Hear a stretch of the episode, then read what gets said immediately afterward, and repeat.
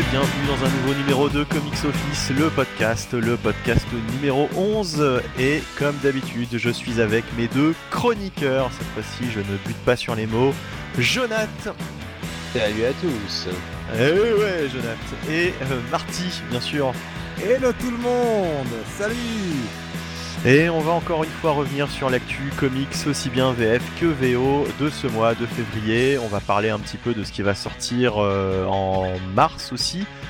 Euh, et puis surtout, oui, je dis n'importe quoi puisque c'est surtout en mai euh, pour la VO. hein, les sollicitations de mai, on, y viendra tout à l'heure. Voilà, donc on va couvrir un petit peu l'actu des mois à venir également dans cette émission. Euh, voilà, ce sera aussi ponctué de quelques reviews euh, dans la partie VO et euh, peut-être même qu'en VF on va revenir sur quelques lectures euh, du mois. euh, voilà, donc une émission en tout cas bien remplie, je pense, qu'on est parti pour euh, 2h30, 3h euh, de bonheur intense. et on va, optimiste. oui, oui, bah oui, bah non, mais je pense, je pense qu'il y, a- y y vraiment moyen. Ah, ah, ah non, non, c'est, on va les faire les 3 heures. Ah c'est oui. pas ça le problème. Oui, d'accord. Ouais, je vois qu'en un an d'émission, tu n'as pas reculé le son. Ah bah la, le derni- la dernière fois j'étais surpris, hein, 2h30 finalement au compteur. Ah oui, oui, c'était, euh, c'est notre record. Je pense que même la première, on avait, Mais- on avait fait plus. non Mais en même temps je le sentais qu'il y avait pas. Oui oui sans doute, mais euh, je, je sentais que bon bah voilà, il n'y avait pas tellement matière à, à faire une grosse émission. Là l'actu, euh, enfin voilà, il y, a- il y a déjà plus de choses à, à discuter ce mois-ci. Euh, nous sommes donc euh, fin février, hein, euh, à l'heure où l'on enregistre cette émission, vous la découvrirez début mars. Euh, et on va commencer par notre news marquante du mois, si vous en avez, messieurs. Euh, moi, perso, je n'en ai pas réellement euh, Ah. ce mois-ci. Moi non plus. Ah bah moi j'en ai une. Bah vas-y. J'en hein. ai une. Bah, la news marquante, c'est que Ah, notre ouais. podcast a maintenant un an. Ah, Ouais. Un an et déjà la moitié des, de nos éditeurs qui sont partis. non, je déconne. Et l'autre moitié qui reste juste pour nous insulter. La Euh, moitié de zéro, ça fait encore zéro, hein, jusqu'à preuve du contraire. hein. Oh, oh, Oh là là, où ça casse ce soir. Ouh. Quel esprit, quel esprit, j'ai envie de dire. Là, euh, Très, cor- très corporatiste en plus. Ouais. ouais. Euh, non mais au moins on est, euh, on est, euh, on est ponctuel. On est, euh, il y, a- il y a du suivi quoi dans notre, euh, dans notre stratégie Ouais, on arrive à peu près à sortir un podcast mensuel, c'est déjà bien. et à faire toujours le- les mêmes scores. Donc, euh, très bien. Et Bon, euh, ouais, bon, donc ouais. euh, bah oui, a déjà un an puisqu'il y avait eu un épisode 0 euh, donc euh, donc ça fait effectivement 12 mois que nous sommes en activité. Euh, un an, euh, un an de, de, de trop, hein, de trop de, de logorée euh, ininterrompu euh, sur les comics. Euh, pour ne rien Même dire. si on a fait que 12 Comics Office le podcast, on a parlé comme si on avait fait 100, je crois, vu euh, nos horaires d'enregistrement. Oui, oui, oui, bah écoute, euh, apparemment ça, ça plaît hein, toujours, donc Oui, oui. on va continuer tant qu'il y aura, tant qu'il y aura du, du monde, hein, n'en déplaise à Jonathan.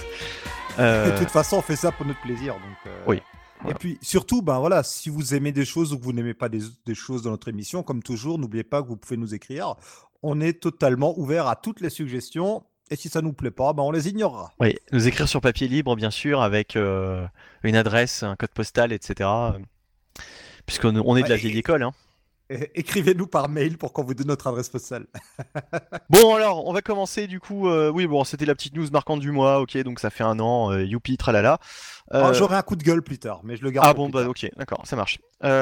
Oui surtout ça concerne la VO donc on a qu'à se garder ça pour plus tard. On va parler euh, de VF. euh, est-ce que eh ben, est-ce qu'on ferait pas un point euh, un point sur le non on le fera tout à l'heure allez hop. Euh, donc on va commencer euh, bah, par le, le- le gros éditeur hein, euh, Panini euh, comme d'habitude euh, côté VF euh, avec Marvel. Euh, donc euh, pour mars que va nous sortir de beau Panini? Bah, Il y a des belles choses. Alors, il y a vraiment un titre que je vous encourage à tester, c'est le Immortal Hulk écrit par Alewing. Ouais. Oui. Superbe surprise. Là, je crois qu'on est tous d'accord, non, par rapport à ça? Absolument. En tout cas, moi, j'adore. Totalement. Voilà. Donc, euh, allez-y. euh, Ça sort dans la gamme euh, 100% Marvel. Ouais. Je crois qu'il y a 5 numéros. C'est le premier arc, en gros. euh, Voilà. euh, Allez-y. hein. J'ai- On vous en a déjà parlé. On a déjà chroniqué le premier, même plusieurs numéros. Donc, c'est vraiment une approche un peu plus horrifique de Hulk. Comme vous le savez sans doute, euh, Hulk est mort. Il a même été ressuscité pendant Civil War. Non, il est mort pendant Civil War 2. Ils l'ont ressuscité pendant Secret Invasion et il est remort. Non, pendant Secret Empire. Euh, Secret Ça, Empire. ça devient en- difficile hein, avec euh, les, les- Ouais, les noms des, Wars, des events. Secret Wars, euh, Secret- Oui, voilà, ouais. euh, T'as plusieurs Secret Wars avec ou sans S, plusieurs Infinity Wars, des Secret Invasion et compagnie. Alors, euh, récemment, j'ai découvert qu'en fait, euh, les origines du retour de Hulk se retrouveraient dans. Alors, comment ça s'appelait ce truc Avengers le- C'était le titre mensuel, Oui, hebdomadaire il y a un an. Oui, là. Euh, bah ça y est, je- je- je- j'ai l'actuel, mais j'ai plus le. Oui, l'actuel c'est Neurodome et c'était. Oh, je sais plus, mais visiblement c'est là-dedans que Halloween avait planté les graines du retour. Et donc on a ce mystérieux retour de Hulk qui se veut en partie un retour aux origines. On rappelle qu'à la base, Hulk, son inspiration, c'est quand même un peu euh, l'horreur. hein. Dr. Jekyll et Mr. Hyde, le loup-garou euh, pour la transformation. Bah oui, puis c'était Euh, euh, c'était du Stanley qui, qui, qui repompait un peu des, des concepts euh, des, des, comics un peu horrifiques, quoi. Oui, puis on rappelle que dans les tout tout premiers, dans le premier numéro et pendant quelques numéros, bah, Hulk se transformait la nuit, qu'il était, euh, il était un peu machiavélique. On reprend un peu cette idée-là, quoi. C'est comme Jonathan, Mais- hein, il se transforme la nuit.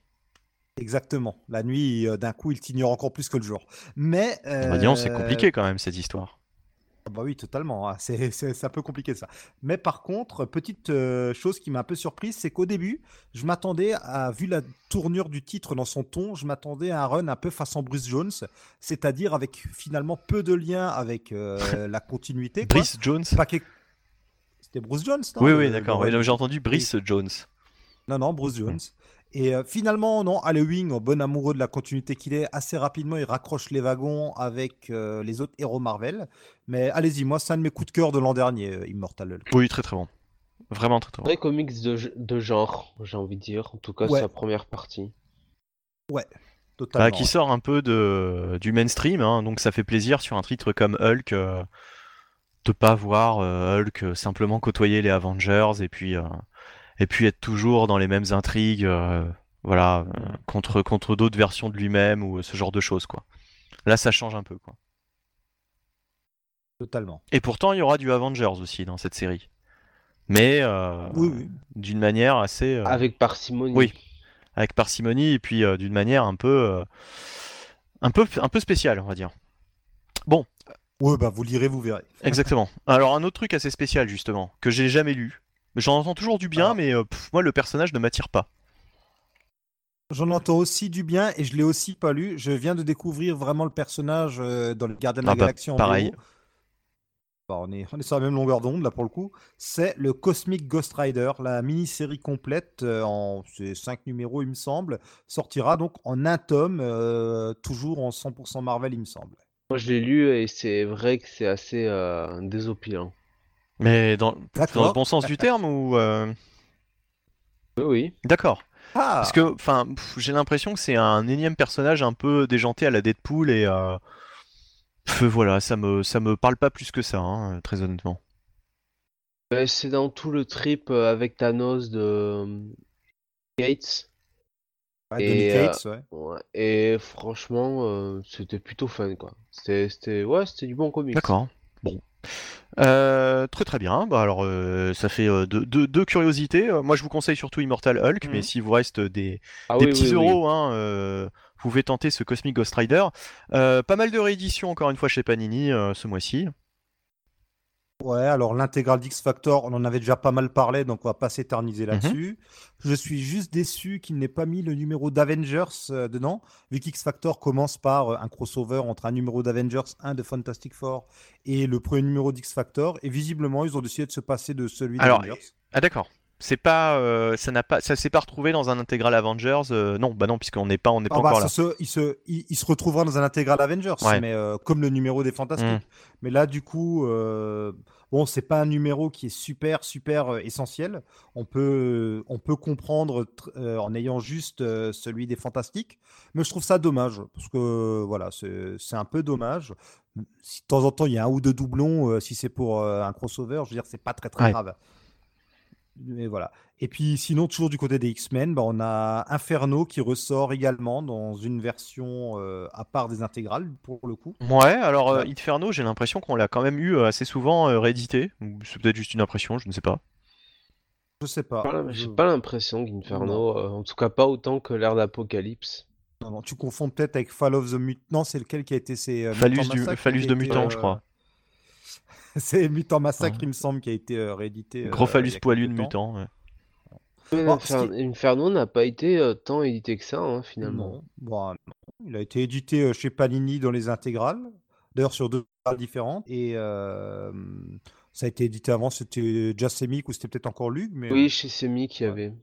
ce, qui est, bah, ce qui est un peu dommage par contre, c'est que du coup, ils en profitent pas dans cette gamme, donc c'est la collection Marvel Events, pour peut-être rajouter ou bien faire un deuxième tome avec euh, les tie qui étaient, elles, pas dans les intégrales, vu qu'Inferno a touché pas En, mal. en tout cas, on les avait eu dans le- ces épisodes dans, euh, dans les intégrales, justement. euh, avec. voilà, euh, euh, ben, ou on les aura, puisqu'il n'y a aucune inté- intégrale qui est aussi rapide que, qui est aussi euh, loin dans le temps que celle des X-Men, il me semble. Oui. Mais oui, on les aura dans les intégrales de leurs séries respectives. Mais je trouve, tu vois, que c'est dommage que pour le coup, ils en profitent pas pour Ouais. les proposer. Comme ça, les gens qui euh, bah, achètent que les intégrales X-Men euh, ou qui aimeraient tout simplement découvrir le crossover en entier pourraient en profiter. Enfin, il y avait beaucoup de différences, hein, euh, parce que. Euh, par exemple, les, les tie-in à, Oui, à Inferno dans, dans Spider-Man, ça n'avait rien à voir avec ce qui se passait dans les X-Men, quoi. Oui, oui, bien sûr, bien sûr. Mais bon. Non, je chipote. hein, là, je fais juste mon complétiste. c'est tout. Ouais. Ça marche. Euh, Alors, par contre, un truc justement qui n'avait pas été euh, réédité euh, du tout jusque-là en VF ou qui n'était même pas sorti d'ailleurs dans son entièreté, c'était les Daredevil de Nocenti Romita Junior. Donc la, la deuxième partie, ça doit sortir en, Voilà, en mars. En... Oui, non, mais non, c'est pas Ah, ça que je veux oui. dire. En, dans quel format En Marvel le, Icons. Oui, le, le fameux. Bah, voilà, ton le- format le- préféré, Benny, voyons. Ben oui, ouais, ouais, les, les, les, bah oui, oui, oui. Oui, bah c'est toujours une, une sélection euh, quand même, euh, une bonne sélection Mhm. quoi de, de titres. Ouais. Donc là, c'est la deuxième partie du run, la deuxième et dernière partie euh, de ce run de, de Annocenti et Romita Junior. Euh, je sais plus si on l'avait eu dans son entièreté à l'époque de Semic. A priori, Mais en il y avait cas, juste un numéro inédit. Si on regarde les crédits de Panini, il précise pas Ah, lequel, d'accord. mais tout sauf un avait été édité. Ouais, mais enfin, c'était encore à l'époque où il y avait peut-être un petit peu de censure, Peut-être euh, peut-être des pages qui passaient à la trappe. Mais je, je me demande si c'est pas la suite du run de Nocenti euh, qu'on aura du coup pas, qui était qui est en partie inédite en VF. Il me semble qu'il y a des D'accord, épisodes bon. inédits en VF. Et du coup, ça c'est mon regret, c'est que pour Nocenti, euh, pour l'instant, du moins, ils n'ont pas communiqué sur la suite, mais ça devrait s'arrêter là. Ce qui est un peu dommage parce que euh, je- Ah, parce qu'il y en avait encore, ouais, oui, c'est ça. ah, elle continue D'accord. pendant un moment encore. C'est juste que là, c'est la fin de sa collaboration avec Romita Junior. Ah, c'est pour ça, oui, d'accord. Oui, ils, ils ont axé là-dessus. euh, Ils ont pensé que ça se vendrait pas, sans doute, si c'était pas dessiné par, Oh. euh, par Romita Non, peut-être qu'ils se basent sur Ouais. la. Tu sais, souvent, ils se basent sur la... ce qui a été réédité en VO aussi. Donc peut-être que le matos n'est pas disponible ou Aussi, oui, c'est possible. sont partis sur une idée de euh, on fait par, euh, par, par équipe. C'est vrai que Romita Junior, ça peut-être que ça fait vendre. On peut penser au Amazing Spider-Man de Straczynski en Icons, où ils avaient également que euh, publié la partie avec Romita. Bon, il y avait aussi d'autres dessinateurs, mais grosso modo que le début. Ce qui a été un peu dommage parce que du coup, il faut aller sur des deluxe un peu éparpillés par-ci par-là pour la suite.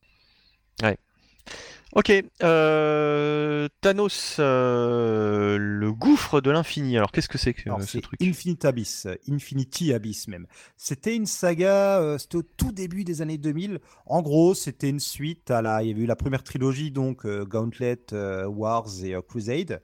Et, ça, Ouais. et plus tard, euh, Starlin a continué à faire euh, des suites à tout ça en bossant sur Thanos, sur Warlock, sur tous ces personnages-là. Et on a eu euh, Infinity Abyss, puis après on aura, euh, on aura la- le diptyque euh, Marvel The End, puis on aura ensuite le début de la série Thanos. Et puis récemment, on a eu plein de graphiques novels sur Thanos, donc voilà, ça s'in- s'inscrit là-dedans. C'était c'était Starlin qui continuait dans son coin à écrire Thanos, mais sans les grosses répercussions de sa première trilogie. Et c'est franchement, bon, honnêtement, c'est- je- c'est dispensable. hein. Sauf si vous êtes vraiment un fan de Starlin ou un complétiste, c'est dispensable. Mais je me suis dit que comme ça faisait longtemps que ça n'avait pas été réédité, chez Panini, c'était juste sorti dans deux numéros de Marvel Mega, il me semble. Donc je me suis dit, allez, on peut le préciser. Je, je pense qu'ils font ça euh, parce que euh, bah, Thanos a toujours le vent en poupe, Oui, mais à force, ouais. ils avaient tout sorti, le matéri- enfin, le- tout le matériel Oui. autour de Thanos était déjà sorti, quoi. Bah, tout en mine de rien, ce qui est intéressant, c'est que dans, notamment dans la gamme, dans la gamme pardon, euh, graphique novel, on va avoir euh, tout Starlin sur Thanos bientôt qui sera qui sera compilé, tu vois. Ou du moins Ouais. tout Starlin depuis les années 90 sur Thanos et compagnie qui sera compilé. Et ça, je trouve Hmm. que c'est pas mal. Ok. Euh, Le film, le film va sortir, la Oui, deuxième bien sûr, ça, partie. euh, Avril, Oui, oui, euh, bien donc, sûr. euh, Dans l'indifférence la plus totale, hein, je pense. Bah oui, exactement. Personne n'attend ce film. Forcément. Si ça vous intéresse, si notre avis, celui de Jonathan et moi, mais pas de Bunny, vous intéresse, on avait fait un Comics Office Watching là-dessus. Ah bah, bon, mon avis, euh, même si vous intéresse, euh, vous allez être déçus, puisque de toute façon, oui, euh, vu que j'ai pas participé à l'émission, euh, effectivement, ça va être compliqué. Euh, je l'ai vu, hein, cela dit, je l'ai vu. voilà, Infinity, Infinity War. Je trouvais ça, je trouvais ça sympa. J'ai trouvé ça sympa, mais honnêtement, c'est un film que je vois une fois dans ma vie et ça me suffit. Euh, bon, enfin, bon, allez. euh, alors ensuite, on a du, Spider-Man récent, justement la conspiration des clones hein, qui, sort, l'arc de, de Dan Slott, Ouais. Dans Ouais. Amazing Spider-Man et aussi dans, dans la mini du même nom, puisque euh, Ils seront compilés avait- ensemble. voilà, c'est ça. Donc c'est euh, la collection, c'est quoi? C'est du Marvel Now ou je sais plus quoi? On s'y perd à force dans toutes ces collections? Euh, bah normalement oui, c'est All New, euh, All New, All New Marvel Now, Amazing Spider-Man, donc tome 5 apparemment. Ouais, c'est la collection Marvel Now et c'est le tome 5 de All New Amazing Spider-Man. Voilà. Ils ont donc euh, mis la mini-série et euh, avec son, avec comment s'appelle, son, son épilogue et les épisodes de Amazing dans Mais- un seul volume. Mais par contre, ça fait du coup un tome bien plus gros que les autres. Ah, et bien plus cher. Du coup, c'est euh, 272 pages à 25 euros. Oui, j'ai eu peur, j'ai cru que t'allais dire 270 euros, tu sais. Euh, oui, non, mais, euh, mais c'est étonnant qu'ils changent de prix. Parce que je croyais que pour une même gamme de bouquins, tu pouvais pas aller au-delà d'un- d'une certaine, euh, d'un certain prix, quoi. Je sais pas. Peut-être que bah, le fait Qu'il y avait une fourchette, en pages, fait, à respecter, selon je la gamme. pas. Je sais pas. Je, je m'y connais Bon. pas en droit des Je, éditeurs. je, je sais pas, oui, bon, ok. Euh, Bon, bah alors, ok, bah, d'accord. Et alors, ce sera tout pour Panini, pour mars? Oui, je pense. Il y a, il y a plein d'autres petits trucs. Il y a encore. euh, Par exemple, il y a aussi, on peut, alors, dans Spider-Man, il y a aussi une nouvelle intégrale de Spectacular avec la fin de la mort de Jindo Wolf. On peut aussi signaler ça, mais sinon. euh, Ah oui, parce que le, la première partie était dans la- l'intégrale précédente, alors, c'est ça? Oui, je pense, ouais. C'est sur ouais, deux ans? ça. Ah, je Bah, ah c'est juste que bah, si ça se trouve, ça a commencé en novembre et ça finit en février ou un truc comme ça, je sais pas. Ah bon Ça Je ça pas, peut être- je peut jamais ça, remarqué, hein. donc, mais euh, oui, euh, C'est- bah alors c'est po- c'est possible. C'est ça les limites en fait de faire euh, année par année, c'est que du coup, parfois, par contre, t'as des coupes abruptes au milieu de certaines sagas, quoi. Oui, bon, enfin bon, euh, en même temps, euh, Pas très grave. en même temps, voilà, généralement quand tu prends les intégrales, tu vas pas, tu vas pas sauter des années, quoi. Oui, oui, oui, bien sûr. Donc, donc ok, ok, ok, bah une intégrale, ma foi, euh, intéressante. Intéressante. Autant les premières années de Spectacular Spider-Man, il se passait pas grand-chose de passionnant. Autant à partir de là, euh, on a quand même quelques auteurs euh, intéressants qui, qui passent dessus, euh, notamment Peter David avec cet arc qui est quand même un classique. hein. Qui est, Ah l'un oui, des, qui est l'un des arcs les plus sombres à l'époque sur Spider-Man et que je préfère, mais largement, à la dernière chasse de Craven, justement. J'ai préféré aussi la mort de Jindo Wolf, je suis d'accord. Voilà. Même si j'aime beaucoup la dernière chasse de Kraven malgré tout. Mm. Mm. Oui, voilà, on j'aime peut les aimer les deux. deux, mais la mort de Jindo Wolf, je l'ai trouvé vraiment plus forte. J'ai jamais aimé la, la dernière chasse de Craven. Je, je- Ah bon? Oui, je voilà, je, je sais pas. Ah, étonnant. Ça m'a vraiment jamais passionné cette histoire. En fait, je, voilà, je, je trouve l'histoire, euh, ben, sans, sans- sans grand intérêt, quoi. D'accord. Mais bon. Euh, j'aime j'aime beaucoup l'auteur, hein, cela dit, hein, J.M. Dematteis, mais, euh, mais justement, c'est l'un de ces arcs les- que je trouve les- le plus faible, euh, l'un des plus faibles qu'il ait fait sur, euh, sur Spider-Man, alors que c'est le plus, euh, bah, le plus, le plus primé, enfin en tout cas le plus, euh, Mhm. le plus apprécié en général, mais euh, non, moi ça me laisse, ça me laisse totalement froid, quoi, cet arc-là. Bon, enfin bref. Pour la petite histoire, je pense qu'on l'avait peut-être déjà dit d'ailleurs dans une de ces émissions, mais c'était un, un pitch normalement qui, qui voulait réaliser sur Batman. Oui, oui, oui, on en avait déjà parlé, ouais. Et voilà. Donc, d'ailleurs, ça se, ça se ressent quand même dans le ton de l'histoire, quoi. Euh, bref, euh, donc Urban. euh, ensuite, on va passer Urban, hein, euh, bien sûr. Donc, euh, bah, sans surprise, Shazam est mis, euh, est mis en, en exergue, hein, est mis, euh, est mis en avant puisque euh, le film Shazam va sortir euh, donc le mois prochain. J'imagine. Ouais, tout début avril, oui. Ouais, Début avril, ouais, le 5 Ok. avril, je crois. Ah, aussi un mois, quasiment un mois, quasiment jour pour jour après euh, le film Captain Marvel, ce qui est assez drôle quand même. Oui. Et il est un sandwich entre Captain Marvel et Avengers. Quelle bonne idée de mettre cette date. Mais en tout cas, euh, entre Captain Marvel et puis Shazam, il y a un film à la limite qui me tente. plus que l'autre, enfin qui me tente et l'autre pas du tout. Je vous laisse deviner lequel. Euh, voilà, donc euh, oui, donc Shazam, Captain Marvel. euh, qui, qui me tente ou qui me tente pas? Ah non, ouais, Captain Marvel, justement, oui, non, c'est clairement euh, Captain Marvel, je m'en fous totalement de ce personnage. Le film, pareil. Euh, je trouve même qu'ils prennent quand même un risque à force de, de sortir, euh, de sortir ce, ce, ce type de franchise, même si apparemment elle va jouer un rôle dans le, dans le prochain Avengers. Pourquoi? Quoi? Je veux dire, on sort bien des films qui se basent sur aucune franchise préexistante, donc euh, je vois pas pourquoi ça marcherait pas. Ou- Bah, euh, enfin, si, moi je vois pourquoi ça marcherait pas, puis, parce que, Black parce que- Panther, c'était un énorme succès l'an dernier, donc. euh, Oui, mais Black Panther, euh, Black Panther est peut-être plus attrayant que qu'un personnage comme, comme Captain Marvel, quoi.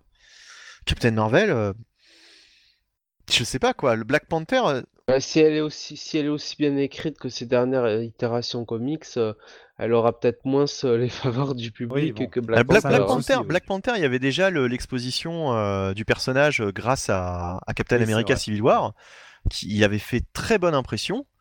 Euh, et puis le personnage, je sais pas, il est assez, euh, assez classe, quoi, assez énigmatique, etc. Là, euh, pff, je sais pas, une espèce de, de, de policière de l'espace. euh, Non, tu sais quoi, ils vont beaucoup jouer sur l'imagerie années 90.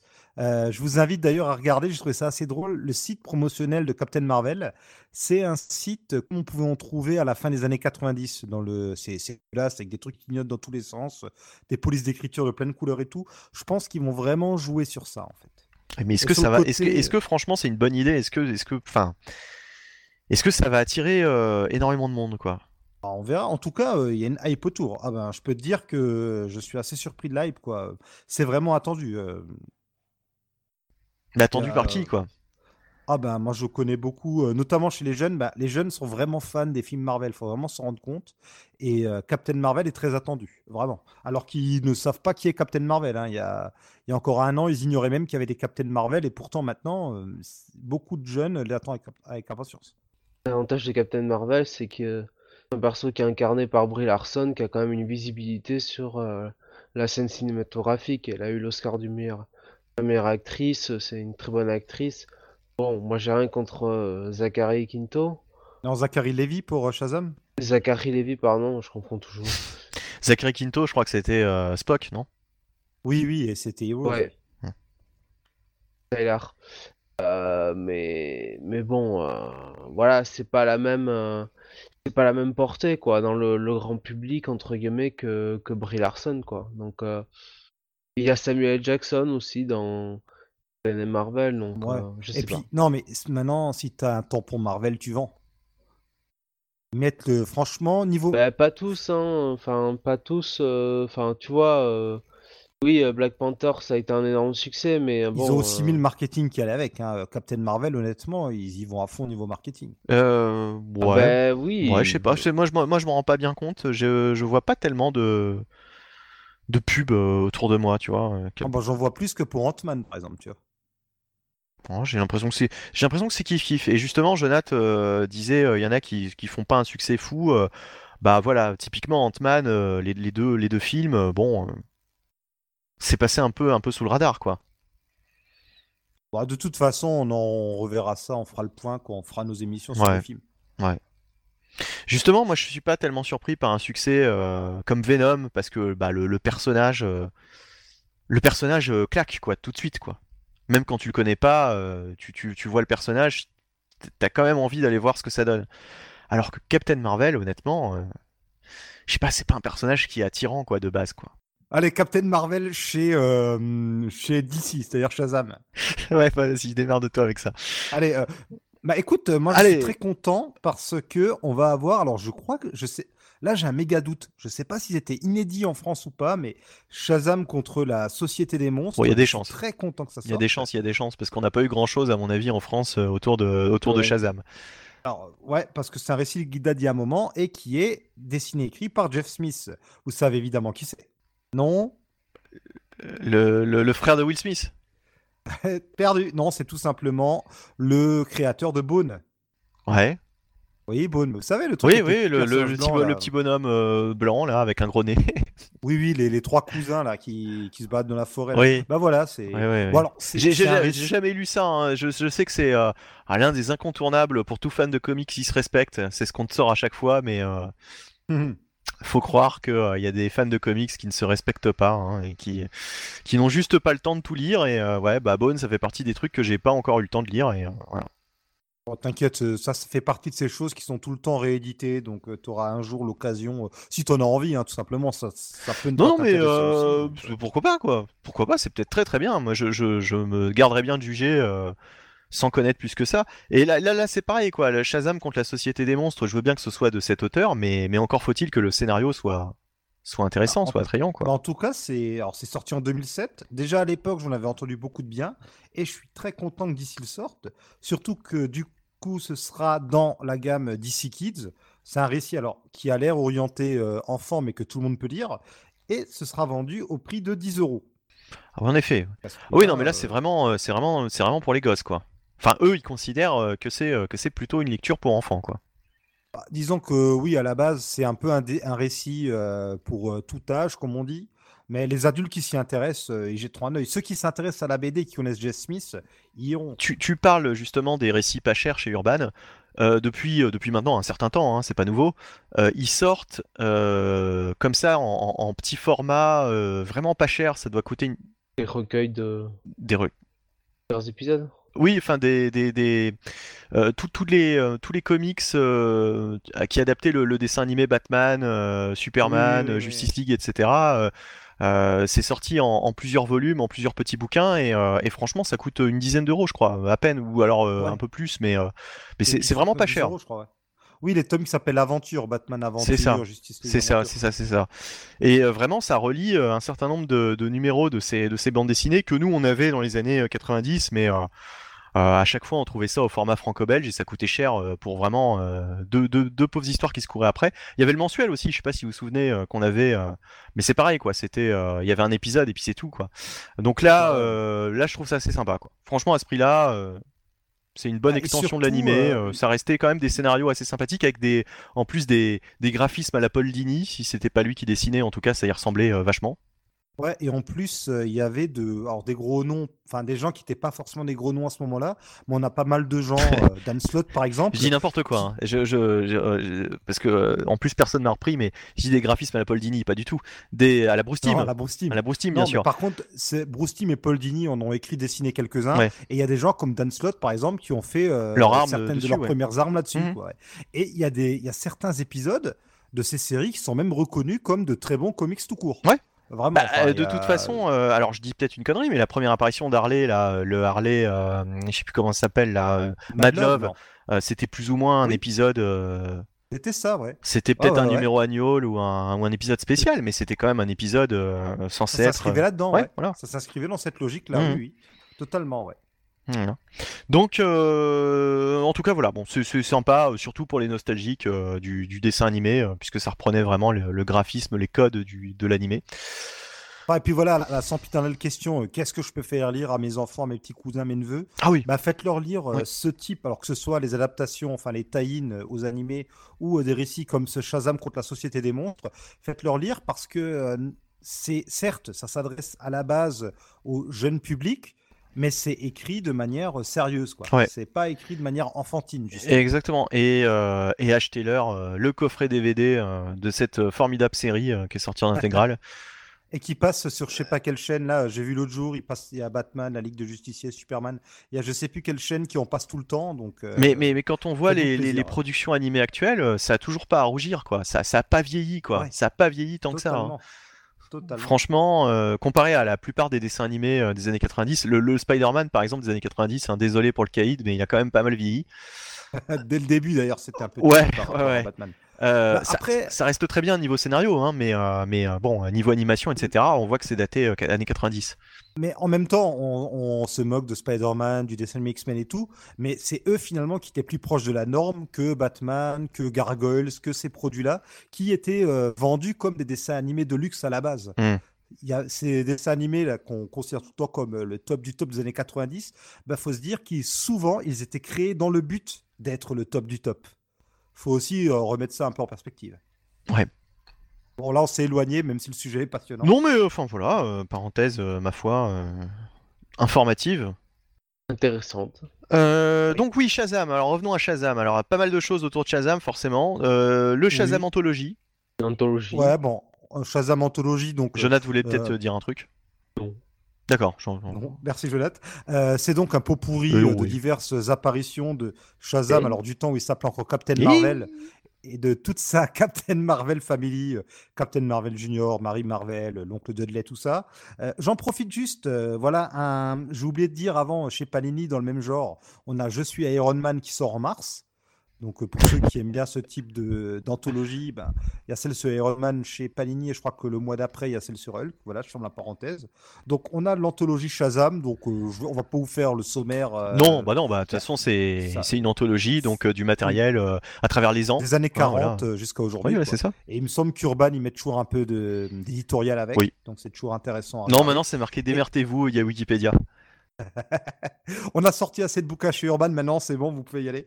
Euh, et au niveau des rééditions, on a le Shazam de Geoff Jones et Gary Frank qui euh, est réédité en noir et blanc. Donc si vous voulez admirer les dessins de Gary Frank, il y aura cette version-là. Qui sortira d'ailleurs avec deux couvertures, dont une avec une superbe photo du film. Qu'est-ce que c'est toujours magnifique. Et euh, dernière petite sortie sur Shazam, c'est un crossover. Superman Shazam coup de tonnerre. Alors là, pour le coup, c'était déjà sorti chez Panini c'est de Jude Winnick au scénario avec des dessins de Joshua Middleton. C'est pas, je crois pas que c'est très transcendant. Ça m'a pas laissé un souvenir impérissable. Moi, je l'avais pas pris à l'époque, donc voilà. voilà. Sans plus. Enfin, je, je sais pas. Je sais pas ce que ça vaut. Je sais, je me rappelle. Jude Winnick qui avait fait la, la, saga de la de, de Redwood, enfin la, la, résurrection de, de Jason Todd. Euh, oh le spoiler, Redwood c'était Jason Todd. Euh, voilà. Et euh, du coup, bon. c'est juste pour ceux qui aimeraient un peu plus de Shazam ou qui veulent un peu de Superman, il y a ça, quoi. C'est toujours ça. Ok. alors par contre, on a aussi de l'inédit qui arrive en VF. Oui. On a le tome 2 de Manhattan Project. Ah, Jonathan se réveille. Alors, est-ce que c'est de la réédition? Parce qu'ils avaient déjà publié un paquet de Manhattan Project avant. Jonathan, vas-y, je te laisse. Bah, je ne sais pas. Ah non, oui, oui, c'est de l'inédit. Il me semble que dès le tome 1, il y avait déjà. C'est marqué inédit en VF sur le conducteur en même temps, donc la, la question. Oui, voilà. Et puis, il me semble que dès le tome 1, que donc à la base, pour remettre un peu euh, dans le contexte, on va voilà, on va remettre la charrue derrière les bœufs. Donc à la base, Manhattan Project était sorti euh, chez Delcourt. Ils avaient sorti un tome qui correspondait au premier arc. C'était 5 ou 6 numéros. Et puis la série s'est arrêtée. Pendant longtemps, le tome 2 était repoussé. Alors visiblement, je ne sais pas pourquoi, mais ils avaient plus les droits. Et du coup, Urban, pendant très longtemps, pendant au moins un an ou deux, avait annoncé avoir récupéré les droits. Ils ont fini par sortir un tome 1 l'an dernier, si je ne dis pas de bêtises, ou toute fin de l'année d'avant. Et le tome était beaucoup plus gros que celui de Delcourt. Donc il y avait déjà de l'inédit dès le tome 1. D'accord. Ok. Euh, Manhattan Project, bah, une série de Jonathan Hickman, hein, c'est ça hein? Ouais, totalement. Que euh, je sais plus si je l'avais commencé. Non, je crois pas. Je crois que j'avais. Non, c'était East of West que j'avais commencé. Euh... Oula, ouais, bon. C'est plus tordu East of West quand même. Hein. D'accord. Bon. Mais euh, non, je m'étais pas lancé. Manhattan dans... Projects, par contre, euh, les dessins de Nick Pitara. Alors moi, j'aime beaucoup, mais tout le monde ne peut pas aimer. Ouais, c'est particulier. Euh, quel, quel, quel, a été le pitch comme ça, vite fait?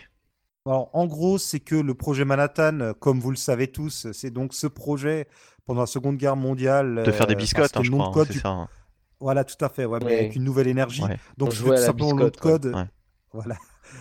Alors, écoute, à l'époque, il jouait à qui avait la plus grosse bombe, puisque finalement, c'était le nom de code du projet de la bombe atomique. C'était euh, du côté des Américains. Et euh, dans ce, ce, comics, on se découvre qu'il c'était le projet Biscotte pas un, mais plusieurs. C'était en gros, il y avait euh, le projet, euh, on avait le projet arme atomique, mais on avait aussi euh, le projet voyage dans le temps, le projet voyage dans d'autres dimensions, le projet téléportation. Enfin, en fait, il y en avait plusieurs des projets Manhattan. Et ça parle de ça. Et ça part dans tous les sens. Donc c'est notre ami Jason, n'importe quoi. Jonathan Hickman qui se lâche. C'est Jonathan Hickman qui déconne. Alors Nick Pitara, c'est un peu du niveau dessin du Jeff Darrow en plus cracrage, j'ai envie de dire ou je sais plus comment il s'appelle, là, l'autre qui était sur Batman. Frank Quitely euh, Non, justement, celui qui Euh, ressemble à du Chris Frank Burnham. Cody cracra là. Bah voilà, ouais, c'est du Chris Burnham en cracra, j'ai envie de dire. D'accord. Pour vous donner un peu une idée de. Enfin voilà, ça vous donne une idée un peu du style Mhm. de dessin, quoi. Et euh, c'est complètement délirant. Un coup de euh, Albert Einstein alternatif et autres bêtises de ce genre. quoi. Oui, d'accord, mais on reste un peu dans l'esprit de ce qu'il avait fait peut-être sur euh, les 4 Fantastiques avec euh, différentes versions de Red Richards, sauf que là, il y a oui du... et non. Non, oui, non. Sauf que c'est déjanté. Oui, Alors c'est sérieux. Oui. C'est sérieux, mais c'est pas. C'est plus pas délirant, du- quoi. Voilà, c'est plus délirant. C'est pas métaphysique comme East of West. C'est pas sérieux comme les 4 Fantastiques. C'est plus délirant. Alors il y a du drame, il y a du meurtre, il y a des choses terribles, il y a de la destruction de l'univers, du temps et de tout ce que vous voulez, mais avec un côté plus mais, irrévérent. euh, mais on rigole. Pas- c'est comme Chou par exemple. si Ouais, d'accord, ok. C'est Chou un peu moins marrant quand même. Ouais, ouais, ouais, parce que Chou, ouais. c'est quand même. euh, Je pense que ça reste quand même au-dessus. Enfin, au-dessus. C'est c'est vite dit, mais. euh, Ah, c'est un monument, Chou. Euh, Chou, je pense que euh, quand tu le lis, euh, tu ne peux pas ne pas aimer. Oui. Alors que Manhattan Project, je sais pas si tout le monde va accrocher, quoi. Non, Chou, euh, non, alors Manhattan Projects, moi j'ai lu que le tome de Delcourt, j'ai toujours pas lu celui d'Urban. J'avais beaucoup aimé, mais par rapport à Chou, t'es moins charmé par les personnages. Ouais. Chou, vraiment, t'as un affect pour eux. Enfin, comme toujours dans toutes les bonnes histoires, quel que soit le ton ou euh, le sujet, euh, le genre, tout ce que tu veux, ben, au final, c'est toujours comment sont écrits les personnages qui te captivera. quoi. Mm. C'est- ça la grande réussite de Chou. Ok. Euh, Justice League No Justice. Alors ça, c'était la saga avant la reprise en main de Scott Snyder de Justice League. Totalement, ouais. Oui. Alors, étonnamment, ils sortent pas ça en, En kiosque. mais directement en Bah, librairie. en même temps, il n'y a plus tellement de place en kiosque. Enfin, ils auraient pu faire un hors-série, Oui. mais bon, ça vendra mieux, ça vendra plus. Enfin, ça vendra plus, ça vendra plus cher. Un hors série pour ensuite ressortir la même histoire trois fois plus cher. Ils se sont peut-être dit que ça passerait pas, je sais pas. Surtout que le même mois, on a le tome 1 de la reprise de Scott Snyder, qui elle, par contre, a déjà été euh, publiée en. en... Alors, j'allais dire. En... Oui, c'est encore en kiosque. C'est encore en kiosque dans Batman. euh, comment ça s'appelle alors Ouais. du coup? Batman, Bah, euh, Batman Rebirth, tout simplement. Oui, Ba- Batman, Rebirth. Rebirth avec euh, donc les séries Batman. Il y a encore Action Comics, si je dis pas de bêtises, et puis euh, euh, et puis du coup euh, Justice League. Je crois que c'est tout. Euh, Il me semble, ouais. Il n'y a pas de détective, non Je sais plus. Si, des- les séries Batman, euh, bah, Batman Ah et oui, oui, d'accord, détective quoi. Enfin voilà quoi, les, les deux séries Batman, principales ouais. Batman. Euh, Il y a plus Green Lantern. Ah, il y a plus Flash. Non, je crois que Flash c'est fini aussi. C'est possible, ouais, c'est possible. Je lis pas du tout, donc euh, je peux pas dire. En tout cas, si vous aimez la Justice League, il y a de quoi faire ce mois-ci parce qu'il y a No Justice. Il y a donc cette réédition du début du run de hum, Snyder qui s'appellera New Justice euh, pour différencier euh, du run précédent. Le run précédent, on a le même mois, le sixième et dernier tome. Alors pour le coup, c'est euh, le moment où Christopher Priest arrive au scénario. Et on a un maxi tome, quoi. Là, vraiment, euh, c'est un gros, gros tome. Et j'en ai entendu beaucoup de bien. Il paraît que c'est pas mal. Ah d'accord. Il remplaçait donc euh, Finch. Ah. Non, Finch. Oui, et Hitch est au dessin. Là. Il y a Hitch qui est de retour au dessin. Il remplace Finch. Euh, non, Et Hitch, donc, oui, oui, euh, t'as raison. C'était Non, Hitch. Oh, je sais c'était plus. Hitch qui faisait le scénario, bien sûr. Oui, il faisait oui, scénario oui, et voilà. dessin parfois, pas tout le temps, mais. euh, Ouais, voilà. Et euh, Donc là, on... et il me semble que c'est l'entièreté du run de de Christopher Priest. d'accord, J'ai pas envie de dire de bêtises, mais il me semble que c'est le cas. d'accord, d'accord. Et qu'ils ont voulu faire un gros tome pour boucler ça, pour passer à Scott Snyder. Bon, on va pas se mentir. euh, moi, No Justice, je sais même plus si j'en avais lu. J'ai lu le premier euh, numéro de Snyder sur les sur la Justice League et ça m'a pas du tout, euh, ça m'a pas du tout branché quoi. Bon, il y a un côté qui m'attire euh, un petit peu, c'est le côté un peu all-star du casting. Alors, un casting qui Ouais, lorgne enfin vers celui de la série Ouais. animée, avec vraiment une volonté à nouveau de revenir vers des arcs un peu blockbuster. Je vais lui donner sa chance. J'avais lu un ou deux épisodes, ça m'avait pas déplu, et je pense que je vais lui redonner sa chance quand ça sortira en tome relié. Par contre, No Justice, ça m'avait. Ouais. J'avais trouvé ça un peu compliqué pour rien. Eh bien, euh, No Justice aussi qui, qui, qui formait un peu les différentes équipes Justice League, puisqu'on aura d'autres équipes Justice League. hein. Il y aura Justice League Ouais. Odyssey et Justice League euh, Dark. Dark, qui arrive d'ailleurs, je crois que c'est en juin ou en juillet, on aura un premier tome qui sera super gros Bon. pour Justice De League. toute façon, on, on y reviendra euh, en temps et en heure. Oui, oui, oui. Je le signale comme c'est tombé il y a quelques C'est jours. pas pour, euh, c'est pas pour tout de suite. Euh, donc Delcourt maintenant, à moins qu'on ait encore d'autres choses chez Urban, mais euh, je crois que c'est tout. Hein. Non, c'est bon, c'est bon. Delcourt alors, euh, oui.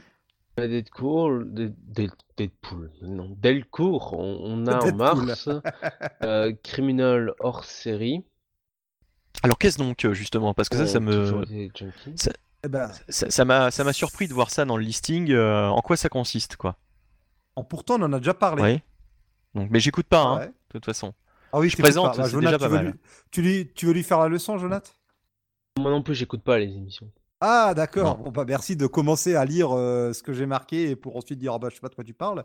C'est en fait le premier graphique novel de euh, Ed Brubaker et Sean Phillips qui est situé dans l'univers de Criminal. Même si je ne l'ai pas encore lu, je l'attendais justement la VF pour le lire. C'est, je crois que c'est assez détaché de. Alors, il me semble que l'héroïne de cette histoire a un lien avec un personnage de Criminal. Bon, ça se trouve, je dis n'importe quoi. Non, mais c'est, possible. Normalement, euh, tout est lié. Enfin. Il y a des ramifications à chaque fois dans, l'univers de Criminal. En gros, alors, euh, de mémoire, euh, c'est l'histoire d'une jeune fille qui se rend compte que toutes ses idoles, c'était des junkies. des gens comme Kurt Cobain, comme, enfin, que des gens qui ont fini par se flinguer, quoi. Et elle-même, elle, elle, se rend compte simplement non, mais elle le sait, enfin. Euh, en gros, c'est ça le pitch de départ. On va mmh suivre quelqu'un euh, qui a des problèmes de drogue et qui euh, réfléchit sur le fait que tous ces héros sont des gens qui ont pris de la drogue. Ouais. Ok. Ah. Ah, ça donne envie, hein, tout de suite. Je le raconte super bien. Non, mais, euh, mais euh, en général, euh, Criminal, bah, c'est vachement bien. Voilà, on va pas se mentir. En fait, en gros, j'ai récupéré le, vrai pitch. En gros, c'est quelqu'un qui, c'est une jeune fille qui s'appelle Ellie, qui a toujours représenté dans son esprit les camés comme des romantiques des temps modernes. Et sa mort est morte, sa mère, pardon, est morte d'overdose. Elle-même est droguée et puis ça part sur une cure de désintox. Ok. Avec une histoire de crime et de meurtre aussi. voilà. Bah, c'est ça qui fait le sel de, Criminal généralement. C'est que euh, le, polar n'est jamais loin. Euh, en tout cas, Criminal, c'est toujours un, c'est, vraiment un putain de comics. C'est vraiment vachement bien. Euh, je vous encourage à lire. en VO. pardon? Oui, oui, bah oui, je oui. Coupe, désolé, mais c'est parce que ça, juste pour signaler pour ceux qui ont oublié que ça, alors, comment en VO Et juste euh, un petit mot, donc c'est le premier graphic novel que font Ed Brubaker et Sean Phillips ensemble. Et pour le coup, c'est Jacob Phillips, ça doit être euh, quelqu'un de la famille de Sean Phillips qui fait les couleurs. Mhm. Alors, je sais pas si c'est déjà lui qui les faisait avant. En tout cas, c'est pas les couleurs habituelles de Sean Phillips. Et du coup, ça, ça change vraiment euh, le dessin. D'accord je vous invite à aller voir sur le site de Delcourt la preview. C'est assez marquant sur le coup. Je n'ai pas reconnu Sean Phillips. Je voulais euh, lire euh, les deux premiers numéros de, Criminal, euh, la nouvelle série Criminal, le nouvel arc par Brubaker et Sean Phillips qui, est sorti là en VO. Mais faute de temps, voilà, j'ai pas pu m'y mettre, mais j'ai eu de très très bons retours. Et, et franchement, Criminal, s'il y, y, a une série de, de Brubaker et Sean Phillips à lire, c'est celle-là. Voilà. Ouais, ouais, c'est sûr, c'est leur chef. Parce qu'ils ont fait pas mal de choses, mais, euh, mais vraiment, c'est celle-là qui, qui, pour moi, euh, est, euh, est, au top. Quoi. Ouais. Je suis assez d'accord, ouais. C'est ma préférée de ce tandem-là. C'est pas ma série préférée de Brubaker, mais c'est ma série préférée avec ce tandem. C'est quoi ta série préférée de Brubaker alors? Juste par curiosité. Oh, bah, c'est je je peux pas en fait je peux pas choisir quoi. Il y a Gotham Central, il y a Captain America, il y a Sleeper qui est incroyable, il y a tous ces travaux en indé, euh, notamment Polar. C'est vraiment mmh compliqué. Hein. Moi j'ai préféré Criminal à Sleeper, hein, je le dis euh, franchement, mais. Euh, ouais, je, pense que je préfère Criminal aussi. Alors il y a des trucs que j'ai pas préféré, genre Velvet ou Fatal, euh, c'est très bien, mais c'est en dessous de ces autres trucs là. Ouais, ouais, ouais. Et je suis, je suis tout à fait d'accord. Et il y avait aussi ce qui avait fait, enfin ce qui, qui était sorti l'an dernier, tu sais, Viré au noir, je crois, ça s'appelait? Oui, ouais, Fondu, Fondu au noir. Euh, qui était euh, bah, qui était vraiment dans l'esprit de Criminal quoi. C'est pour ça que je le ah mentionne euh, parce que si vous aimez Criminal, je pense que vous aimerez ça. C'était sorti en intégrale chez Urban. voilà. Donc bon bah ensuite. Alors ensuite, alors je signale un one shot Extremity par Daniel Warren Johnson. On nous décrit ça comme un espèce de mélange entre les studios Ghibli, donc notamment Miyazaki et Mad Max. Voilà, ça, m'a intrigué, j'ai jeté un œil, ça a l'air intéressant. Donc, euh, si vous aimez ce genre de récit, J'ai l'impression que j'en entends souvent parler d'Extremity. Euh, euh, j'en entends aussi parler, donc c'est pour ça que je me permets de signaler. J'ai rien à dire de plus dessus. Moi non plus. Mais comme en plus c'est un one shot, bah allez vous faire votre propre opinion. Mmh. Surtout si vous aimez ce type de récit, il n'y en a pas tout le temps, donc voilà. Et donc Walking Dead encore et toujours continue, on est au tome 31.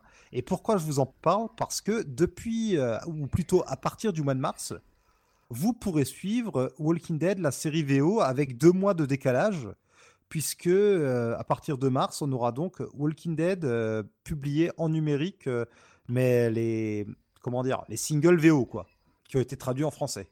Par exemple, là, il commence avec le 187. D'accord. À partir de mars, avec deux mois de décalage, si je dis pas de bêtises, Ouais. on pourra tous les mois suivre euh, un épisode de Walking Dead. D'accord. Bon, ok. C'est cool. Pourquoi pas Bon C'est moment pour démarrer. c'est intéressant comme euh, manière de faire. Oui. Et puis surtout comme Pour, pour les ça, alors, impatients, quoi, pour les impatients. Ouais. Mais alors, est-ce que ça va pas impacter euh, la vente quand même des des, des, des, des tomes euh, des tomes VF, quoi? Parce qu'une fois que tu Bah, une fois que tu, tu l'as lu en, en VO euh, en numérique, j'imagine que ce sera de toute façon moins cher. est-ce que tu vas quand même aller acheter en VF Bah, comme déjà c'est du numérique et pas du format papier, c'est pas comme si ça sortait en kiosque, tu vois? Donc je pense que la plupart des gens qui veulent euh, qui veulent continuer, de toute façon, si c'est si- alors si ceux qui commencent euh, à acheter en numérique sont ceux qui ont commencé la série en papier, ils la continueront, je pense. Ce serait un peu dommage d'être allé aussi loin et de s'arrêter en si bon. Bah, je sais pas, parce que moi, j'avais commencé euh, Walking Dead en VF, et je t'avoue que dès que j'ai commencé euh, à lire en VO et, euh, et en numérique, euh, pour vraiment, bah, en fait, pas, pas avoir à attendre, quoi, je suis plus retourné vers la version française, quoi. D'accord. Alors là, je regarde euh, sur un site marchand, il me le propose à 99 centimes, ce Walking Dead en numérique. Ouais, un épisode à 99 francs, à 99 pardon, euh, centimes, c'est, c'est, ça, ça va, quoi. Franchement, Ouais. euh, Si t'es si t'es vraiment impatient, tu peux l'avoir au mois, au mois, au mois. ça te fait, ça- franchement, 5 ou 6 euros. Ça te fait et- 5 ou 6 euros la, la lecture d'un tome. Alors après, est-ce que tu vas racheter euh, Bah, justement, c'est assez peu cher pour que tu te dises Oh, je vais quand même me prendre finalement le tome.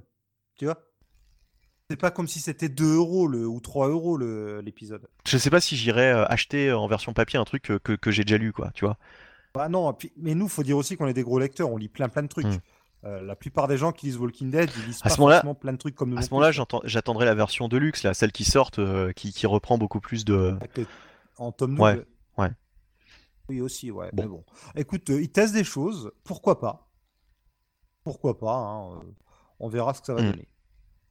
Voilà, c'est tout pour. euh, Ah non, et puis aussi une intégrale de, oui. euh, des clés de la bande dessinée de Will Eisner. C'est donc des livres sur lesquels, dans lesquels. Oh, il se la pète, il a rien fait de sa vie. Oh, alors c'est un petit peu. Il a, il a fait quoi? Il a fait aucun super-héros connu, quoi, Will Eisner. Vraiment, le Spirit, qu'est-ce qu'on s'en fout de ce sous-Batman en costume euh, ou ce Dick Tracy avec un masque, quoi. Bah, c'est vrai. Est-ce que t'as déjà vu du Spirit? Oui, oui, j'ai Ouais. déjà lu du Spirit. Que ce soit du Spirit de Eisner ou de continuateur, j'ai déjà lu du Spirit, oui. Ah, D'accord, d'accord. Et alors, est-ce que est-ce que il y a, il y a de, de, de bonnes histoires du Spirit que t'as retenues, là Alors, il y avait euh, la reprise par, Non, non, mais je déconne, ouais, je déconne, je déconne. par Jeff Lubb, et c'était qui? C'est Darwin Cook ou je sais plus qui qui avait repris, euh, c'était vachement bien. Et bon, bah, non, mais juste je le mentionne parce que si vous intéressez, là vraiment pour ceux qui s'intéressent à comment fonctionne de la BD, ben, vous avez un des maîtres de la BD qui vous donne son avis. Donc, euh, Mhm. allez-y, moi j'ai euh, j'ai une partie en. euh, j'ai le début, c'était en trois volumes, je crois, je sais plus. Enfin bon, bref, c'est vraiment bon, allez-y. quoi. Ok. Ok, ok, bon, ok, on a, bon, on a fait le tour. Alors ensuite, on passe à, à Glénat. Ouais, Glénat. Alors, très rapidement, on a le premier tome de Snow Girl. C'est. Pareil, un truc dont j'entends souvent parler, mais euh, je Ah, sais je- pas du tout ce que Ah, ça il me vaut. semblait que tu avais testé le début, non je... Ah, pas du tout. C'est Jamais lu. sorti il y a un moment, je pense que c'est sorti il y a deux ou trois ans déjà en VO. C'est donc Mhm. le- la nouvelle BD, enfin la nouvelle, euh, c'est sorti il y a un moment, donc on peut pas vraiment dire ça, mais Brian Lee O'Malley, donc le créateur de Scott Pilgrim, c'est une euh, création donc de, de cet auteur-là. Alors c'est pas lui qui dessine, euh, je vois sur la couverture Leslie Hung, je crois que c'est elle qui dessine si je dis pas de bêtises. Alors là, euh, on est très loin de, de Scott Pilgrim. hein. C'est l'histoire. Alors, d'une, je reprends le résumé euh, officiel. hein. Une blogueuse mode hyper tendance, mais qui va un beau jour se réveiller. Il me semble, si je dis pas de bêtises, elle va se réveiller en. Ça y est, ça y est.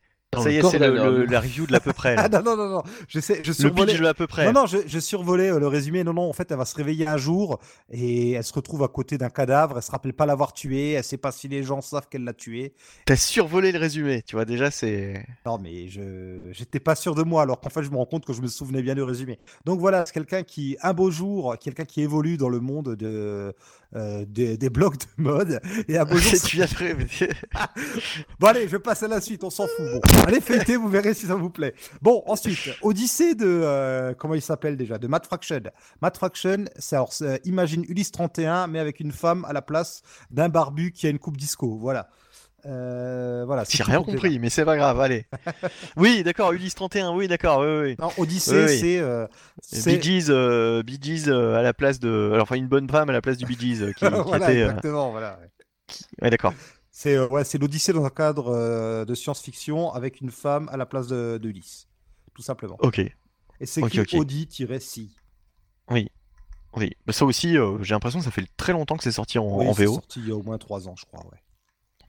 Ok. Voilà. Donc euh, ça sort enfin en VF, quoi. Pourquoi pas, ouais. Ok, ok. Allez, la suite, euh, on passe à, à Bliss. Oui, Bliss euh, qui nous sort euh, les chroniques du guerrier éternel. Et tu sais quoi, c'est encore plus vieux, puisque là, ça reprend des choses qui sont sorties en 2013. C'est tout simplement la première série, et je crois qu'il y a aussi une ou deux mini-séries ou one-shot sur Eternal Warrior. Et c'est bizarre, j'étais persuadé qu'ils avaient déjà sorti euh, Eternal Warrior en, ont- VF. Ouais, ils ont sorti en un tome euh, la série euh, La colère du guerrier éternel, Wrath of the Eternal Warriors, qui était beaucoup plus récente. Mais ça, ce sont vraiment les débuts du Eternal Warrior dans sa propre série dans l'univers Valiant relancé. Et donc, c'était resté inédit jusque-là en VF. Alors, peut-être que c'était déjà sorti sur la plateforme numérique. mais En tout cas, en papier, c'était inédit. Panini l'avait pas sorti et, et, Bliss avait fait l'impasse dessus lorsqu'ils avaient repris le catalogue. Ok. Et euh, chez iComics, alors euh, des annonces et puis aussi des, des retards du coup. Ouais, alors bon, il continue euh, avec encore un nouveau tome de Rick et Morty, mais Oui. on a eu de bonnes annonces, à savoir que, alors de bonnes annonces, euh, ça peut vous chagriner, mais c'est pour la bonne cause, le fameux tome 0 qui doit de, des Tortues Ninja, qui doit reprendre les 4 tomes sortis chez Soleil, Ouais, qui correspondait, je sais plus, je crois, aux 16 premiers numéros, oui, aux 16 premiers numéros. ouais, Bah, ce fameux tome 0 qui est tout le temps repoussé a été repoussé à juillet, ouais, mais alors a priori c'est parce qu'il voulait inclure des bonus ouais. et que bah ils ont besoin de plus de temps visiblement pour les inclure. Mais, que- Mais alors, euh, moi j'avais entendu parler d'un prix qui était quand même assez, euh, assez élevé. Hein. ouais, bah, c'est quand même euh, un gros tome. Il y aura 16 numéros dedans. Donc euh, je sais plus. Je crois que le tome c'est 40 euros, quelque chose comme ça. Ah, je crois que c'est même 50. 50, oui, je sais plus. J'ai- Je crois que c'est, je crois, je crois que je crois que c'est 50 80. euros et euh, et alors certains comparaient au, au tome de Bliss, mais mais Bliss, il y en avait plus que plus que 16 tomes. Hein. Plus Ouais. que 16, euh, plus que 16, euh, je veux dire euh, numéros quoi. Ouais, ben. Bon, en même temps, c'est du Tortue Ninja. La, la, Oui. la- comment dire, la, la licence est, est sans doute euh, plus chère aussi. Hein. Il y a de ça aussi, oui. Voilà, euh, comme, comme ils se disent que beaucoup de gens qui ont déjà euh, les tomes de soleil euh, rachèteront peut-être pas tout ça, ben, ils se sont dit qu'ils doivent amortir, je sais pas. Par exemple, moi qui ai les 4 tomes de soleil, euh, je vais pas le, le racheter, tu vois, le tome 0. Là. Même s'il y aura des bonus sans doute intéressants, je- là tout de suite, je peux pas me permettre de le racheter, tu vois. D'accord. Hmm. Enfin, moi, je, de toute façon, vu que vu que je suis en VO cette série depuis depuis bien avant que ça sorte chez Bliss euh, en euh, chez chez Bliss, chez euh, iComics en, en VF, je me refais pas euh, non plus la, la, la série en VF, mais mais par contre, pour ceux qui pour ceux qui, qui, qui lisent exclusivement en VF, c'est sûr que c'est une aubaine d'avoir iComics pour nous sortir cette série qui est qui reste très très bonne quoi. Ah oui, oui, oui. Et puis il était temps que ces premiers numéros sortent parce qu'ils sont vraiment excellents. J'avais Mm. adoré le- les premières sagas, pour ça j'avais été très déçu. En Soleil avait dit officiellement qu'ils arrêtaient. On a du Delirium aussi, ça ne s'arrête pas là. Ouais, ah oui, euh, quel délire. Wouh Alors Delirium qui sont spécialisés dans les produits de luxe et souvent des comics euh, plus ou moins anciens et pas mal de choses qui viennent du catalogue anglais. Enfin, Deluxe, euh, je, je trouve que par rapport à leur édition, leur prix reste très correct. Hein. Ah oui, les, les prix restent corrects, mais les éditions sont somptueuses. Oui.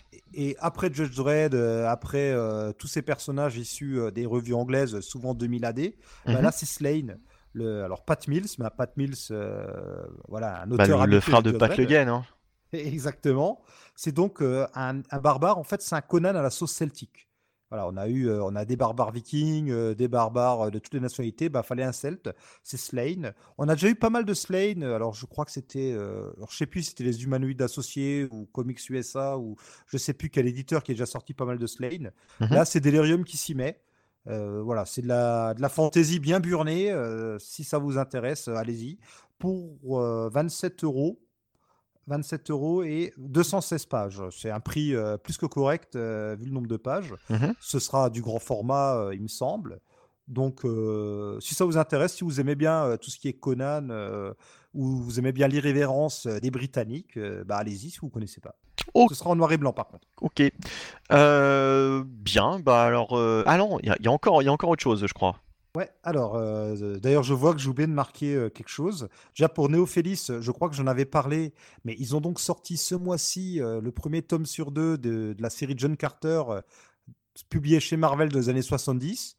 Donc, je vous encourage encore une fois à vraiment y aller. Alors, ça se commande sur leur site. Ça, je crois qu'il y en a pour 37 euros avec les frais de port. Mais moi, je, alors, j'attends le mien avec impatience. Vraiment, euh, ce genre d'initiative, je pense qu'il faut le soutenir parce que c'est euh, c'est de la bonne BD qui, qui se fait trop rare. Enfin, c'est de la, c'est de la science fantasy, comme on dit. C'est un peu euh, ce type de récit qui a inspiré Star Wars. C'est vraiment un bout de l'histoire de la littérature de science-fiction et même de la BD de SF. Donc, je vous encourage vraiment à acheter un œil et surtout que Néophélis, même si c'est une petite boîte, ils font des choses superbes. Et à côté de ça, on a aussi euh, l'éditeur Comics Initiative. Alors, vous en avez peut-être entendu parler car ils avaient sorti euh, l'énorme ouvrage euh, que j'ai d'ailleurs, Kirby Enemy. Il y a quoi C'était il y a deux ans. Comment il se la pète. Comment il se la pète Que j'ai d'ailleurs, etc. Bah oui, bah, je suis content de l'avoir. on s'en fout que tu l'as. mastodonte. Le, le, autre bouquin, je ne l'ai pas. C'était Young Romance. C'était les comics de romance de Jack Kirby des années 50. Ça, je ne l'ai pas, par contre.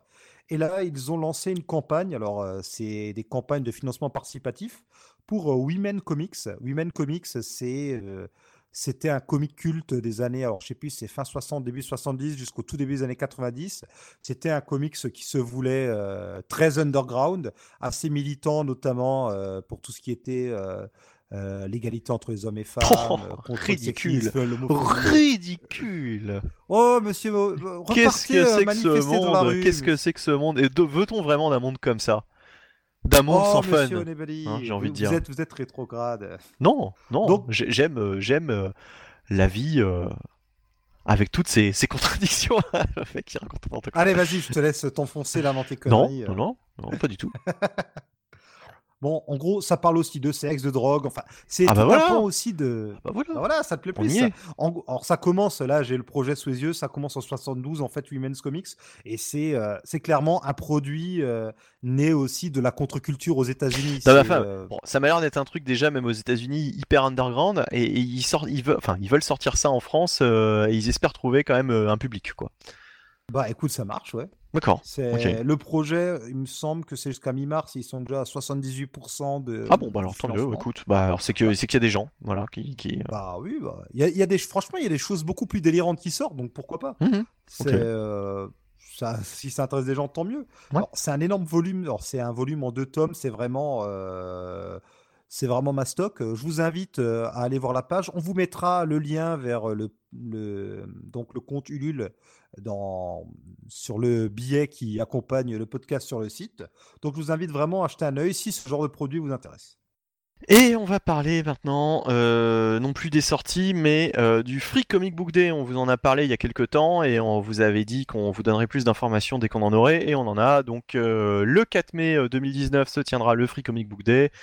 Le principe, c'est que dans les, les, les- comic shops qui participent à l'opération, vous pourrez euh, faire vos petites emplettes et repartir avec des comics gratuits.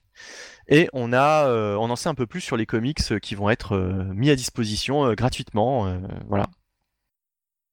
Ouais. Donc, Donc, chez les différents éditeurs. Donc on va commencer par, bah, par Panini, hein, tout simplement. Donc juste pour rappel, oui, le Free Comic Book Day, ça commence au début des années 2000 euh, aux États-Unis. C'était un comic shop qui s'est dit tiens, pour euh, attirer des gens, euh, il y a un On- jour on- dans l'année où je vais donner euh, des comics on l'avait gratuits. pas, on n'avait pas déjà fait l'historique la dernière fois, je me demande. Ah, on avait déjà fait l'histoire Oui, la dernière fois. C'est pour ça que bah, j'ai juste rappelé quel était le Ah, principe. ok, mais, ouais. Ok, Voilà. bon, bah, ça marche. Et puis donc, depuis quelques années, bah, grâce à l'association BD Ciné Goodies, c'est importé en France. Voilà, c'est ça. Donc, on en avait parlé d'ailleurs. euh, voilà, reprends le micro, je t'en prie. Ah non, justement, je, je te demande, annonce, annonce Ah. les, les, les différentes sorties. Donc on va commencer par Panini, tout simplement. Alors juste euh, Panini Urban, ils se foulent pas trop parce que chez eux, ça va être euh, juste des numéros. euh, Non, je dis n'importe quoi, il y en a plein qui font ça, mais ça reste assez sommaire parce que chez Panini, on aura le premier numéro des 4 Fantastiques de Sarah Pikeli et Dan Slott et le premier numéro de Conan le Bar- Barbare de Mahmoud Asrar au dessin et de Jason Aaron au scénario. Euh, deux titres qu'on retrouve, je sais plus, en juin ou juillet euh, dans les collections 100% Marvel. Bon là, on les aura au format euh, floppy, comme, comme si c'était des comics VO, donc c'est plutôt, plutôt Voilà, marrant. ouais. Quoi. Ouais. Et chez Urban, on aura aussi une preview, à savoir le premier numéro de Batman Damned, série Ouais. de Brian Azzarello. Et au dessin, c'est, je crois que c'est son comparse Libermero, si- Voilà, Libermero. C'est Numéro. très mauvais. C'est franchement... euh, Batman Damned, c'est une grosse pas, déception. Quoi. Bah, je, te- je, Bah, je- voulais le dis, lire. Je voulais le lire et comme toi et d'autres, vous me disiez que c'était pas terrible, je suis pas allé. Et on n'en avait pas parlé, mais il y a eu une mini polémique. euh, Autour du Zizi, ouais, le Batizi, mais ça fait quand même, ça remonte quand même maintenant. Oui, voilà, ouais. En gros, Comme le Zizi, moment, hein. Batman, bah, Celui de Jonathan, il monte souvent. Surtout quand je parle. ça sera coupé au montage, ça. Euh, Non, si, bah si, non. si. Par contre, par contre, son Zizi a été coupé. Oui, il y a eu une polémique parce que sur euh, l'espace d'une image, on voit Batman dans la dans sa Batcave qui s'est dénudé après une mission et donc ça a été censuré. euh, Oh voilà, bon, bref. Et euh, voilà, donc ça, ça sortira. Bah ça, ça, ça, ça choque les, les Américains puritains, alors que des trucs, gore, comment dire, euh, pas, oui. euh, ouais, ouais, ouais, euh, voilà. Bon, après, voilà. euh, C'est, comme ça, hein, c'est la culture américaine. Oui, voilà. il y, a- il y a toute une, euh, il y a plein de choses qui se posent de. Bon, bref, je m'embrouille. Alors, chez Delcourt, J'espère que ce sera pas coupé au montage parce que c'était quand même une belle si je intervention. voulais parler de, oh, mais tu sais, c'est comme tous ces problèmes de Facebook qui censure les œuvres d'art, par exemple les statues, euh, des, des œuvres de type la statue du David euh, qui est tout nu, est-ce qu'on peut la montrer sur les réseaux sociaux ou pas? Enfin, euh, il y a tout un tas. Alors, si on permet de mettre dans des, même dans des manuels scolaires de telles images, est-ce qu'il faut censurer la nudité dans la bande dessinée? Vaste débat, vaste débat que nous n'aurons pas ce soir. Mais on passe donc à Delcourt. Alors en fait, je critiquais pas les Urban, mais j'étais mauvaise langue parce que eux au moins ils avaient des numéros complets, même si ce sont des débuts. Chez Delcourt, ce sera de la preview, mais quand même de la preview intéressante puisqu'on aura les 14 premières pages de Farmhand de notre ami Rob Guillory, dessinateur de Chou qui devient ici dessinateur et scénariste. Série Mhm. dont j'ai déjà euh, tari d'éloges et je crois que Jonathan aussi, il y a quelques numéros de notre podcast. Tu n'as pas tari d'éloge, justement. Parce que si tu avais tari d'éloge, tu en aurais pas dit du... beaucoup de bien. Totalement, totalement. Je fais pas du tout un métier en rapport avec la langue française. hein. Et ça, il- j'allais dire il est tard, mais puis on est qu'au début de l'émission et il n'est pas si tard que ça. Euh, on aura aussi une preview de Umbrella Academy Hotel Oblivion, troisième mini-série euh, de cet univers. Euh, mini-série qui est adaptée depuis peu sur Netflix. Donc c'est pas pour rien qu'on nous annonce ça. Et on aura aussi euh, une preview beaucoup plus courte de Mes héros ont toujours été les junkies. D'accord. Ok. Euh, chez Bliss maintenant. Eh ben, figure-toi qu'il y a encore un numéro chez Delcourt. Eh oui, tu Ah. as mal lu le conducteur, euh, petit coquin. Non, je, je, je pensais tu qu'on en avait fous, fini. euh, Non, en fait, ce que je n'ai pas dit, c'est que chez Delcourt, on aura deux numéros. On a un numéro entre guillemets adulte, destiné plutôt au lecteur adulte, qui est celui que je viens de vous présenter. Ouais. Et on a un second Un numéro jeunesse. qui est voilà, plutôt orienté jeunesse et Star Wars, puisque c'est un numéro où on aura euh, deux épisodes tirés de la série Star Wars Aventure, qui est une série à destination jeune public. Mhm. Deux épisodes, euh, chacun dessiné par le français Morisset. On aura Elsa Chartier, donc dessinatrice française, qui a aussi dessiné euh, par le passé, il n'y a pas si longtemps, je crois l'an dernier, un numéro de cette série qui la signera un poster. Et on nous promet aussi une autre surprise encore, donc on verra. Qui, qui s'est transformé en Esla Chartier, hein, d'ailleurs, sur le conducteur. Ouais, ouais, non, mais. Esla Chartier, oui. Ouais, bon. Ouais. C'est les mystères du conducteur, ça. Esla Sorna aussi. Oui, Esla oui, Nublar. oui. Tu noteras que euh, le Papa Airbag, euh, je l'ai corrigé celui-là par contre. hein. Même si on n'avait pas de titre ce mois-ci pour eux, ça, je l'ai corrigé parce que j'en avais marre que tu me foutes la honte à l'antenne. Je vois même pas de quoi tu parles en plus, Papa Airbag. Oui, l'éditeur Papa Airbag, euh, j'avais mal écrit euh, Ah pendant oui, plusieurs mois. et d'accord. voilà. euh, Ok, ok, ok. J'avais même oublié, tu vois. Ouais, ouais. Ouais, Je l'aurais même pas fait. Oh ben, tu, tu es bon prince. Oui, et Bliss, alors chez Bliss, on a peut-être euh, le numéro le plus intéressant. Parce que, a priori, c'est un épisode Ouais. qui n'est pas réédité. Mais Bliss, ils font souvent des, des free comic book day intéressants. Hein. Ouais. Ouais. Quand ils font pas euh, des trucs avec des, des fiches euh, de personnages, etc., euh, Ouais, ils proposent quand même des, du, contenu, euh, du contenu intéressant. C'était il y a deux ans qu'ils nous avaient proposé un véritable guide de l'univers Valiant. Oui, Euh, ou 2-3 ans même, je sais plus. ou il y a trois ans. L'an dernier, je me rappelle plus ce que c'était, mais oui, ils aiment bien un peu se, Se démarquer. En même temps, ils en ont sans doute plus besoin que Delcourt, ou Urban ou Panini, qui sont vraiment des grosses locomotives bien installées. Les petits éditeurs comme Bliss ou iComics euh, ben, doivent un peu plus se faire remarquer, et c'est tant mieux. On les en remercie parce que ben, c'est peut-être plus intéressant. Et donc, on aura dans ce numéro de Bliss. Oh, oh, Oui, on aura. Alors, oh, c'est Bliss Comics, oh là là, Oh là là, c'est- on va pas s'en sortir ce soir. Harbingers Wars 2, numéro 0. Ouais, ça fait beaucoup de chiffres. En gros, on a euh, un event qui s'appelle Harbingers Wars 2, Oui. mais qui n'est pas comme Civil vraiment, War, voilà, mais qui est pas vraiment une suite du premier Harbingers Wars. comme Civil War. hein. Voilà, comme Civil War 2. Du coup, en VF, ils ont décidé d'appeler ça Harbingers Wars Blackout. Voilà, j'y suis arrivé. Blackout, oui, d'accord. Blackout, oui. Mhm. Et euh, si le Free Comic Book Day, c'est le 4 mai, eh ben figure-toi que c'est le 3 mai que sortira en librairie euh, ce numéro, euh, enfin le- l'entièreté de l'event. Et donc je disais que le numéro 0 a une particularité, c'est que déjà en VO, il n'était pas réédité dans le TPB, et je crois que c'est pas le cas non plus en VF. Et c'est un numéro qui était assez dur à choper, je crois qu'il fallait commander plusieurs... je, je crois, alors je sais plus, il fallait soit commander plusieurs numéros ou récupérer des coupons dans des numéros. Enfin, il y avait toute une procédure pour avoir ce numéro.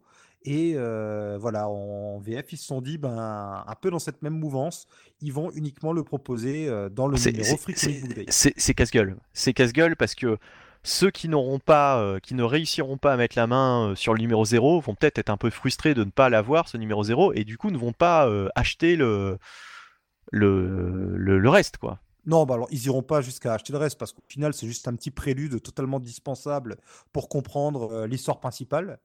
Même en VO, tu vois, c'est vraiment euh, un petit tie-in. euh, c'est vraiment un récit euh, qui n'apporte pas Hmm, grand-chose. D'accord, ok, ok. Mm, Écoute, c'est simple, la- une bonne partie des lecteurs seront même pas au courant qu'il y a ce truc. Oui. Clairement. Et Oui. du coup, alors, je comprends la frustration moi-même. Si du coup j'achète Blackout et j'arrive pas à avoir le, ce numéro 0, ça m'embêtera un petit peu. Mais d'un autre côté, je me dis, ben, ça donne un côté amusant, quoi. Ça va nous forcer à essayer de trouver ce numéro et tout. Pourquoi pas? Tant que ça reste exceptionnel comme ça, ça me dérange pas trop, quoi. Mhm. Mais c'est vrai que pour ce numéro euh, qui est gratuit, enfin, qu'on obtient en achetant en général, euh, ce qui se passe, c'est pas euh, vous servez, hein, c'est vous achetez euh, un tome et on vous dit, ben, pourtant étant d'achat, on vous donne, vous avez le choix entre euh, les numéros du Free Comic Book Day. Ben, euh, je sais plus ce que je voulais dire du coup. J'étais. Ben, je sais pas, euh, tu dis, euh, tu disais, c'est vrai, euh, qu'on, si on vous donne ce numéro, euh, Oui, voilà, enfin, ça va. Ah oui, et le problème, c'est que du coup, ben, les gens vont spéculer. euh, ceux qui ont réussi à choper ce numéro vont spéculer. Ah bah ça oui bah avec- ça sur tous les sur tous les, le les, numéros du Free Comic Book Day on les retrouve malheureusement à des prix indécents alors que c'est à la base gratuit hein, bon Oui, voilà, ouais.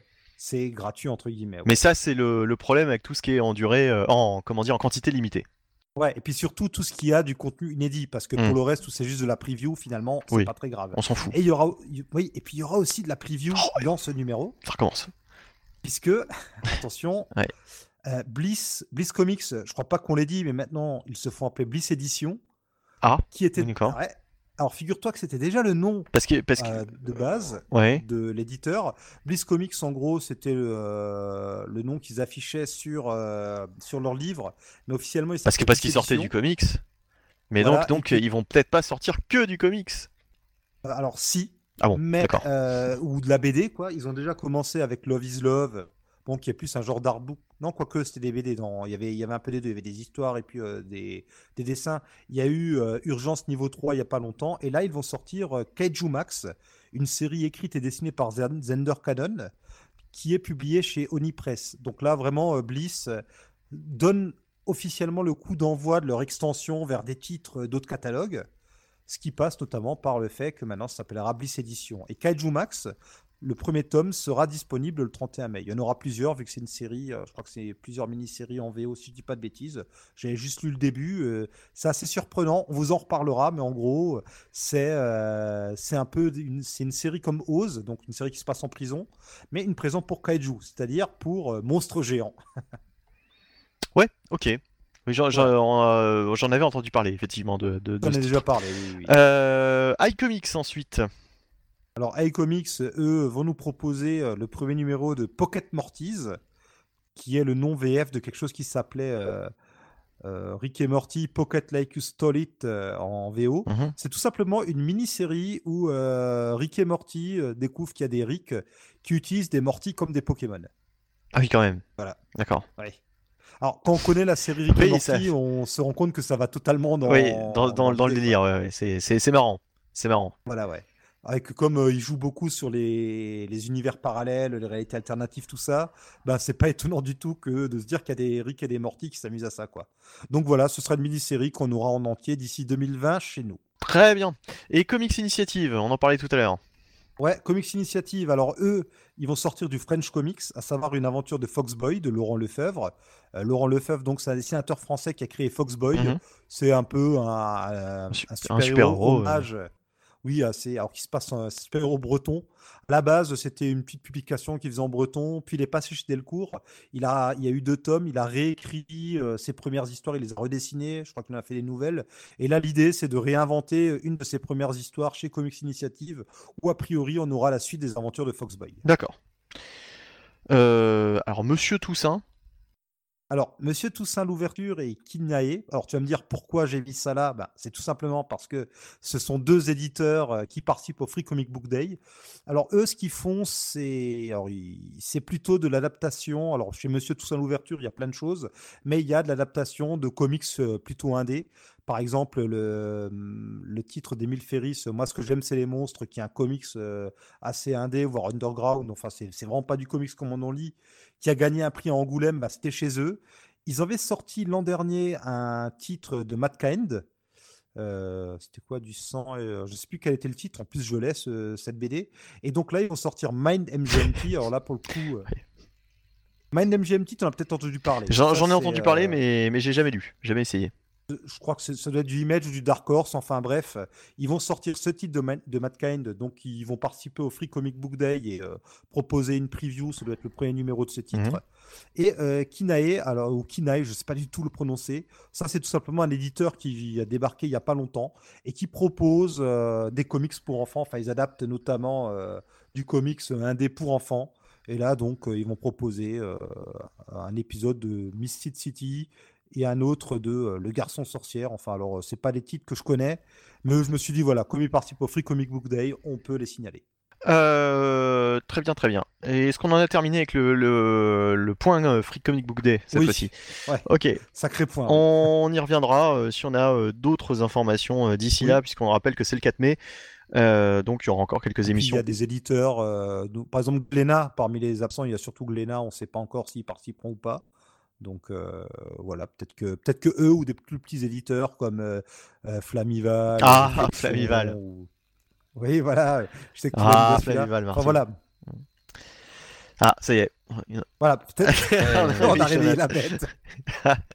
C'est le mot magique Flamival. Peut-être que les petits, que ces, ces petits éditeurs, peut-être qu'ils vont se rajouter à la danse aussi. on. Oh, ils vont se rajouter à la danse. L'expression, alors là, euh, bienvenue dans le 20e siècle. Euh, donc oui, euh, ben on, va, on va parler maintenant de salon comics. On avait parlé euh, du, du comics, de la Comic Con. Du Roubaix. Oui, on avait parlé de la Comic Con. du Ouais, la Comic-Con, oui. Initialement, on avait parlé du, du, du Paris-Roubaix. Du Paris-Roubaix. Le fameux Paris-Roubaix, oui. C'est comme le Paris-Dakar, sauf que tu vas à Roubaix. Voilà, on avait parlé du Roubaix Comics Festival, bien sûr, avec notre invité euh, organisateur euh, Bernie euh, la dernière fois. Et du coup, on va parler maintenant du Paris Manga qui s'est tenu il y a un peu plus d'une semaine. euh, semaines. Oui, ça va faire quasiment deux semaines. 10 jours. Oui, oui. 10 jours. Voilà. oui, bah, de toute façon, on, on- s'est vu, on s'est vu à cette occasion, mais on va pas en parler de ça, on s'en fout. Mais oui, toi, tu as été euh, au, au Paris Manga euh, une journée? Une... Ouais, Ouais. j'y étais le samedi. Ouais. Donc c'était le 16 et le 17 février.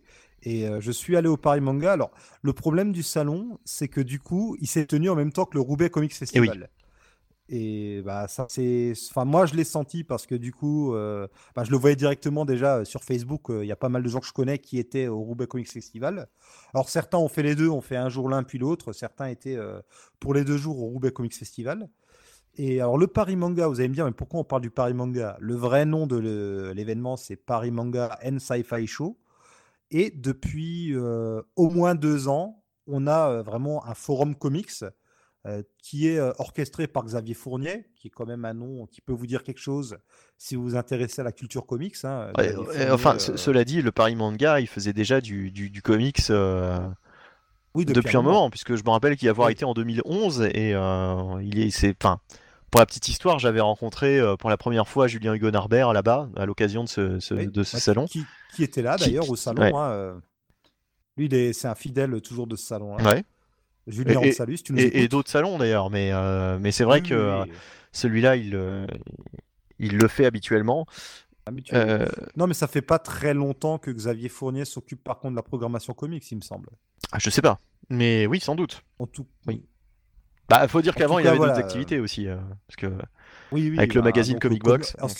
anciennement Comics Box, enfin, il a écrit pas mal de bouquins, voilà. Hmm.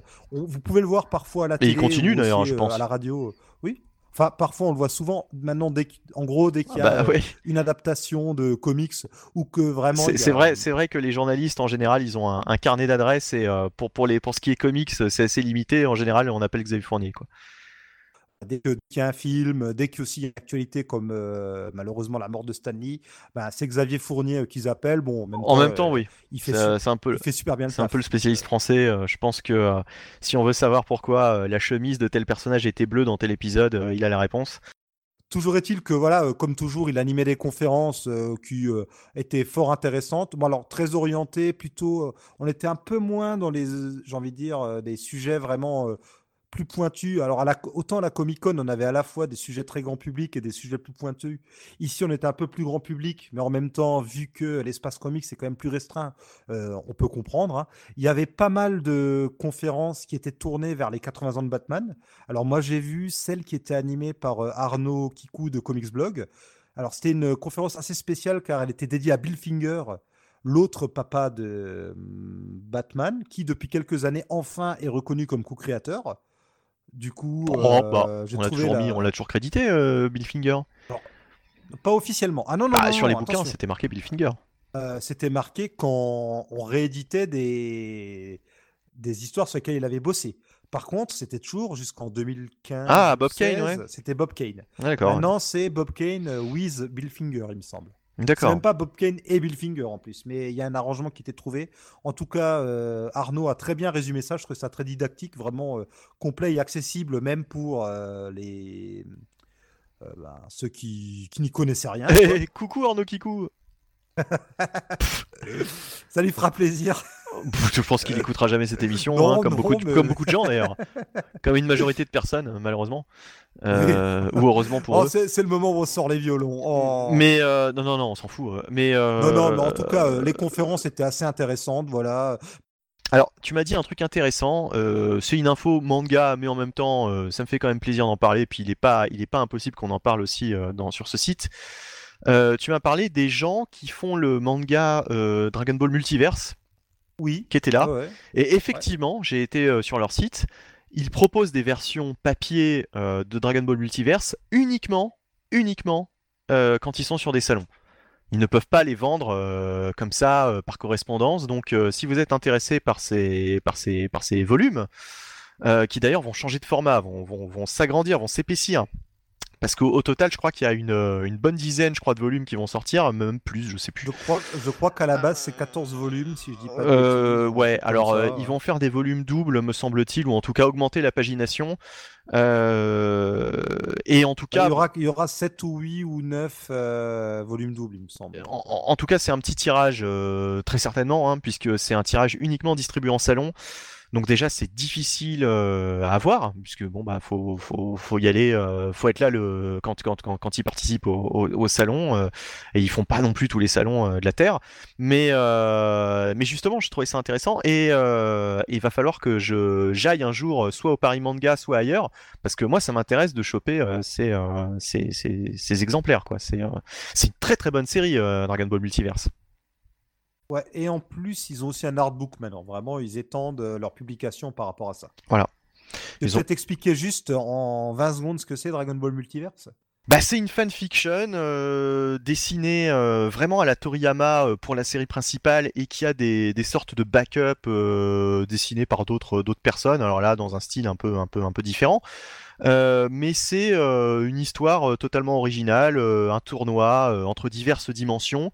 Alors ça peut faire penser à Dragon Ball Super du coup, mais c'est, j'ai envie de dire, beaucoup mieux malheureusement, que Dragon Ball Super, comme quoi les fanfictions et les, les, les, travaux de fans peuvent supplanter le maître. parce que franchement, Dragon Ball Multiverse, c'est super fun. Il y a un vrai bon scénario. J'ai pas tout lu, et alors c'est disponible en ligne, hein. vous pouvez lire absolument tous les volumes en ligne, bien évidemment sur leur site, c'est gratuit, euh, libre d'accès, puisque bah, bah, bah, voilà c'est une fanfiction, et normalement ils ne peuvent pas euh, vendre, ils ne peuvent pas en faire commerce, c'est pour ça qu'ils n'en vendent que sur les, salons, et en plus l'argent donc qu'ils récoltent sert uniquement à produire bah, justement des volumes, à, à, écrire, à, travailler quoi, leur, leur sert comme base de, de travail parce que euh, bah faut bien que c'est un travail colossal quoi de de, de, produire autant de autant de, planches. Euh, enfin voilà quoi, c'est euh, juste pour pour auto-financer cette œuvre. mais enfin je veux dire, ils vont pas prendre des vacances avec ça quoi. c'est ça. Ils vont ils vont pas en faire commerce. C'est vraiment des passionnés. Donc et c'est et c'est vraiment très très bien. passionnant. Et oui, franchement franchement c'est bien foutu quoi bien bien foutu. C'est vraiment pas mal Dragon Ball Multiverse. Donc euh, voilà, euh, tout est disponible en plus sur leur site. Vous pouvez lire entièrement euh, la BD sur votre ordinateur ou votre tablette. C'est dispo gratuitement sur leur site. Et comme tu disais, bah, en festival, ils vendent des versions reliées. Alors ils avaient des tomes simples avant, maintenant ce sont les tomes doubles. Mmh. Voilà, donc et sinon, bah alors est-ce que est-ce que t'as fait le, t'as peut-être d'autres choses à dire sur le Paris Manga? Ben, mon niveau, niveau dessinateur, il y avait quelques petits invités intéressants. Il y avait notamment Phil Noto. Alors, ils ont eu. Euh, alors, c'est qui? C'est Réan Otley qui devait venir, qui malheureusement a annulé. C'est bête, c'était euh, vraiment l'artiste qui m'intéressait le plus. Ouais. Bah, c'est comme, comme souvent, hein, euh, la tête d'affiche annule au dernier moment. Alors, au Roubaix Festival, c'est. comment il s'appelle déjà? Tu... Celui qui avait déjà annulé à Lyon. et Sadri Beach. Et Sadri Beach qui a annulé, tu vois. Donc, comme quoi, c'est choses qui arrivent partout. Enfin, voilà, mais sinon, ça reste, euh, ça reste sympathique comme salon. Ok. Ok, ok. Et puis c'est rigolo quand, comme moi, on connaît pas trop les mangas, ou euh, bah, ça permet aussi de voir un peu d'autres choses, de goûter plein de choses aussi.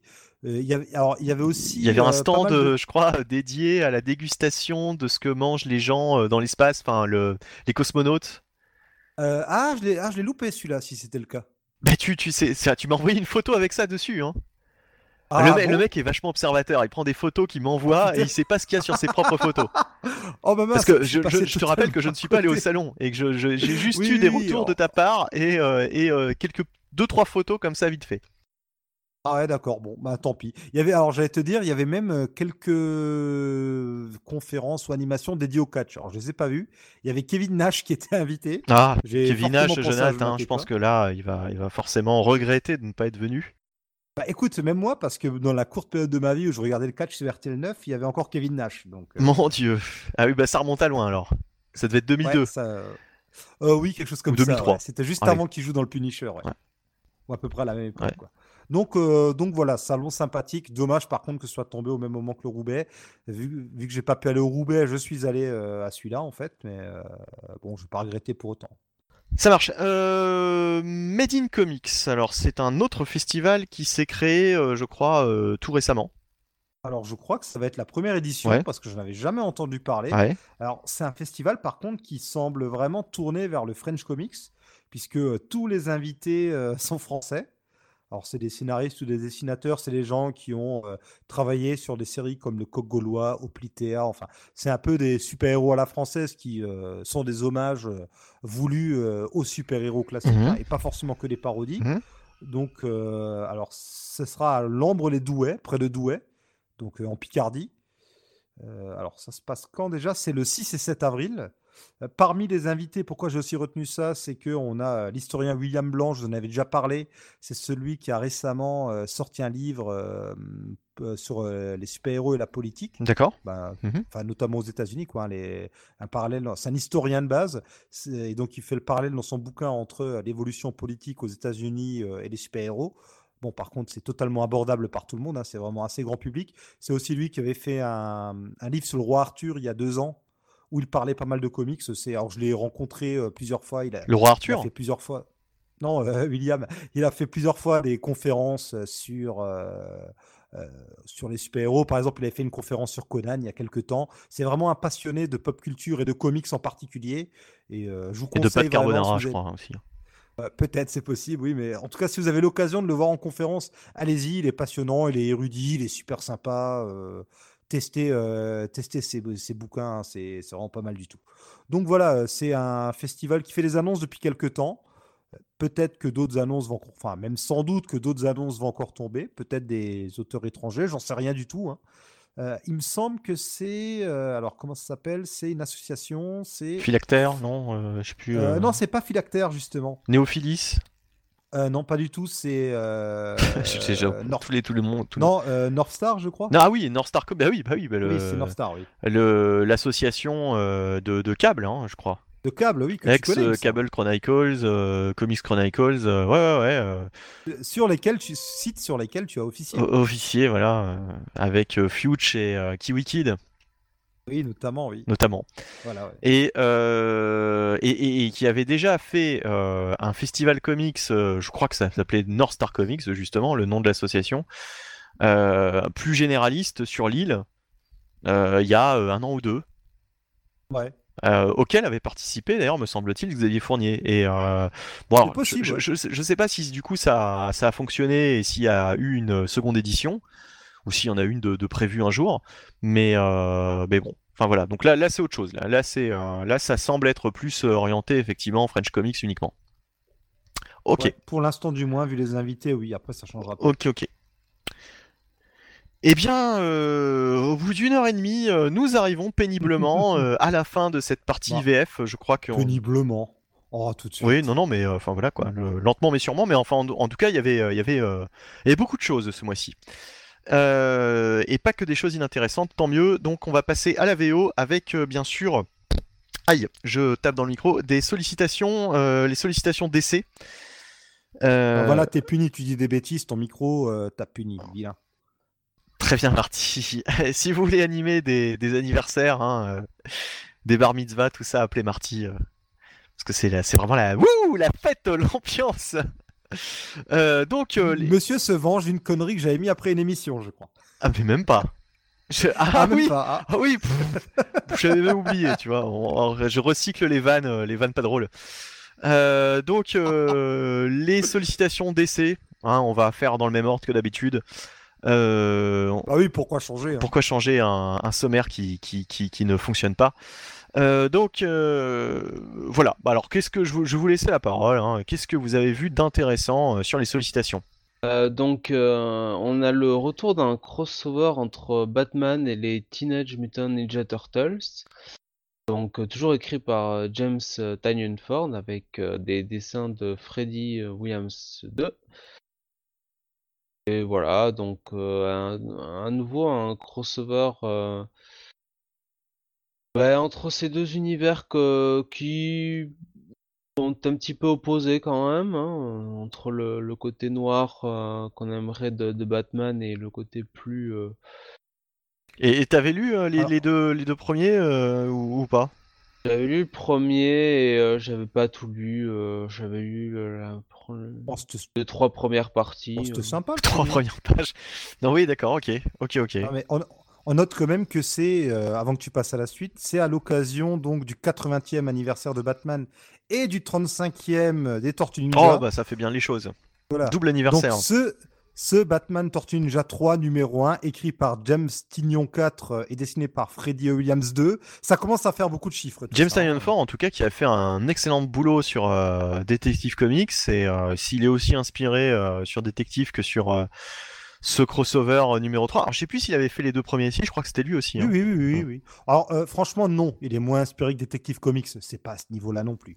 Mais euh, c'est pas Bon, en même temps, c'est pas ce qu'on attend forcément. Quoi. On n'attend pas Non, euh, la dramaturgie, enfin le, le- Mais, mais c'est meilleur que pas mal de crossovers de ce genre. Ouais.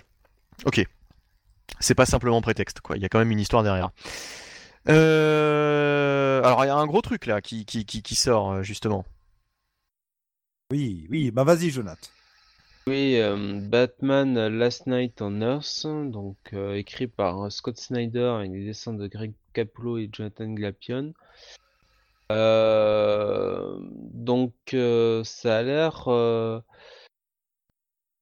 ça a l'air d'être un espèce de conte un peu comment dire crépusculaire de, Batman dans une espèce de dystopie j'ai bien l'impression. C'est Snyder qui veut encore une fois nous raconter la fin de Batman, quoi. C'est l'évangile de Batman selon ça, Snyder. Ça ça, ouais. Alors ça sort quand même dans le, dans le Black Label. Oui, bien sûr, ouais, ouais. c'est les trucs un peu plus un peu plus dark, enfin bon, un peu plus dark que DC Comics qui est déjà toujours bien dark. Hein. Non, bah, c'est surtout censé être hors continuité. Euh... Pour certains, pour certains titres. Quoi. Oui, oui, oui, oui. C'est un peu, enfin, c'est un peu, on sait pas trop. C'est la plupart des titres seront hors continuité, mais pas. J'ai l'impression qu'il a une sur la couverture qu'il a une espèce de lanterne à la main. Ah non, c'est ah tu sais pas ce que c'est? Alors si tu agrandis la couverture, tu verras que ce truc qui ressemble à une lanterne, il y a un reflet vert. Ah. Mais c'est pas du tout une lanterne. Euh, non, non, c'est la tête du Joker. Alors je me permets de vous le dire car euh, normalement c'est ah, oui. c'est c'est comme ça que ça a été euh, présenté en tout cas. C'est Batman dans le futur qui se réveille rajeuni avec euh, la tête du Joker en abat-jour, comme ça. Voilà, exactement. Très bien. Il y en a qui aimeraient foutre ma tête comme ça en abat-jour. Et voilà, donc c'est pour pouvoir taper dessus à volonté. et ce sera en trois parties, hein. comme Batman Damned. 56 pages quand même, 6 dollars, voilà. Et puis pour les, enfin comment dire, les lecteurs matures voilà.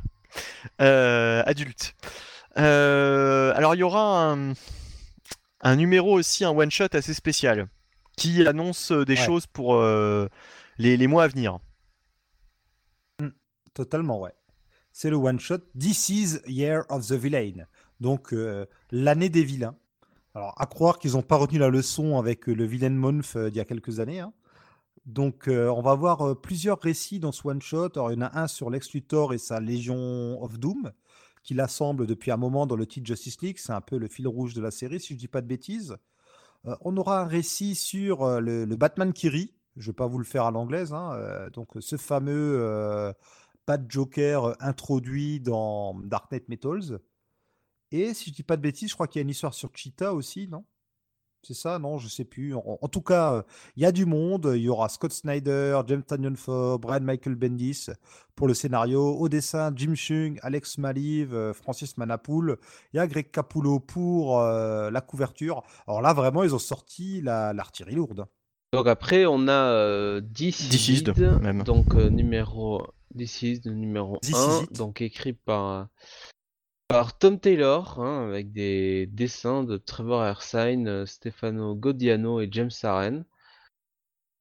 Euh, donc apparemment, il y a encore un mystérieux technovirus hein, qui aurait été libéré sur la Terre, euh, qui a infecté 600 millions de personnes. Et forcément, elle se serait, devenue assez violente. et même des monstres, hein, engins de destruction. Et donc les, héros du DC Universe euh, euh, sont euh, complètement pris de court par cette pandémie et donc doivent sauver leurs proches et, le monde. Alors ce sera en six parties, c'est une mini, mais alors c'est hors continuité là, totalement là. C'est une sorte de Marvel zombie, j'ai l'impression. Oui, oui, ouais, ouais. Oui, oui, oui, c'est hors continuité, ouais. Quand tu vois comment commence la preview qui a été euh, révélée, oui, oui, ça commence. Euh, enfin, ce sera hors Et euh, il y a quand même une, jolie couverture de DC's avec le Joker façon grippe sous le clown, là, ça le clown, quoi. Enfin, le, le, le, clown de Stephen King face à un Robin. Oui, oui, oui. Et on note quand même que Stefano Godiano, qui assiste Trevor Ersine, c'est l'encreur euh, sur euh, Walking Dead depuis un moment déjà. D'accord, ouais. Petit clin d'œil. Euh, ok, bon bah, moi la couverture me donnait envie, mais en fait de savoir, enfin de voir le pitch et de voir que c'est dans un truc totalement alternatif, ouais, bof, bof. Sans... À voir. Tom Taylor, moi, il m'a encore pas déçu jusque là, enfin pas trop déçu, donc pourquoi pas. Mais je l'aurais, enfin quitte à mettre euh, Tom Taylor chez DC, j'aurais aimé le voir euh, plutôt sur un, projet euh, mainstream qui compte un peu plus quoi. Ah oui. Ah oui, totalement, oui. Puis c'est un peu du revu, quoi. Les héros qui pètent des plombs, Ouais. c'est bon. Et puis encore un truc grim and gritty, euh, alors que je rappelle que Rebirth Oui, devait ouais. revenir à un DC plus lumineux. C'est Ouais, c'est tout le contraire. Tom Taylor, ça fait... C'est, Et puis ça fait des années qu'il nous fait déjà ça sur Injustice, donc bon, il serait Franchement, vous trouvez pas que c'est plus sombre que le... les New 52, Ah quoi, si euh, au final? Oh bah c'est pareil. Bah, Ah, c'est pareil. euh, D'ici, il n'arrive pas à Dans New Ouais, 52, bon, il y avait plus de, plus de choses, quoi. Donc euh, on pouvait un peu sortir un peu de ça, quoi. Ouais. Ouais, ben vivement, vivement que le Rebirth euh, porte vraiment les fruits promis parce que là, Ouais. Les fruits, ça les fruits pourris. Euh, Batman and the Outsiders, euh, nouvelle série. Ah, enfin Ça a été, re- c'est pas cette série-là qui a été repoussée. Euh, peut-être, peut-être. euh, ça fait des années qu'on n'avait pas eu de Batman and the Outsiders. euh. Donc là, ce sera Brian Hill au scénario avec Dexter Soy au dessin. Peu au perso, Brian Hill, bof, quoi, enfin, je ouais. Oui, ça, ça voilà, me vend ouais. pas spécialement du rêve. Alors, les, autres... ouais, les, Outsiders, pourquoi pas, mais bon, euh, Brian Hill. Alors, est-ce que c'est les vrais Outsiders de l'époque ou est-ce que c'est des nouveaux? Parce que non, j'ai l'impression qu'il y a le, il y a son nouveau sidekick là, euh, le Black euh, a Signal. Signal, voilà. ouais. Euh, En fait, il y a ouais, Il y Katana. a, Signal, il y a Cassandra Kane. Il y a Katana et Black Lightning. Donc ouais, c'est euh, il y a des membres habituels et des nouveaux membres quoi. Par contre, on revient au concept euh, pré-Flashpoint des Outsiders. C'est plus euh, les délires euh, qu'on avait eu dans Green Arrow où les Outsiders, ça devenait différentes maisons euh, liées chacune. alors c'était quoi une arme, il me semble. Là, on revient vraiment aux Outsiders à l'ancienne quoi. Euh, sortira, euh, signalons-le, le dernier Heroes in Crisis. hein. J'ai envie de dire. Ouais. Euh, oui, le dernier numéro 9. Ah, le 9 c'est le 9, d'accord, de ouais. Tom King et, et Clayman au, au dessin. J'ai lu celui qui est sorti bah, aujourd'hui, hein, au moment où l'on enregistre cette émission, euh, avec euh, ben, euh, Tom King au scénario, et puis là, par contre, c'était Clayman qui a fait deux pages, qui a été remplacé par un autre dessinateur. Alors, j'ai pas les, j'ai pas les crédits sous les yeux, mais déjà, bon, un peu dommage quand même. Parce que justement, d'habitude, on dit au moins il y a Clayman et qui nous sort de, de très belles planches. Là, c'était un petit peu en deçà du coup sur ce numéro 5. Et ma foi, moi, c'est une série sur laquelle je. À chaque fois, je me dis, mais pourquoi, pourquoi je, je, je, continue, hein, je m'acharne. Euh, cinq numéros, j'ai l'impression que ça fait du surplace. Euh, c'est toujours. euh, bah, on n'en sait pas beaucoup plus que, qu'au début, quoi, j'ai envie de dire. Avec, euh, pour moi, un usual suspect euh, qui serait euh, sans doute euh, Kid Flash. D'accord, bon. J'ai pas encore lu euh, l'épisode de cette semaine. Je vais rattraper mon retard il y a Mais enfin moi c'est même pas par rapport à l'épisode de c'est même pas par rapport à l'épisode de, de, de maintenant hein, de, de, ce mois-ci. D'ailleurs celui de ce mois-ci me, me fait peut-être un peu douter mais euh, euh, depuis deux trois numéros enfin deux numéros je pense que c'est je pense que c'est Wally qui bah, qui, qui, qui, qui, qui, depuis qu'il est revenu euh, a pété Ouais, un câble quoi. ça, ouais, ouais. N'est pas satisfait de, de, de, de, de la vie qu'il a, qu'il a actuellement, mais, mais je pense que les corps euh, des... Enfin, c'est ma théorie, hein, la- les corps qu'on a euh, des, des, des super-héros euh, qui, qui, qui, qui sont morts, là, ne sont pas, au fait, euh, ceux de la, de, de la réalité... euh, de la réalité de décès. on quoi. avait Enfin, déjà tu eu vois, un indice dans le numéro précédent. Tu t'en rappelles peut-être pas, mais Oh, un décalage L'histoire du de décalage. quelques ouais. secondes. Ou de quelques jours, euh, Ouais. cinq jours, non, ou, un, ou cinq heures, je sais plus. euh. Bon, bref, on va pas trop spoiler pour ceux qui l'auraient pas lu. Bah, justement, j'avais, j'ai pas encore lu le numéro qui vient de sortir aujourd'hui, mais j'avais, c'était dans le précédent qu'on avait le duo euh, Blue Beetle Booster Gold, il me semble. Ouais, ouais, il y avait Bah, peut-être y quelques avait, oui, il y scènes avait avec. partie d'épisode consacrée à ça et j'avais beaucoup Là- aimé, tu vois. Là, il y a essentiellement un personnage, euh, une espèce de barbare, homme préhistorique, dont on fait le focus dessus. Alors, je sais même plus comment il s'appelle. Je vois que tu as lu avec attention. Un truc comme Ah, Narc ou je sais pas quoi. Bon, bref. Personnage des Teen Titans. Euh, euh, et puis, euh, et puis, et puis, euh, et puis, on voit surtout le duo euh, Harley euh, et Ivy, euh, bien sûr. Euh, et puis, euh, et puis Wally West. D'accord. Bon, bah. Voilà. Mais, mais, mais c'est toujours euh, pareil, hein, toujours euh, dans cette espèce de, de psychologie, euh, syndrome euh, post-traumatique. euh, on a l'impression que vraiment ils sont, ils sont chez le psy. Bon, c'est un peu le but, c'est un peu le but de l'histoire, je, sais bien, mais j'ai l'impression que Snyder ne fait que Snyder, que Tom King ne fait que ça, quoi. Et franchement, je veux bien qu'il utilise ses expériences de, quand il a bossé au, FBI. Je crois qu'il a bossé au FBI. Non, à la CIA ou au FBI, je ne sais même plus.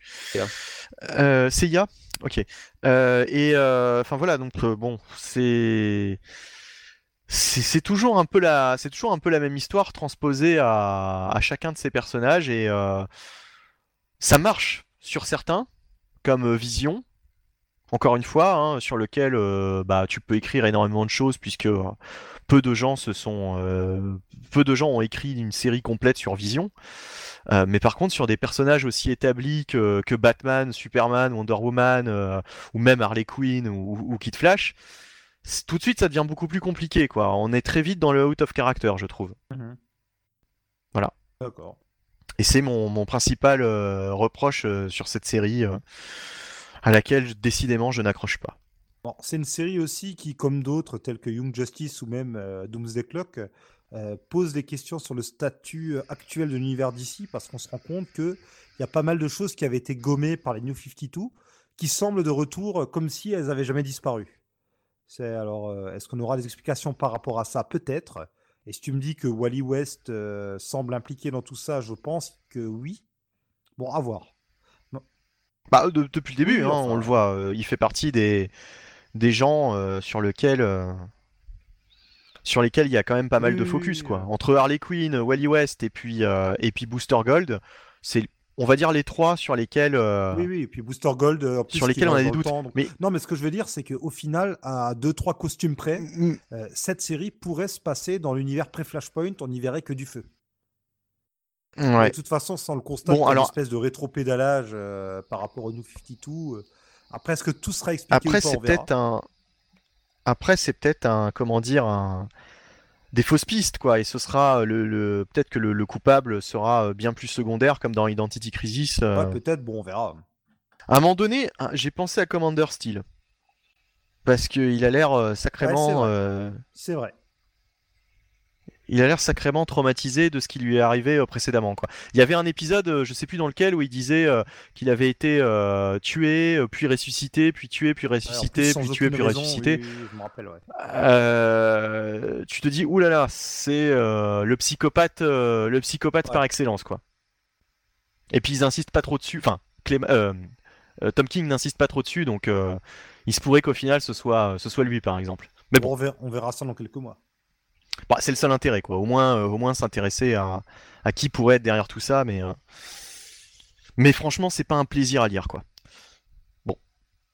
Et ben, sinon, je pense que dans les sollicitations, après, bon, euh, comme on dit souvent, c'est les des séries qui continuent. Hein. Il n'y a pas de. Il y a quand même, il y a quand même deux trois trucs. Par exemple, le début de l'arc Leviathan Rising dans les titres Superman, qui commence par un numéro spécial où il y a bien sûr Bendis qui écrit mais aussi euh, étonnamment Matt Fraction. Je ne sais pas d'où ils l'ont pris.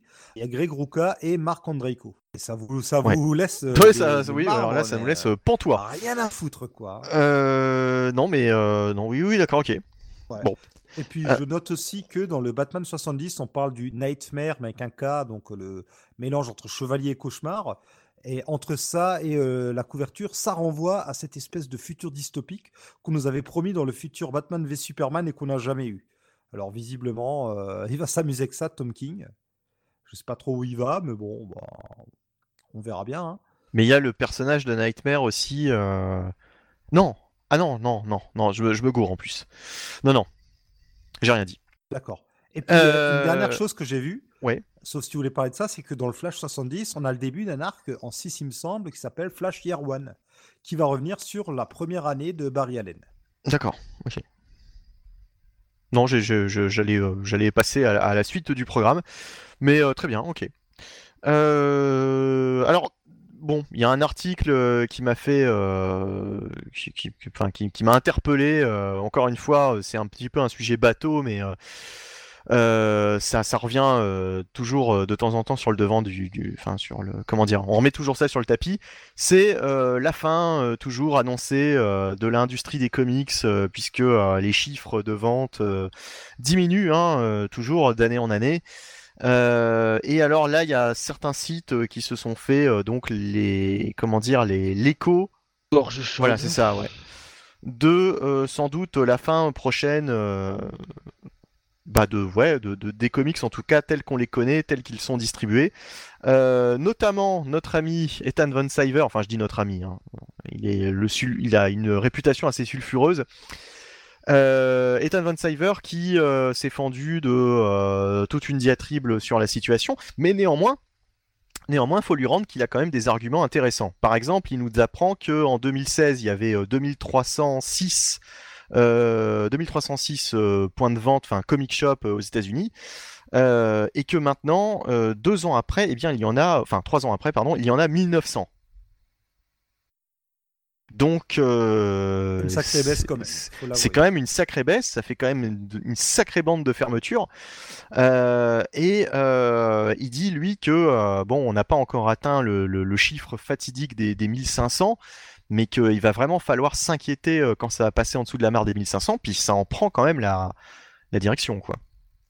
Pour un pays de 300 millions d'habitants ou 350 millions, j'ai plus les chiffres en tête, oui, c'est, et c'est le pays du comics, ça interpelle, c'est sûr. Ouais. Et puis, bah, on a des gens euh, donc euh, qui nous disent que la situation est pas aussi désespérée que ça. donc, bah, je vais vous laisser vous en parler. Hein, euh, à votre avis, euh, est-ce que c'est bientôt la fin? Est-ce que vous pensez que, au contraire, euh, c'est comment on dit une arlésienne, mais que ça ne ça n'aboutira jamais à, quoi que ce soit de, dramatique? Bah, Au final, les chiffres de vente sont pas catastrophiques non plus. Hein. Enfin, on se comprend. bon, il y a pas. Il y a une baisse, elle est assez légère par rapport à l'année dernière. Ouais. Je sais pas, moi j'entends parler depuis toujours que c'est la fin du comics. Alors un coup c'est le TP qui doit tuer le comics, un autre coup c'est le numérique. Au bout d'un moment, euh, les Cassandres c'est bon, qu'on a l'habitude. Alors le, truc c'est que la, marotte qui revient souvent c'est euh, comparer euh, par rapport aux ventes de l'époque où il y avait eu ce, premier comment dire cette première crise hein, dans les années 90 euh, la fameuse crise durant laquelle Marvel a failli euh, mettre la clé sous la porte. Le problème, c'est que euh, peut-on vraiment comparer des chiffres de vente de l'époque où je veux dire, les, le, comment dire, l'industrie des loisirs n'était pas forcément la même que, maintenant, quoi. Oui, aussi, oui, il faut prendre ça en cours. il, est évident que, maintenant, il y a beaucoup moins de lecteurs, il y a beaucoup moins de, jeunes qui vont, qui vont se tourner vers les comics. Enfin voilà, quoi, faut, faut prendre en considération tout ça, oui, quoi. Oui, tu as totalement raison c'est un, divertissement un peu daté, hein, euh, mine de rien. Euh, on est quand même euh, une génération qui fait peut-être partie de l'une des dernières générations de, gros lecteurs, quoi. puisque après, bon, les jeunes maintenant sont un peu plus tournés vers le numérique, etc. des gens qui lisent, je parle même pas de lire des romans, mais de lire de la BD en, règle générale. j'ai l'impression qu'il y en a de moins en moins. Ironiquement, on n'a jamais autant lu que maintenant, vu que tout le monde, les réseaux sociaux, c'est quand même beaucoup de l'écrit. Euh, les SMS, c'est beaucoup de l'écrit, donc on, lit, on lit plus maintenant. Ouais. mais ironiquement, oui, c'est pas la grande lecture, tu vois ce que je veux dire, mais c'est une petite remarque euh, ironique, quoi. Mais ouais, après, euh, bah, espérons juste que les comics ne deviennent pas juste un réservoir à idées pour les adaptations à la télé et au cinéma. Hein. Ce serait bien que ça finisse pas comme ça, mais il y a quand même assez de passionnés encore pour que ça continue un moment, je pense. Ça continuera juste différemment, peut-être moins, ce qui est pas plus mal d'ailleurs à moins de titres, euh, peut-être. Façon, il a tellement de choses à lire. Alors, je ne l'ai pas précisé, tout avait commencé, encore une fois, cette relance du, du, du psychodrame de la fin de l'industrie par euh, un communiqué euh, prétendant que donc DC prochainement allait diminuer de 10 à 15% sa production de comics euh, voilà, donc euh, par rapport à Marvel qui inonde euh, chaque mois le, le, marché. Alors, j'avais regardé, j'ai plus les chiffres en tête, mais je m'étais fait le calcul. Sur les séries régulières, DC et Marvel sont quasiment au coude à coude en réalité. Et Marvel inonde surtout les, le, marché de, de mini-séries. là, on le voit, bah, d'ailleurs, on va, on va en parler avec les sollicitations dans quelques instants, mais par exemple sur War of the, War of the Realms. Oh là là, quel, euh, quel raz-de-marée, ouais. ouais, il y, a, un raz-de-marée de, mini-séries euh, et de tie euh, dans tous les sens. c'est sûr que si on enlève déjà tout ça, et donc euh, cette, cette mini-série euh, War of the Realms aussi, puisque de toute façon c'est, ça, ça reste un event, ça, c'est toujours une mini-série. Si on se contente de regarder uniquement les, les titres réguliers qui vont sortir toute l'année, euh, on se rend compte que bah il y en a pas tant que ça de plus que que, que DC quoi.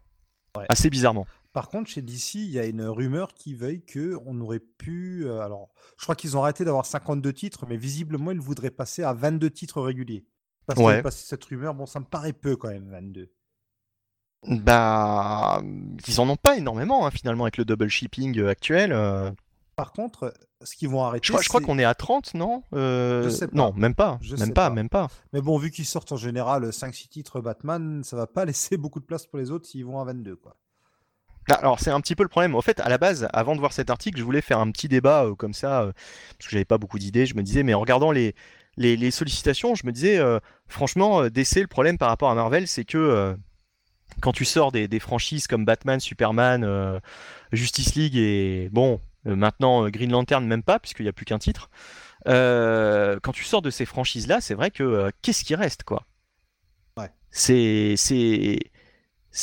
c'est beaucoup moins varié que que, que Marvel, quoi, finalement. Après, d'ici, il faut se rappeler aussi qu'en ce moment, ils testent des choses. Par exemple, il y a leur fameux euh, comics qui était disponible uniquement dans Walmart. Et il y a eu du nouveau. euh, Ouais. Ah non, mais il y a eu du nouveau vu que ça marche bien. Enfin, le vrai problème, euh, c'est pas seulement que ça marche bien, c'est aussi que du coup, il y avait des comic shops qui commençaient à en acheter et puis qui les revendaient plus cher. Et donc, ils vont arrêter de rendre ça disponible uniquement dans Walmart. Par contre, ils continuent d'en vendre euh, Oui. dans ces magasins-là. Donc, C'était la euh, fausse bonne idée, quoi. Je... Bah non, bah, finalement, euh, même si euh, les comics se se finissent quand même en comic shop, ils restent dans le Walmart. Donc, euh, on rappelle qu'aux États-Unis, les comics se vendent normalement en, en librairie spécialisée comme les comic shops. Et que là, d'ici essaie de percer dans les super mais justement, enfin, ça, ça tue encore plus l'industrie des, des comic shops, quoi. Alors, ça tue l'industrie des comic shops, mais pas des comics. Ouais, Nuance. quoi. ouais, ouais, Enfin, ouais, ouais, ouais. je j'y connais pas grand chose. je me lance un peu euh, à l'arrache là dans cette discussion, mais euh, Non, bah, c'est-à-dire que euh, euh, les comics euh, perdurent toujours euh, en librairie, en TP, etc. Mais, mais c'est vrai que euh, du point de vue des singles et des, des boutiques euh, vraiment sur lesquelles tu peux être conseillé aussi, hein, c'est important. Euh, bon bah euh, c'est un truc, euh, c'est un truc qui, qui se qui, qui diminue quoi de d'année Ouais. en année. Bon. Euh, aura- je te parie que dans un an, on aura de nouveau ce débat. euh. Ah mais euh, absolument, absolument. Par contre, je ne suis pas du tout de ceux qui pensent que on va vers une mutation du style dans quelques années, on lira que en numérique, etc. Ça, je n'y crois absolument pas quoi. Non, par contre, c'est pas impossible que d'ici, je dis n'importe quoi, 20 ou 30 ans, on ait par exemple les singles qui ne sortent qu'en numérique et qui finissent ensuite en relié en papier, tu vois. Ce Oui. genre de choses, ça, Oui, c'est c'est c'est pas pas impossible, c'est pas impossible. Bah surtout que là, tu mets de la marge, hein, parce que 20 ou 30 ans, bon, Oui, oui, c'est pas, c'est histoire de c'est pas demain quoi, tu vois. On, on verra dans le Comics Office euh, 1453 euh, si j'avais raison. J'espère pour nous tous que on n'en sera pas euh, à, à- à faire ça, quoi. Euh, bref, euh, voilà, bon bah, euh, comme tu dis, hein, c'est une discussion qu'on pourra avoir de toute façon Non, mais là, là, prochainement. là, pour le coup, il y a vraiment eu des éléments, par contre, qui permettent d'avoir cette discussion. Il y a quand même des, éléments et des annonces, quoi. Donc, Ouais. on fait bien d'en parler maintenant. On parle pas de ça juste histoire de, de caser une discussion. Oui, bah voilà, j'ai donné quelques chiffres. Hein, on va pas inonder euh, non plus euh, les auditeurs de chiffres parce que ça sert à rien. Mais euh, mais voilà, ça donne à réfléchir, quoi. Bah, dites-nous ce que vous en pensez. Hein, et comment Oui, vous pensez hein. que ça va muter euh, cette euh, industrie des, des, des comics? Euh, sinon, il y a eu une autre polémique aussi à propos de la série euh, Second Coming qui devait sortir chez DC. Donc c'était une série où euh, Jésus revenait sur Terre et devait prendre des conseils auprès d'un espèce de Superman. Je crois qu'ils étaient même colocs. Et forcément, bah, ça a fait jaser, quoi. Euh, Il y a des gens très, très attachés à la représentation de la religion qui ont trouvé que c'était sacrilège. Et donc, ils ont fait une pétition qui a quand même été signée par 227 000 personnes. Et Ça c'est ça c'est quand même terrible parce que ce serait sorti dans les années 90, euh, bah personne n'aurait gueulé quoi. Enfin, Bah tout- oui, on, a eu euh, American Jesus, alors ça s'appelait Chosen à l'époque de Millard, qui va bientôt arriver en série sur Netflix. C'est d'ailleurs déjà des gens qui gueulent, qui étaient sortis il y a 20 ans, et il n'y a pas eu tout ce, tout ce fond autour. Bon, par contre, c'est pas impossible que Second Coming trouve sa place ailleurs, du coup. Chez Image, Dark Horse, ou peut-être des éditeurs plus petits. Ouais, ouais, ouais. Euh, ben, euh, on ne peut qu'espérer que du coup, euh, ce soit, ce soit réédité, enfin édité tout simplement chez un autre éditeur. Je pense que ça va prendre, enfin ça va trouver preneur. C'est pas possible parce que de toute façon, justement, ça a fait tellement un buzz que ce serait, ce serait dommage qu'un éditeur n'ait pas les couilles entre guillemets, hein, on va le dire clairement, de, de, de, le sortir quoi. Il y a tellement pire qui sort en plus. Franchement, Mais oui, quelque chose tout à fait. Par exemple, Crost, c'est bien pire. Hein. Ça a beau. Alors je sais, tout à je fait, sais tout pas à si fait. par un moment ou l'autre de religion dedans, mais Crost, c'est bien Oh si, pire. hein. si, si. Si, si, si, si. vrai, oui. Si, justement, ça parle de religion et euh, mais euh, mais encore une fois, voilà, c'est l'effet loop des, des, des réseaux sociaux. Euh, il a suffi que quelqu'un qui n'a sans doute jamais ouvert de comics de sa vie voit cette info et, et trouve ça scandaleux et lance une pétition, puisque nous- tout le monde peut lancer une pétition à partir de Oui, rien. Parce qu'il y a Jésus sur la couverture, donc on voit directement que ça parle de religion. Ouais. Ça aussi, mais oui, euh, tu prends du Garcelis ou des gens comme ça, alors Preacher par exemple. euh, Ah bah Preacher, mais c'est ça qui est terrible. Est-ce que Preacher aurait pu euh, sortir euh, à l'heure actuelle? Eh bien, je ne pense que malheureusement non, quoi. Il y aurait eu des censures. Déjà qu'on Ouais, fait de la.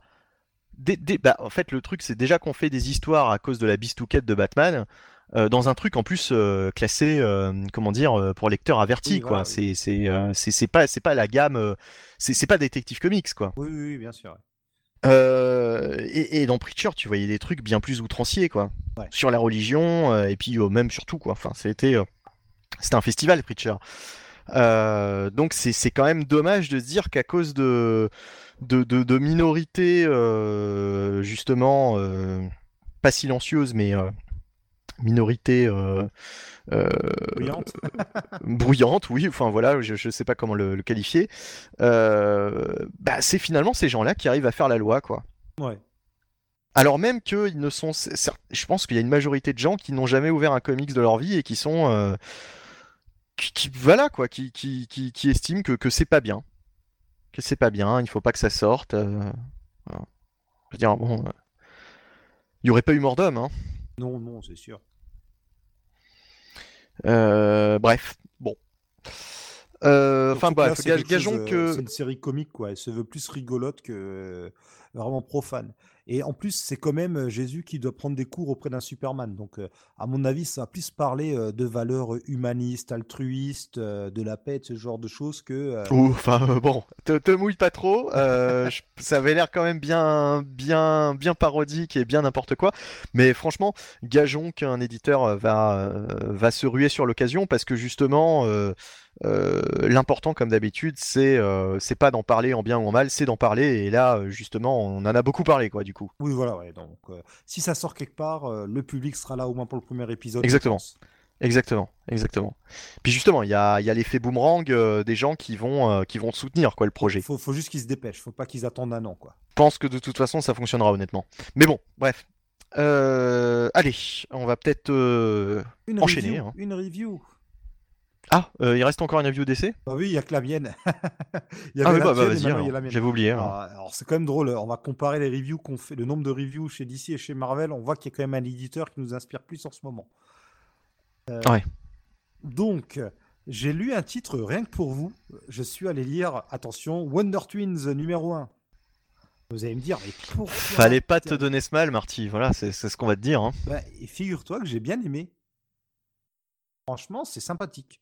Donc, c'est ben, écrit par Mark Russell, justement, qui devait écrire euh, Second Coming, et euh, dessiné par euh, Stephen Byrne.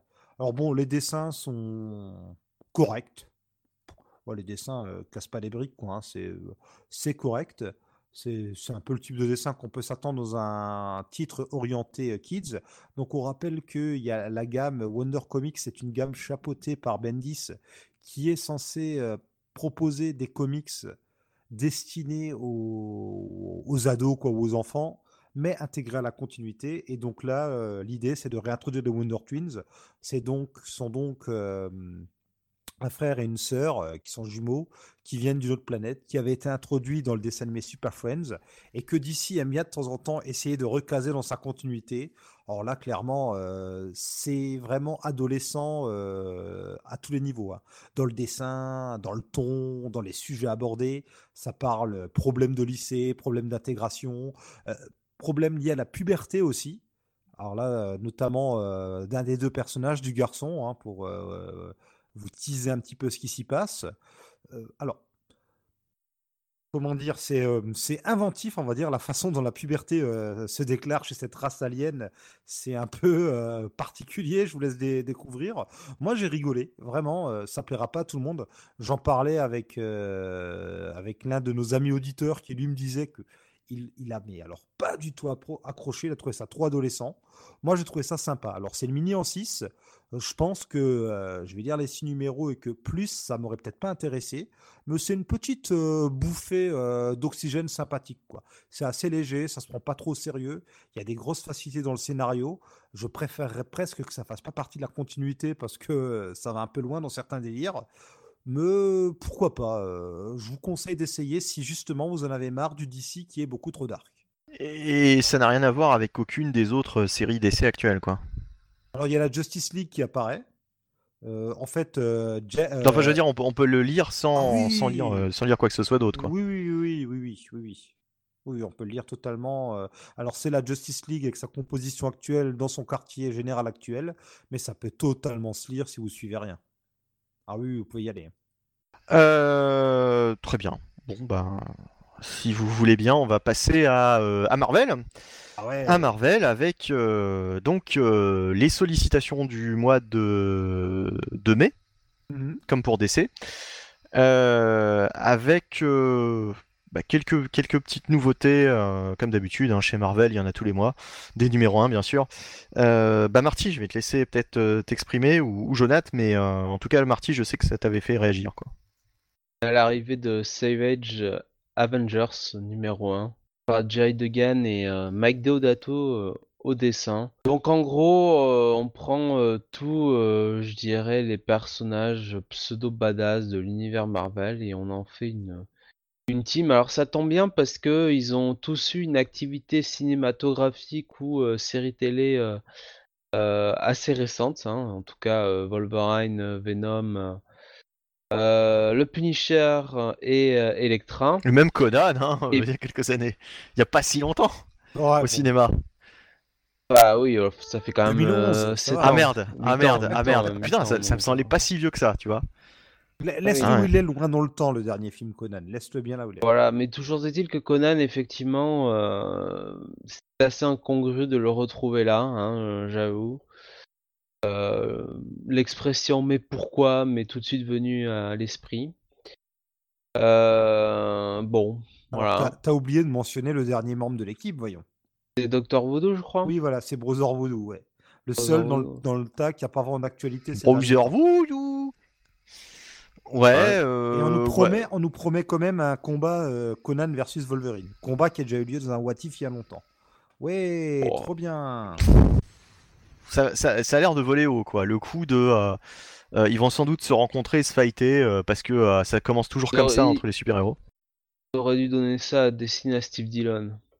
Au, au moins l'équipe est intéressante, surtout qu'on va en parler tout à l'heure de Gary Dugan. Il a fait un travail sur Conan récemment, moi qui m'a beaucoup plu, et je crois que toi aussi, Bunny. Donc euh, c'est la seule chose qui me rassure dans tout ce bazar.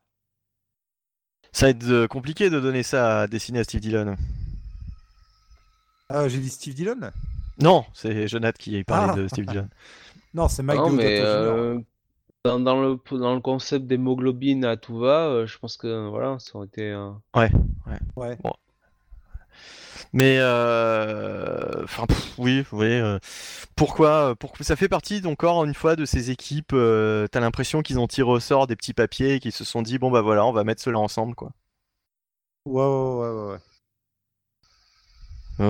Je suis pas certain que euh, ce soit une équipe euh, très cohérente, honnêtement. Voilà. Non, ça fait un peu euh, les Thunderbolts du pauvre. Oui, ou encore une fois les Dark Avengers. Il y avait une époque où il y avait, euh, on a eu, on a déjà eu ce type d'équipe avec. euh, ça fait penser à l'équipe où il y avait euh, Venom, mes versions euh, McGargan, Scorpion, oui. Bah, tu avais ouais, le Punisher, Bullseye hein, euh, bah, quand même. Le Punisher, Electra et Venom étaient ensemble dans une équipe de Thunderbolt, rappelle-toi, quand ils étaient Ouais. tous en rouge. Ouais, ouais, exactement. Avec un Hulk, euh, le Hulk rouge. euh. Ouais, enfin bref, voilà, voilà, c'est franchement, ouais. Ouais, voilà, comme tu dis, ouais. Et, et je pense pas honnêtement que, que ce type de série, euh, je veux dire, les, les lecteurs ne sont pas dupes. Je pense que ça va pas faire long feu, quoi, cette itération, cette énième itération d'une équipe d'Avengers, quoi. Ouais, puis en plus, le jour où ils perdront de nouveau les droits sur Conan, ils seront bien embêtés. Bah, les perdront-ils? On verra, mais euh, bon, moi je continue à penser que c'est une mauvaise idée de l'intégrer autant dans l'univers Marvel, mais c'est Oui, mon côté surtout, fan euh, surtout, euh, surtout aussi vite. Oui, Parce voilà, que euh, ils ont vraiment pas attendu, là, pour le coup. euh, Ah, Et puis à une époque, euh, je dirais de nos jours, quoi. Oui, voilà. Là, ouais. c'est vraiment de nos jours. Encore, on aurait pu se dire, euh, dans le cadre des Avengers, euh, euh, on va dire époque moyenâgeuse, pourquoi pas, à la rigueur. Là, de nos jours, je vois pas trop ce qu'un cimérien vient foutre là. J'allais quoi. dire les Cimmerian Avengers, faire une espèce de, de version de l'époque. parce qu'il semble qu'il y ait eu des Avengers tout le temps hein, maintenant. hein, c'est, ça devient Ah la, oui, la bah nouvelle oui. marotte. Le Shield aussi. hein. Voilà. Donc bon.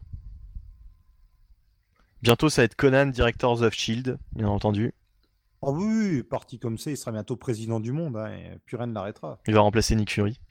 Et Déjà que Wolverine, on en bouffe à toutes les sauces depuis qu'il est revenu, alors là, si en plus on rajoute. Ils- ils Conan, vont te euh, dire- parti. hein. Ils vont te dire que le, le, le, le sang de Conan a servi à créer le premier, euh, tu sais, euh, le premier soldat. sur, ouais, le premier super soldat quoi. Ah bah. Arrête, tu vas leur c'est donner le- des idées. C'est le l'é- le- le- l'élément alpha, tu sais le, voilà, c'est le, le, le, le- le premier Euh, le premier surhomme quoi. Les rayons gamma, c'est vraiment les rayons Conan. Quoi. C'est- Enfin bon, allez, eh bien alors on va se prendre une palanquée donc de, de titres euh, War of the Realms. Euh, donc on le rappelle, hein, c'est le nouvel événement de Jason Aaron, euh, nouvel événement Marvel hein, euh, de, de, de, de cette année 2019, avec Russell Dotterman au dessin. euh, donc ça, ce sera pour la, la, série principale. On aura, euh, alors, je sais pas si c'est une mini-série ou juste un one-shot, mais il y a quelque chose qui s'appelle The Dark Elf Realm euh, par Brian Hill et Lénine Francis Yu. Bon, sur les sollicitations, là, j'ai pas le. Il n'est pas précisé si c'est en, Là, pas, ouais. en combien de en combien de numéros c'est quoi, si c'est des one shot ou si c'est en juste un numéro.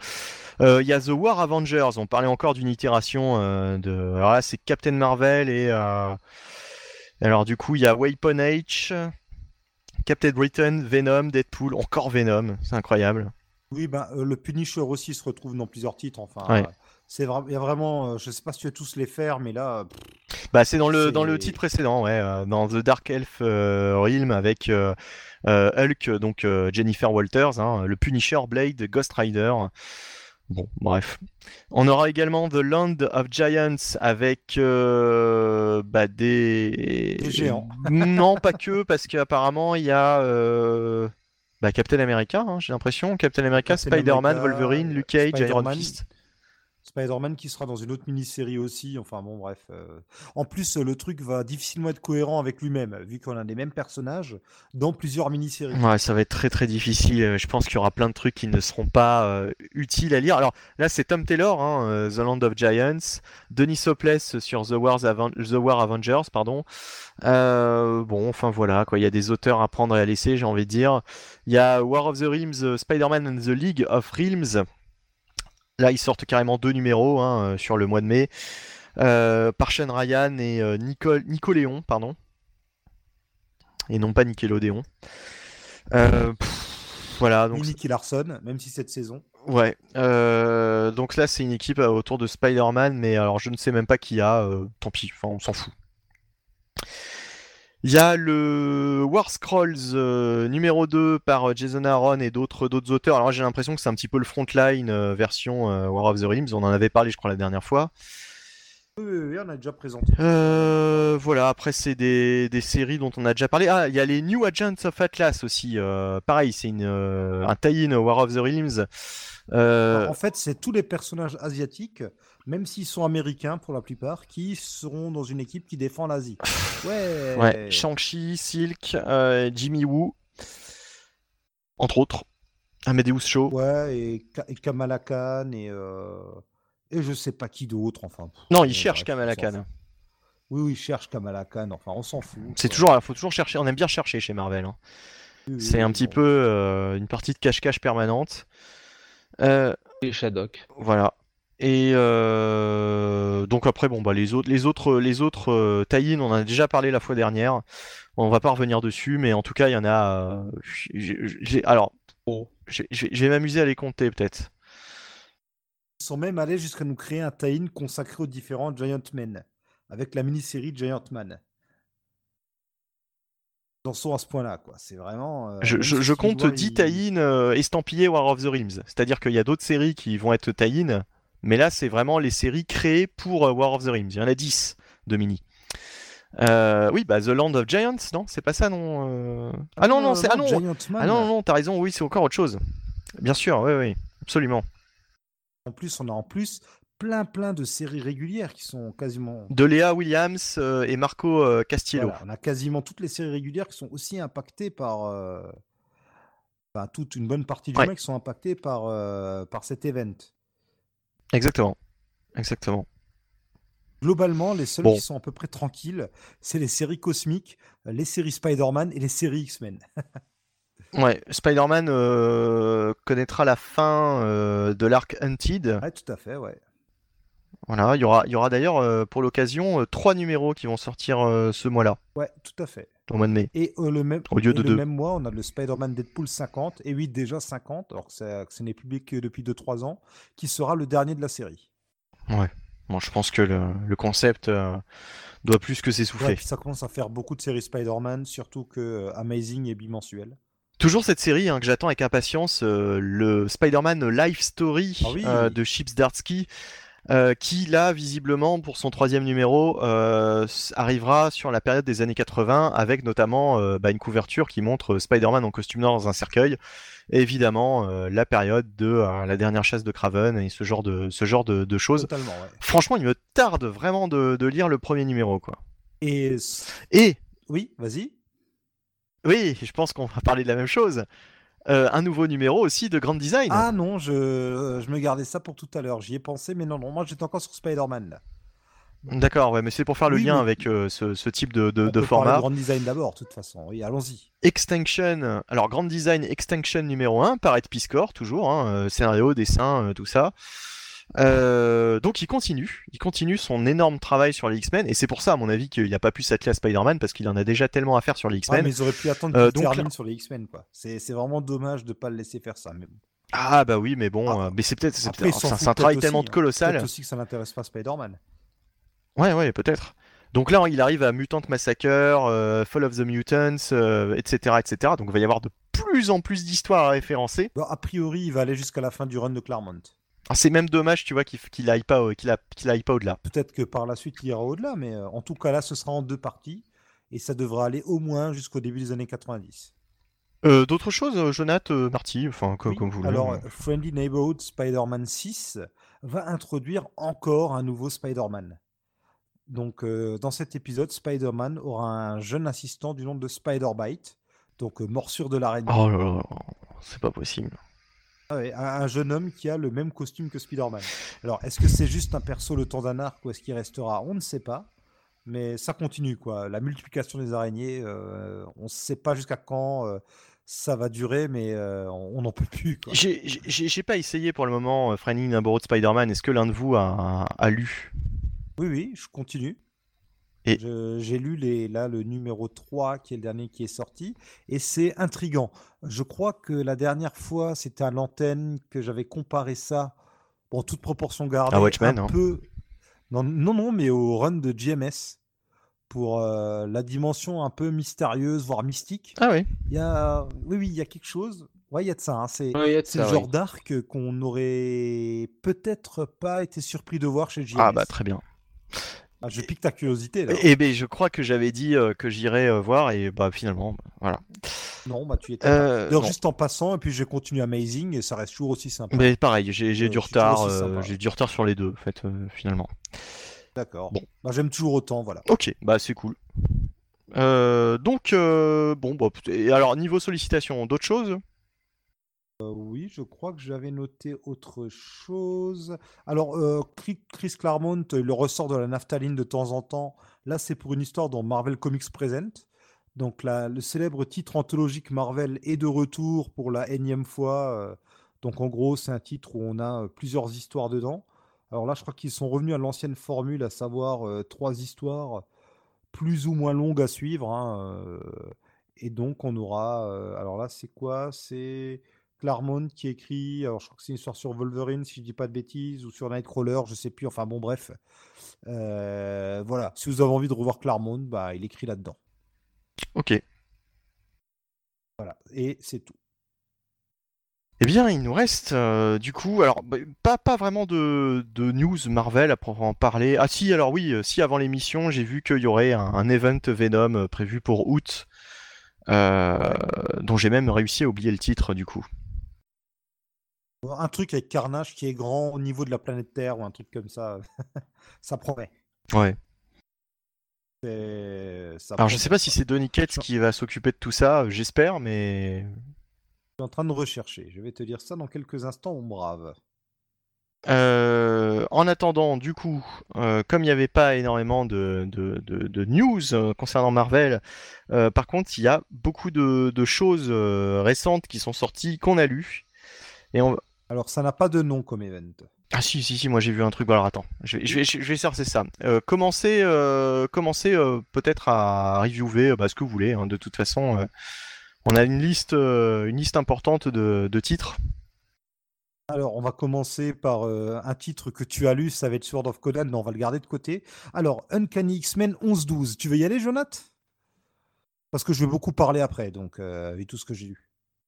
Oui, oui, oui, je vais y aller. Donc, Uncanny X-Men euh, 11 et 12. Euh, alors, le 11 était euh, de mémoire, euh, parce que ça fait un petit moment que j'ai eu du coup, euh, particulièrement pénible à lire. Ah oui, oh là là, je me suis Euh, endormi littéralement. le- le- dessus, le- et le- pas que le- parce que j'ai lu lequel le soir. Ouais. Le 11, pas le Oh, 12. pff. Je m'attendais, 11. honnêtement, je m'attendais à pire, hein, vu ce qu'on avait eu euh, avant, enfin les, les, les 10 numéros précédents. on- on- mais, mais en fait, on va bannir cette phrase parce que là, on a eu tellement des trucs bizarres ou nuls sur les X depuis 20 ans que faut qu'on bannisse cette phrase. C'est- c'est- C'est-à-dire que sur la l'histoire principale, moi ça allait, mais c'est les tie très honnêtement, que j'ai pas terminé. D'accord. D'accord, bon, vas-y, Jonath. Retour sur le devant de la scène de, de Cyclops. Et, euh, et je trouve que c'est mais euh, enfin totalement out of character. C'est euh, c'est-à-dire que je comprends bien le fait de vouloir faire un reset un petit peu de des X-Men et notamment du personnage de Cyclops, mais de ce fait-là, en fait, il faut faire abstraction de tout ce qui a été écrit sur lui depuis 10 ans, quoi. Et c'est quand même très compliqué de, bah, de devoir, euh, comme ça, euh, retrouver un cyclope euh, finalement assez humaniste, enfin humaniste, pacifiste, et qui appelle simplement vraiment au, au message de paix entre les deux peuples, et, les humains et les mutants. Et bon, enfin, je veux dire, c'est. ça, ça arrive beaucoup, beaucoup trop tard Ouais. ou beaucoup trop tôt, quoi. Euh, par rapport à, à ce qui était fait avant et qui, et qui franchement était pas, était pas inintéressant hein, pendant dix ans cette, cette espèce de, de nouveau euh, Magneto qui était devenu un petit peu euh, euh, Scott qui se détournait du, du rêve de son a- il y mentor. avait des euh, raisons Enfin, moins, moins, moins, moins, moins que 10 ans, hein. c'était 2012, je crois. Le... Oh, dès 2010-2011 par là, euh, dès la fin. Euh, Alors dès qu'il dès qu'il commence le, le, enfin tu vois après Deadly Genesis, euh, enfin qui se détourne de Xavier, enfin le, côté X-Force, c'est progressif, euh, c'est enfin, Ouais, tout ouais. ça, euh, Mais- ouais, ouais, c'est progressif, ouais. c'est alors, progressif quoi. Après, je peux comprendre euh, que les gens qui aimaient le cyclope classique euh, ne l'acceptaient pas. Soit ça leur plaisait pas, soit, ça leur- soit ils acceptaient pas. Ça, je le conçois totalement. Par contre, on peut pas dire que euh, c'était mal fait. S'il y a bien un truc qui a été à peu près fait correctement depuis 10 ans sur les X-Men, c'était ça. Et puis bon, le, procédé, euh, enfin le, Moi, je suis désolé, mais le procédé narratif comme ça, euh, enfin, si tu veux des. Après, bon, euh, des X-Men qui disparaissent n'importe comment, de, d'ériger un petit peu Cyclops en espèce de, de sauveur de la race mutante, de leader à suivre, et euh, bon, ça me fait le même effet que quand je vois euh, euh, X-Man qui revient de nulle part pour devenir un, ben, un espèce de, de, de leader de secte, quoi. Là aussi, c'est du total out of character, quoi. Je veux dire, bon, si c'était pour, c'était pour faire ça, il y avait d'autres personnages à utiliser, quoi. Enfin, donc c'est... Moi, ça me gêne toujours autant. euh, et donc ce numéro 11 où euh, on voit un petit peu ce, ce retour de Cyclops et aussi, bah, du coup, le retour de, de Wolverine, quand même, euh, bon, euh, c- ça, quand même- ça, ça tombe bien, quoi. hein. C'est quand même... euh, Moi, je trouve... euh, Enfin, je trouve pas ça... euh, Je trouve pas ça très passionnant, quoi. Ouais, pareil, le 11 euh, m'a pas transcendé et beaucoup trop long. Très Oh là long là. en plus. Les trois Beaucoup histoires, trop long, inutile. Il y a euh, trois vraiment, histoires euh, qui racontent un peu la même chose. C'était inutile. Oui, Oui. chacun de Euh, Salvador Larocca, c'est moche. Oh, Euh, oh. Ah non, il sait toujours pas composer une page. C'est une catastrophe. Euh, L'affrontement final avec les méchants qui arrivent au compte-gouttes, c'est cliché. oh là Oui. là. Oui. Mais surtout, c'est Oui. caricatural au possible. Et au bout d'un moment, il y a un bonhomme, il se fait tirer dessus par 20, par 20 autres types euh, qui sont surarmés, surentraînés. Il y en a bien qui doit le toucher quand même. Ça en devient ridicule. Non, même le passage euh, avec la conférence de presse, enfin le- l'espèce de, de comment dire de de, de Ah, meeting oui. euh, politique et puis euh, et puis euh, comme par hasard euh, Scott qui est là au milieu, ça dégénère, euh, Cap qui est là pour arrêter tout ça, enfin ça tombe toujours très bien quoi. C'est quand même c'est quand même formidable quoi. C'est non c'est les Rivers et après le, passage avec les Rivers qui sont là, enfin tous les tous les anti-mutants, enfin Wolverine qui est là, c'est. Non, moi je trouve que c'est euh, c'est écrit par Ouais, suis c'est totalement très mal d'accord. écrit quoi. C'est, euh, c'est mal foutu. Heureusement, le 12, je trouve, relève le niveau. Le 12, tu vois, j'ai pris plaisir à le lire. Alors, je l'ai lu. Ouais. Un peu plus. Un peu plus je dois dire le 12. Mais euh, bon, je trouve ça euh, enfin je trouve qu'il y a quand même toujours des enfin des, des facilités dans euh, dans le scénario moi qui me euh, qui me qui qui, qui Ouais, me ouais. désespère quoi. Enfin, je veux dire, euh, bon, on va pas, là, je peux pas, je peux pas trop, spo- enfin, je sais c'est un épisode de la semaine dernière, mais bon, juste les nouvelles sentinelles qui sont introduites, bon, c'est là aussi, de réchauffer un nulle part quoi. Oui, ouais, ouais, c'est euh, c'est un peu c'est un peu cliché quoi. C'est un peu un fourre-tout de, de choses qu'on a déjà vues sur les X-Men euh, à travers les ans. Et euh, mais moi, ce qui m'a surtout déçu, c'est pas, euh, c'est pas tant, euh, enfin, ce qui ce qui raconte dans les dans les épisodes 11 et 12, c'est vraiment le, le revirement de, de situation euh, sur Cyclope quoi. Franchement, euh, après toute cette évolution durant des années. Euh, du jour au lendemain, hop, euh, on repasse Cyclope euh, face, hein, j'ai envie de dire, c'est comme dans le catch. Euh, voilà, c'est, c'est, ça a été fait euh, de manière totalement, euh, totalement random. Euh, avec un, un Wolverine Ouais, qui, un qui peu, pardonne totalement. euh, Mais- Enfin, tu vois, aucun problème, il n'y a pas de. Allez, on va refaire équipe. C'est- C'est un peu comme ça, beau matin, Cyclope se réveille et se rend compte qu'il était méchant et que c'était pas bien, qu'il faut changer. Et vraiment, il se réveille, il dit, oh bah tiens, je vais changer. Ouais. Mais c'est la même chose pour Wolverine, hein, parce que Wolverine, on n'a pas l'impression qu'il ait un quelconque traumatisme de euh, sa pseudo-mort euh, Ouh, supposée on va en avant, parler tout à l'heure. Il y a des choses à dire, attention. Ça va être Ouais. chaud. Ou pas du tout. on, on garde le meilleur pour la fin. c'est- C'est-à-dire que, euh, bon, je ne vois pas où ils veulent aller, quoi. Et je, je- et je ne comprends... En fait, je ne comprends toujours pas pourquoi il y a eu besoin de faire cette litanie d'épisodes avec la guerre contre X-Man euh, pour en arriver là, quoi. Franchement, euh, je veux dire... Euh, parce que ce sont des bras cassés. C'est tout. Ou je sais pas, on leur a dit, vous devez tenir tant de mois, mais par contre, vous devrez sortir un numéro toutes les semaines. Je sais pas. Je sais pas, mais. Mais C'est-à-dire qu'il n'y a pas de.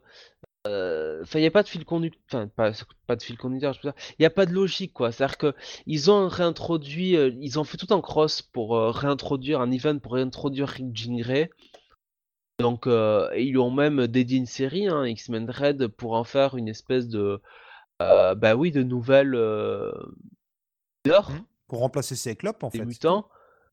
Remplacer Cyclope et le professeur Xavier. Et puis bah finalement bon bah elle disparaît du jour au lendemain quoi. Et on réintroduit Cyclope et on et on repart sur cette, cette dynamique là quoi. Enfin il y, a aucune il a aucune logique quoi. Ouais ouais et ouais, comme tu dis, Jonathan, je suis d'accord avec toi. Ils auraient pu directement commencer cette relance des X-Men, enfin de Uncanny X-Men, avec avec ce qu'on voit dans le numéro 10, quoi. C'est-à-dire que euh, commencer directement dans une situation où les X-Men ont disparu, on sait pas trop ce qu'ils sont devenus, euh, sans qu'on ait euh, toute cette saga inutile avec X-Men, qui était vraiment, qui était vraiment mauvaise. Oui. Parce qu'en plus, ils ont car... du coup, ils ont carbonisé le personnage d'X-Men, quoi. Je sais pas, s'ils avaient envie de, de le réintroduire. oui, là, là, clairement. Et, et, maintenant que j'y pense, dans le premier numéro d'Uncanny, il n'y avait pas eu un backup ou un truc qui se passait avant, mais on savait pas quand ça se passait, enfin. Si, si, si, oui, il y avait un truc comme ça. je me rappelle plus ce que c'était. Mais... Je sais même pas s'ils ont conclu ce truc. Enfin bon, bref, ni fait ni à faire de nouveau, hein, bravo. Enfin bon, en tout cas, on a ces numéros d'Uncanny. Je sais pas si vous voulez encore dire des choses dessus. Ma foi, non, non, ça vaut pas plus de, ça vaut pas qu'on perde encore plus de temps là-dessus, donc voilà. Parce que honnêtement, euh, je pensais pas dire ça vu euh, la déconvenue que fut euh, ces numéros d'Uncanny X-Men, enfin notamment les premiers. Mais Age of X-Men, bah, je trouve que ça commence plutôt bien. Alors je m'y suis pas risqué du tout. Hein. Aucune des... Sur aucune des séries estampillées Age of X-Men. Donc t'as lu laquelle du coup? Oh bah j'ai tout lu. Ah chacune des. j'ai lu tous. Oui, là en ce moment en fait en gros on a un numéro par semaine. On a eu le one shot Age of X-Men qui introduisait l'univers et qui lançait toutes les mini.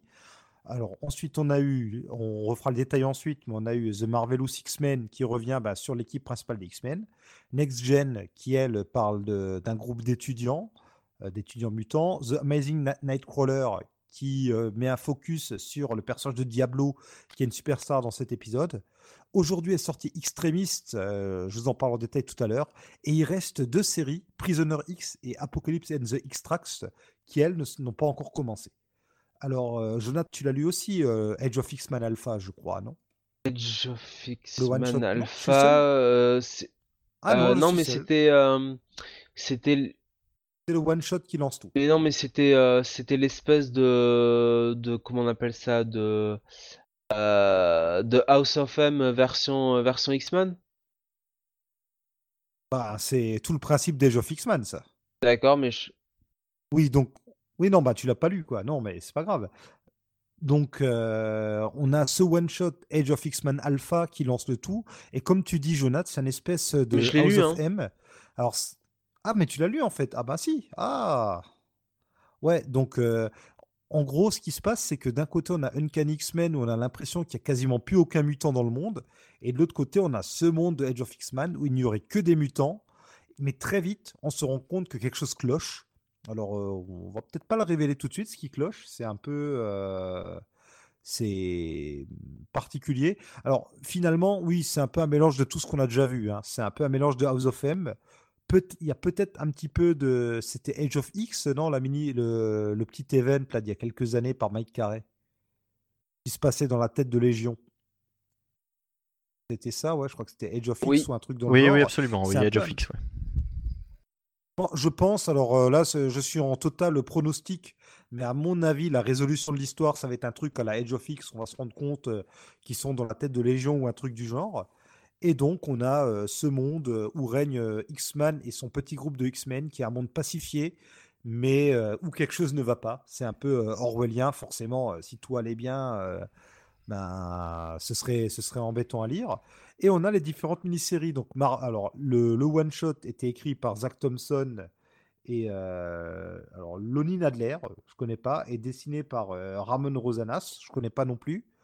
Euh, toi, qu'est-ce qui t'a inspiré, Jonathan? Pour moi, ça c'est positif. Et toi? Alors j'ai trouvé ça plus, plus intéressant que ce qu'on pouvait lire sur, sur Uncanny X-Men, parce qu'effectivement on est un Mhm. petit peu dans, donc dans un, oui, dans un Elseworld, Elseworld, pratiquement un What If, quoi finalement. hein. Ah Et, oui, et oui. dans un monde qui se révèle être une véritable utopie. Et, euh, et finalement, j'ai trouvé que c'est sur euh, cet épi- ces épisodes-là que, euh, que finalement, on ils avaient le mieux expliqué la logique et euh, l'idéologie de, de X-Men. De ce Ouais, niveau, totalement. On comprend de ce nouveau, ouais. nouveau X-Men, beaucoup mieux que ce qu'ils ont pu faire sur, euh, sur Uncanny. Bah, c'est peut-être aussi à cause de ce qu'il a vécu dans Uncanny qu'il en arrive à ces extrémités-là. Ouais, mais bon, euh, on aura tout, enfin, je pense qu'on n'aura jamais euh, le pourquoi du comment il est revenu comme il est revenu, quoi. Enfin, Ouais, ouais, ouais, bien sûr, bien sûr. Ouais. Ouais.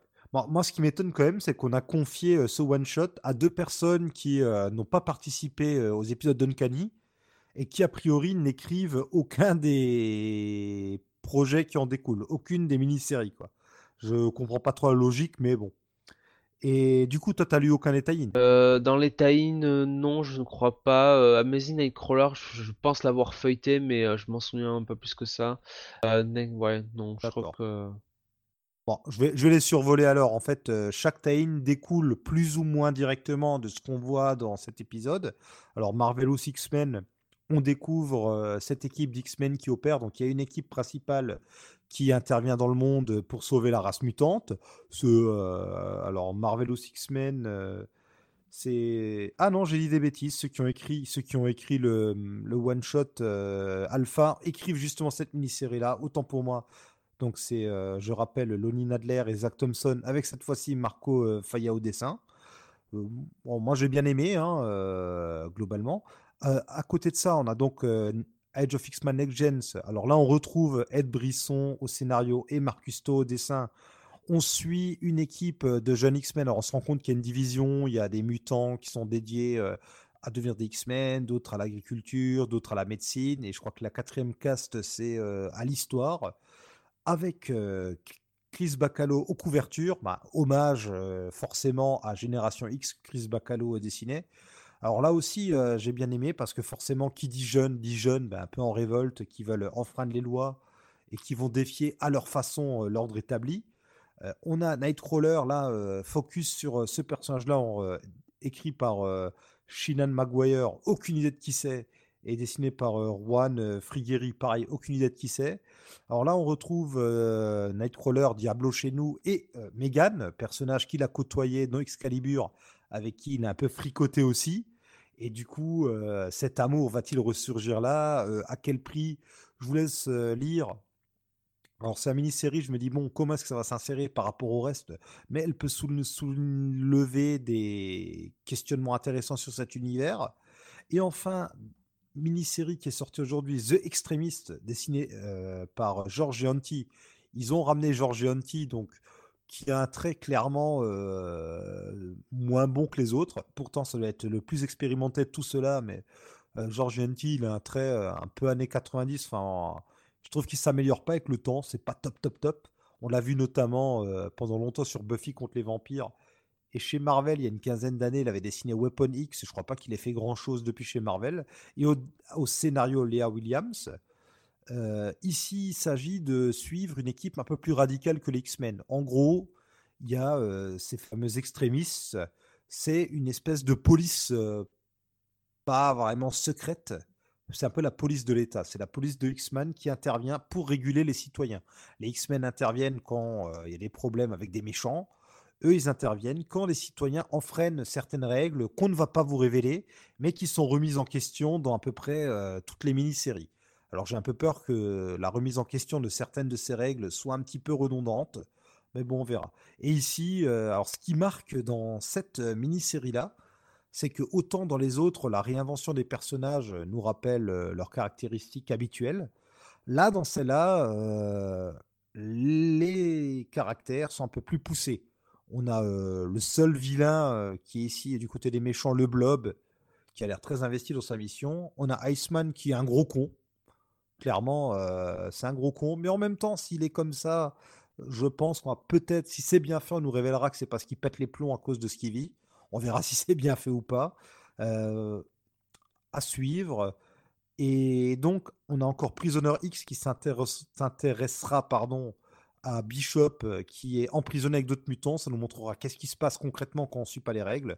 Et on a Apocalypse and the Extracts qui nous montrera une équipe de rebelles par rapport à l'idéologie en place. Ça, j'ai un peu peur par contre que ce soit redondant avec Next Gen.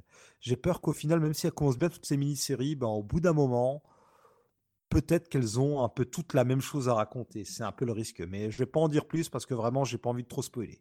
En tout cas, ça commence bien. C'est enthousiasmant pour l'instant. Euh, bon, vous, avez euh, l'un et l'autre euh, dit tout ce que vous aviez à dire sur, ces, sur l'ensemble de ces, de ces mini. Oui, je pense, ouais. Bah écoute, peut-être que j'irai voir quand même ce que ça donne. je pensais pas du tout m'intéresser à Edge of X-Man, mais voilà. Parce que malheureusement, quand on pense à Edge of X-Man, on pense à X-Man, quoi. Et vu, vu ce qu'ils ont fait de X-Man, ça donne pas forcément envie d'aller voir tous ces titres. Ouais, totalement, totalement. C'est ça surtout qui est, euh, qui est un peu dommage. Quoi. Bon. Ouais. Oui. Et euh, par contre, j'en ai pas fini sur les Ah, bah, bah, alors, voilà. Quand il y en a plus, il y en a encore. Ah bah vas-y alors, enchaîne. Euh, quelque chose, en fait, quelque chose qui n'a pas vraiment à voir avec Age of X-Man, qui se passe même a priori avant, mais qui concerne Wolverine et le retour de Wolverine. Car on nous gratifie quand même, après moult mini-séries censées nous raconter le retour de Wolverine, qui ont toutes servi vraiment à rien, eh bien, on nous a sorti la mini-série Wolverine Infinity Watch. Je, oh, franchement, pour la blague, vu que j'en ai entendu le plus grand mal, j'avais envie d'aller voir, et puis bon, euh, finalement, euh, faute de temps, euh, voilà.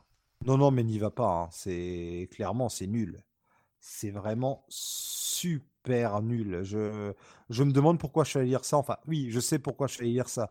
Parce que un site américain de news titrait oui, euh, Wolverine, the euh, euh, Wolverine Infinity Watch remet en cause l'univers Marvel, blablabla. Bla, bla, bla, et en fait, non, c'est nul. clairement, c'est. Alors, c'est pas terrible. Et en plus, si on n'a pas lu tous les délires précédents de Infinity Wars et de tout ça, on, loupe des choses.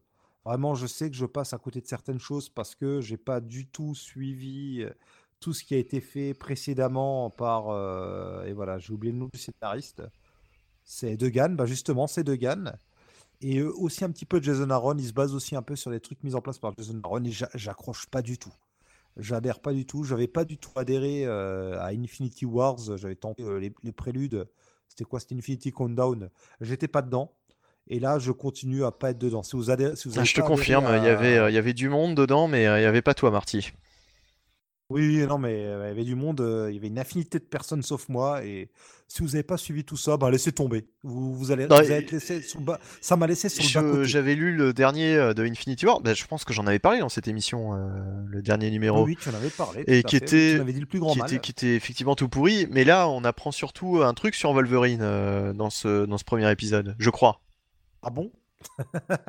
Alors je pensais qu'on allait apprendre un truc. Oui, on apprend pourquoi il a trouvé la pierre de l'âme. Enfin, on se rend compte que les choses sont un peu plus compliquées que eh, ça en a l'air. Alors bah, d'après ce que j'ai compris, euh, hein, je, pense que c'est dans cet épisode qu'on apprend que le Wolverine qu'on voit dans le, tu sais, dans le numéro 0 d'Avengers. Oui, oui, non, t'as raison, t'as raison. Oui, oui, oui, oui, oui, oui. on apprend, euh, oui, quelque chose, ouais. Bah, on le dit pas, euh, d'accord. Bon. on va pas le dire, non. On va quand même non, le laisser, non, on le dit pas. un peu en suspens, mais, mais voilà, enfin moi ça m'a pas convaincu du tout. Ça m'a rappelé, euh, et je pense qu'il y a peut-être des éléments même, il y a au moins un élément, euh, une fameuse batte de baseball qui vient là. Je sais pas si tu avais lu, euh, alors il y a fort longtemps, la mini-série de Jason Aaron, Astonishing Wolverine and Spider-Man, où il voyageait à travers le temps. Et il y a déjà une histoire de phénix et tout. Ben, j'ai l'impression que ça va jusqu'à convoquer des éléments de ce truc que j'avais pas trop aimé. Et vraiment, c'est pas terrible, quoi. N'y allez pas. Sauf si vraiment vous avez aimé les trucs de Degan, euh, type Infinity Wars et compagnie, n'y allez pas. Ok, bon, bah, la, la transition pardon, est toute trouvée. On va rester dans l'espace, on va rester euh, sur la suite de ce qu'a fait euh, Gary Dugan sur les, les Gardiens de la Galaxie. Mais là, sauf que c'est beaucoup mieux puisque c'est Donny Cates qui a repris la série. Et euh, on a lu, je pense tous, les, deux premiers numéros euh, de Game, euh, Game of Thrones, n'importe quoi, de Guardians of the Galaxy. Oh bah, il y, a, un petit côté Game of Thrones, si tu me permets. Pas vraiment. Voilà. Non, mais tout ce qui est un tant soit peu politique, avec beaucoup de, beaucoup, beaucoup de persos, des sous-intrigues, Ouais, des alors à ce de mort, tout, de suite, ça Tout, fait tout Game of ressemble à. Game of Thrones, quoi. oui. La, la vie, euh, Oui, non, tu vas moment- faire tes courses à Monoprix, c'est Game of Thrones aussi. Hein, bon, bref. À ce moment-là, Le Seigneur des Anneaux, c'est Game of Thrones, Star Wars, c'est Game of Thrones. Ouais. Enfin, Non, mais euh, sérieusement, euh, euh, voilà. Donc euh, le, le premier épisode commence, euh, bah, enfin, comme vous voulez. ou Je, je peux en parler ou Jonathan ou toi. Pouvez... oui, vas-y. euh, sauf si Jonathan veut y aller, euh, je prie. Mais euh, donc assez étonnamment, euh, eh, vous aviez parlé de toute façon du premier épisode, du coup, non? Oui, oui, oui, on en avait parlé, oui, oui. Tu t'en Eh rappelles oui, plus, donc mais nous, on euh, bah, non, bah, parce que j'avais pas, euh, j'avais pas trop prêté attention vu que je l'avais pas lu, donc euh, je voulais pas, euh, Vu que tu t'en pas être spoilé. tu t'en foutais, tu peux. Non, non, non, bah non, sinon je serais pas allé le, li- le lire. Mais du coup, du coup, très rapidement, oui, cette espèce d'intrigue sur fond de Thanos est mort et il se serait réincarné dans le corps de quelqu'un, j'ai trouvé ça assez, assez incroyable, enfin comme idée, enfin assez, euh, assez bien vu, quoi, euh, assez intrigant. Et du coup, euh, on commence vraiment avec une ambiance de, suspicion. euh, ça fait un petit peu penser à euh, à l'intrigue de, de Secret Invasion, mais euh, rendu à un seul être qui, qui est Thanos, quoi, hein, en fait. Euh, À une à autre, échelle, oui. quoi. Au lieu de convoquer les Illuminati, on, on- c'est les Illuminati de l'espace et qui se. C'est ça. Euh, bon, alors, il se passe pas mal de choses. On va pas, on va pas rentrer dans le détail euh, parce que lisez-le, c'est c'est va- c'est vachement bien. Mais en tout cas, pour ce numéro 2, euh, effectivement, j'avais entendu dire que c'était, il y avait beaucoup moins d'action que dans le numéro 1. Alors certes, il y a beaucoup moins d'action, on va pas se mentir. C'est beaucoup plus de discussion. Euh, néanmoins, on fait quand même la connaissance avec une, euh, une nouvelle itération euh, des gardiens. Alors je sais plus comment ils nous ont appelé les, les Dark Gardiens, je crois, non?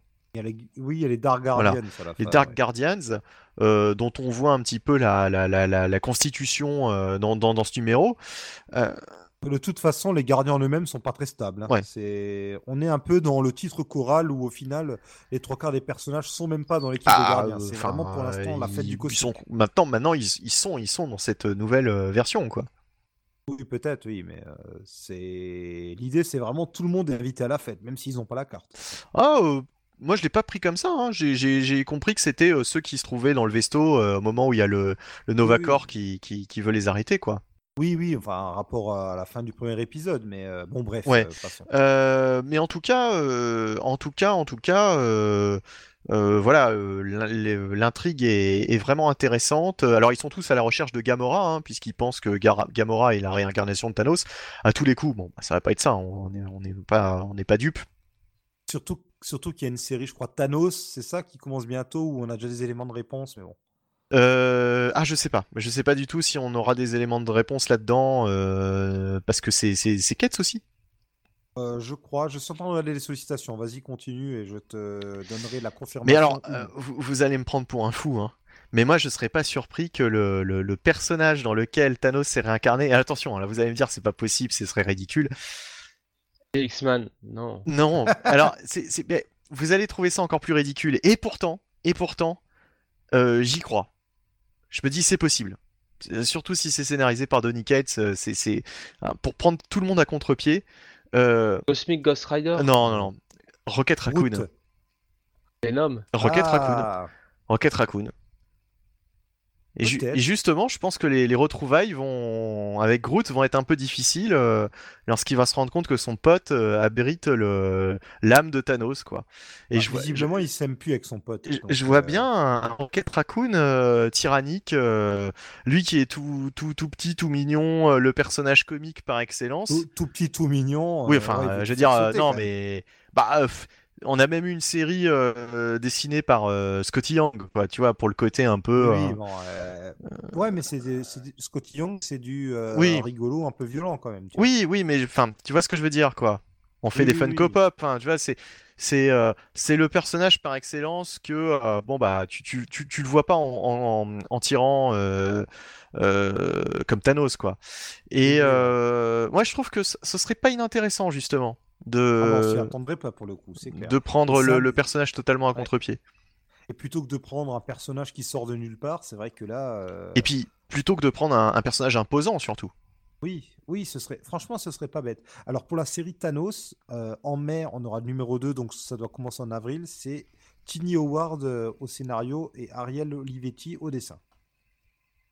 Et ça parle de Gamora dans... et du Black Order dans, dans la sollicitation. Donc bon, voilà. Ok, ok, ok. Bon, euh, d'autres choses que j'ai pas dit ou que vous avez envie de dire sur euh, ce gardien of the Galaxy euh, de Donny Ouais, alors moi j'ai envie de dire, mais on est de retour à l'époque de Dan Abnett et Andy Lanning. On a quand même le début de l'épisode avec les, fameux monologues face caméra, façon débrief des personnages. On retrouve ça. Au niveau de l'ambiance, vraiment, avec ce côté choral, avec plein de personnages dans tous les sens, le retour de certains anciens designs, et en même temps, Donny Cates, euh, n'oublie pas ce qui a été fait, en référence euh, ce que Degan a fait. Il y a même une référence à ce qu'a fait Bendis, puisque hum, Peter Quill euh, appelle Kitty Pride pour une scène que j'ai trouvée pas mal, où il est bourré et donc il lui casse les pieds, il lui tient la jambe. Enfin, vraiment, c'est cool parce qu'on retrouve un ton qui me rappelle ce que j'aimais beaucoup dans Les Gardiens il y a à peu près 10 ans. Et il y a un total respect de tout ce qui a été fait jusque-là.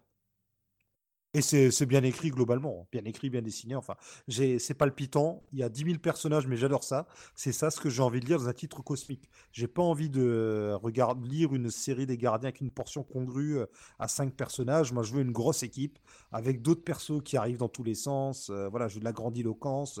Ils sont dans l'espace, donc cet espace, il faut le remplir. Et remplissons-le avec plein de personnages, de sous-intrigues, de trahison, de tout ce que vous voulez. Oh là là, Marty, quel, quel, euh, quel, euh, quel vendeur Bah oui, bah je suis enthousiaste. Ouais, c'est ouais, tout. ouais. Euh, le début est vraiment euh, très très bon, je trouve. Bon, on en est qu'à l'épisode 2 en même temps, donc euh, gageons que. Enfin, espérons que ça, ça continue, quoi. Il y en a qui, au bout de deux épisodes, c'était déjà cassé la gueule. Oui. hein. C'est vrai, Mhm. souvent. Bah, pour certains, euh, l'épisode 2 était déjà moins, beaucoup moins bien que le premier. Moi, perso, j'ai bien aimé cet épisode 2. Même si c'est vrai que, bon, bah, forcément, le premier était, euh, c'était tellement rentre dedans que le, le deuxième, c'est un peu plus. meilleur. bah oui, enfin, c'est, euh, le, le deuxième, il y a un peu plus de, de discussion, quoi, c'est normal. C'est toujours comme ça. Il faut en passer par là, euh, hein, de toute ouais. façon. Ouais. Mais euh, c'est pas pour ça qu'il y a que, que, que c'est du vide, quoi. Au contraire, il se passe, il se passe quand même pas mal de choses dans, dans ce numéro 2. Euh, très bien, très bien. Euh, bah, il reste euh, à parler de. Bon, je sais pas, on va peut-être par- parler de Daredevil. Ouais, gardons le meilleur Oui. pour la fin. Ah, je sais pas si c'est le meilleur. Bah, le meilleur de ce qui reste. Bon, j'ai pas lu Daredevil, donc j'en sais rien. Ah, moi j'ai préféré Daredevil justement. Euh, Daredevil, donc euh, premier et deuxième épisode de Chips Darsky, hein, euh, les deux sont sortis, euh, sont sortis dernièrement. Euh, je crois que le premier est sorti début février, si je dis pas de conneries. Euh, Jonath, t'as envie d'en parler? Euh, Bah, oui, bah oui. Donc écrit par euh, Chips Darsky. Darsky, voilà. Euh, au dessin, C'est pas mal. Je, je sais plus qui c'est, mais euh, c'est pas mal. je sais plus qui c'est. Euh, c'est pas Marco euh, Cecchetto, non, je sais plus. Je ne vais pas retrouver ça. attends. Donc euh, peu importe. Ah non, mais c'est pas euh, Cecchetto. donc, on Attends, retrouve- je, je, je, je, vais, euh, je vais te le dire. Vas-y, vas-y, vas-y. Enchaîne sur la, la... l'histoire. Donc, euh, ben, en fait, on retrouve un peu bah, Matt Murdock hein, qui est sorti de, de l'hôpital euh, l'hôpital où il était, hein, euh, finalement. Bah oui, parce que s'il était Euh, sorti d'un donc, hôpital, ce serait intriguant quand même.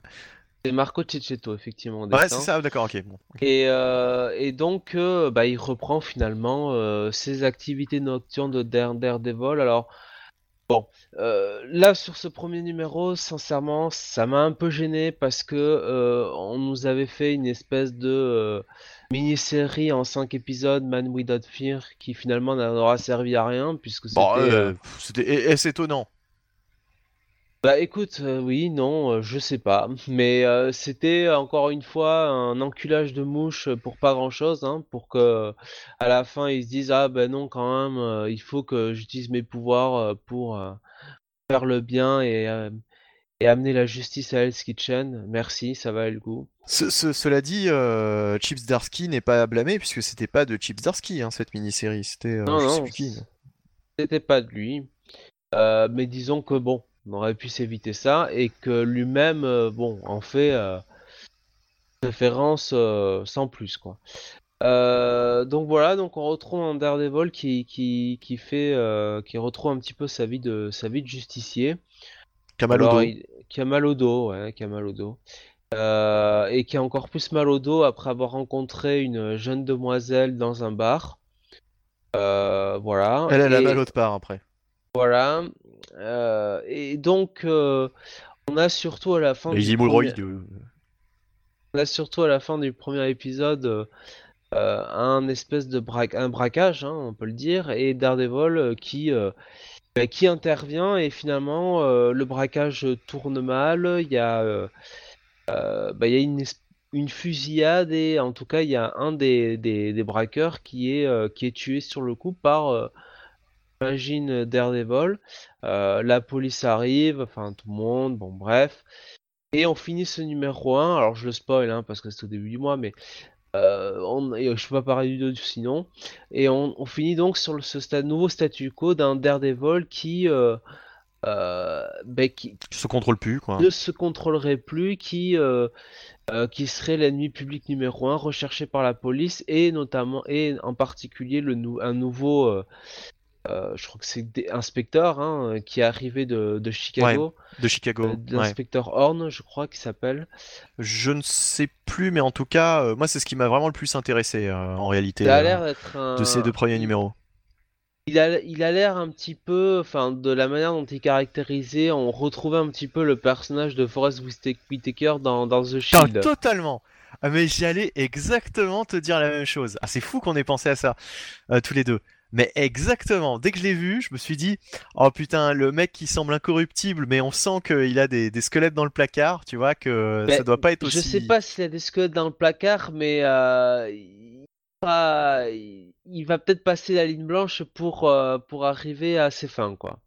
Là, on, ça, on le verra dans le futur, mais c'est vraiment le, le, profil de euh, d'inspecteur incorruptible qui, qui veut faire respecter la loi et euh, et, justement, le numéro 2, en fait, se sert plus un peu, je dirais, à le, à le caractériser. Ouais. Et euh, il... allez, vas-y, vas-y. Non, non, mais j'allais dire, ouais, c'est vraiment, euh, pour moi, ce qui est le, plus intéressant de, de l'intrigue de, de Chips Darsky, c'est ce personnage cet inspecteur euh, qui paraît en apparence euh, l'incorruptible, euh, qui veut, bon, il, le dit très clairement, hein, faire tomber Daredevil et faire tomber ensuite Wilson Fisk. Et c'est ce qu'on apprend dans le numéro 2, c'est qu'apparemment il a aussi un passif avec Wilson Fisk, enfin en tout cas il le tient pour responsable de quelque chose. le caïd d'ailleurs n'est pas dupe, hein. bon, je suis pas dupe. apparemment, il a, il a des dossiers sur cet inspecteur et il fait des sous-entendus sur son, sur sa vie, euh, sa vie passée, hein, euh, sur notamment, euh, apparemment, d'après ce qu'on comprend, sa femme décédée. donc, donc voilà. Enfin. Ça tombe bien, il y aura des embûches ici. Euh... Ouh là là, ouh là là, ouh là là, ouh là là. Là, là, tu m'as, là, tu m'as tué là, là. Euh, oui, donc, euh, donc voilà. Non, franchement, euh, ce, cette intrigue, cette intrigue autour de cet inspecteur, bah moi, ça me, ça m'a bien, ça m'a bien intéressé quoi sur ces deux premiers épisodes. Après, je suis beaucoup moins comment dire, beaucoup moins fan de cette intrigue de Daredevil qui ne se contrôle plus et qui tue par inadvertance un, un, cambrioleur parce que euh, je ne comprends pas comment avec ses, super pouvoirs, enfin son sens radar, etc., il s'est pas rendu compte direct qu'il lui avait... Euh, qui lui avait, euh, comment dire, tu sais, fait une, une, fracture, quoi. lui avait fracturé le crâne. Même lui, même lui, enfin, réfute tout ça. Enfin, il Ouais, bah qu'il soit dans le déni encore, pourquoi pas, mais ce que je comprends pas, c'est que même sur le moment, c'est Daredevil, euh, même s'il est perturbé, euh, enfin, je, je, comprends pas comment, euh, comment ses pouvoirs puissent lui faire autant, autant défaut. Alors même qu'on a un backup en plus qui nous montre que bah, son sens radar, etc., a l'air de, de, toujours bien fonctionner, quoi. Donc je, je, je, je comprends pas, quoi. Il y a une facilité là. Euh, du point de vue du scénario, on a l'impression que euh, voilà, il fallait que Matt Murdock en passe par la case doute, euh, remords, etc. Mais pour ce faire, c'est un peu, un problématique, quoi. En plus, on voit très clairement le gars se casser la gueule quand on, quand on regarde hein, la page. Hein, on le voit effectivement. on a l'impression qu'il se rompt la nuque. bon, c'est étonnant qu'un gars comme Matt Murdock ne se rende pas compte alors que même le lecteur le voit, quoi. C'est, je trouve ça un peu, euh, un peu facile. Bah, en même temps, il voit pas, donc c'est compliqué Mm. pour lui. Mais ça t'a pas gêné, toi, Jonath? Je trouve que c'est un peu, un peu facile, quoi. Enfin, Ouais, c'est euh, ouais, bon. euh, c'est un peu un plot device, quoi. C'est vraiment pour, euh, pour ramener l'antagonisme avec le l'inspecteur, quoi. Ouais. Ouais, ouais, parce que effectivement, comme par hasard, au moment où cet inspecteur arrive dans la vie de Daredevil, euh, il fait une connerie, quoi. Voilà. Donc, euh, C'est, c'est... Sans, sans ça, il n'y aurait pas l'histoire, mais en même temps, euh, c'est vrai que c'est un peu, un peu forcé, quoi, cette mise en place. Bon, après, euh, ça reste quand même euh, sympa, je trouve, Oui. ces deux premiers numéros. bien aimé. ouais. Beaucoup plus que, que ce qu'avait fait Charles Soule au début, je, je, je préfère. Bon, après, Bah, Force est de constater qu'avec Chips Darsky, apparemment, on se dirige vers un Daredevil plus terre terre à et ce sera moins grandiloquent qu'avec Charles Soule. Hein. On devrait pas avoir de, euh, de prêtre volant, euh, ninja de la mort. Donc, euh, Sur des chevaux. voilà. Tant mieux, peut-être. des chevaux, ouais. une- En, pleine, en plein New York. Enfin, oui, effectivement. Tant mieux, oui, tant mieux. Ouais. Bon, plutôt une bonne pioche. hein. Moi, je aujourd'hui, je me suis fait les deux premiers gardiens et les deux premiers Daredevil. Alors, j'ai pas aimé autant que les gardiens, mais honnêtement, j'ai j'ai- j'ai bien aimé euh, suffisamment pour, euh, pour continuer, quoi. En tout cas, il y a du potentiel, quoi. Ouais. Avec en plus le, le Kaïd qui reste un petit peu toujours euh, dans le mix. Ouais. Voilà, donc ça pourrait être, ça pourrait être intéressant. Il pourrait y avoir des jeux de pouvoir, des alliances. Peut-être que, finalement Daredevil et, euh, et le Kaïd vont trouver un terrain d'entente euh, pour. euh, Faire tomber ce connard d'inspecteur. Et oui, euh, et on, on serait vraiment là dans une analogie avec le Shield, hein, donc. Ouais, ouais, ouais. Ouais, mais Vic McKay, justement, ce serait plus le, le, le, le Cade. Il s'appelait bien Vic McKay, hein, je me gourre Vic pas. hein, McKay, ouais. dans The- ouais. Ah là là là là là. Non, mais, euh, en tout cas, c'est marrant qu'on ait eu exactement la même, euh, sensation euh, en lisant ce, personnage, quoi. Qui est une, grande masse qui, est black et qui est, qui est imposant, quoi. C'est un petit peu le Luke Cage. serait, enfin, ouais. J'allais dire, on pourrait, on pourrait le, comparer au personnage de, de DC, DCI Luther. Ouais. Mais, euh, mais Luther était quand même, enfin, Luther est euh, borderline, quoi. Donc, euh, dès le début, euh, on voit que c'est justement le, le flic qui, en gros, enfin, franchit la ligne, la ligne, franchit le, le- comment dire le Rubicon euh, en veux-tu en voilà euh, enfin le tout ce qui compte c'est le résultat quoi j'ai l'impression que ce Ouais. flic là enfin euh, c'est pour ça Ah, et vu comment, ouais, enfin, vu comment se termine le numéro 2, il est quand même assez rentre dedans. Hein. oui mais ren- rentre dedans mais quand même euh, en légitime défense quoi je veux dire il a pas l'air de ouais. de- enfin il va il- c'est pour ça que je pensais un peu au personnage de, de au départ de, de Forrest Whitaker, c'est que euh, l'antagoniste qu'il avait avec Mackey représentait un petit peu le, celui qui justement euh, l'avait plus blanc que blanc quoi. Euh, Ouais. alors jusqu'à un certain point, mais euh, mais, euh, mais Luther au contraire, euh, enfin le, le personnage d'Idris Elba, c'est un personnage dès le départ qu'on on sent bien qu'il est, enfin voilà, qu'il n'hésite pas à se salir les mains quoi, le à- à- J'ai l'impression que ce- cet inspecteur-là euh, de, de Chief Zarsky, ça a l'air d'être un plutôt, enfin, comme il comme il le dépeint là, plutôt dans la un peu à la James Gordon, quoi. Voilà, dans euh, ce côté-là, euh, en, plus en plus proactif évidemment, plus Ouais. Ou bien alors, il a peut-être des squelettes dans le placard comme Forrest Whitaker dans The Shield, parce que souviens-toi, dans The Shield, au début, on pense justement qu'il Oui, est incorruptible. C'est pour ça que je Alors- voulais pas trop le dire pour Ah, pas spoiler euh, ceux qui n'avaient pas vu The Shield, mais euh, Ouais, enfin bon, euh, il y a moult choses encore à découvrir euh, sur le personnage, quoi. Et bref, enfin en tout cas, voilà quoi. Donc on va peut-être découvrir des squelettes dans le placard de, de, de, de ce type-là, quoi. Euh, bon, bah enfin voilà, plutôt, plutôt une bonne pioche, hum, plutôt satisfait. Euh, Marty, on t'encourage à, à tester. Ok, ben, je me fais d'abord l'intégrale de Charles Soule, puis je m'y mets. Ouf, moi perso, euh, l'intégrale de Charles Soule, euh, Non, je, mais je je les lirai peut-être un jour, mais euh, Non, bon, mais je déconne. tu peux tout à fait euh, commencer par là. Non, non, ça ira. Euh, Qu'est-ce que je voulais dire? Mais on- il nous reste donc Savage Sword of Conan, c'est ça, hein? Ah, enfin du bon Conan? Euh, Ouais, bah vas-y, bah écoute, non mais vas-y. Non, bah moi c'est exactement ce que je m'attends à lire sur ce titre. Alors là, clairement, euh, pour les titres Conan, on a d'un côté Conan the Barbarian, écrit par Jason Aaron et dessiné par Mahmoud Asrar, qui est un peu le titre principal où on aura, comment dire, les arcs, les histoires euh, qui comptent dans la vie de Conan. Et à côté, on a Savage Sword, qui est plus euh, les aventures. Enfin voilà, c'est le titre secondaire où il vit d'autres aventures qui n'ont pas forcément d'impact. Et visiblement, on se dirige euh, un peu vers un titre où les équipes changent, puisqu'on nous annonce déjà à partir du 6 un changement d'équipe avec Meredith Finch au scénario et Luc Ross au dessin. Donc bon, on verra, on verra d'ici là. Toujours est-il que si Dugan revient ou pas. Toujours est-il que là, on a euh, donc Gary Dugan euh, au scénario et Ron Garnet au dessin. Alors, je dois dire que Ron Garnet, euh, ça fait quoi une quinzaine d'années maintenant que je le croise dans mes lectures, et son style ne cesse d'évoluer et de s'améliorer. Là, clairement, il a atteint un autre niveau que quand je le lisais à l'époque dans les X-Men, et son style s'y est complètement à l'histoire qu'il raconte est là. Donc ça commence de manière, euh, voilà, on rentre directement dans l'action. Dans le premier numéro, Conan est repêché euh, en mer par des esclavagistes. mais Ron Garnet, il est sur, euh, sur l'autre série?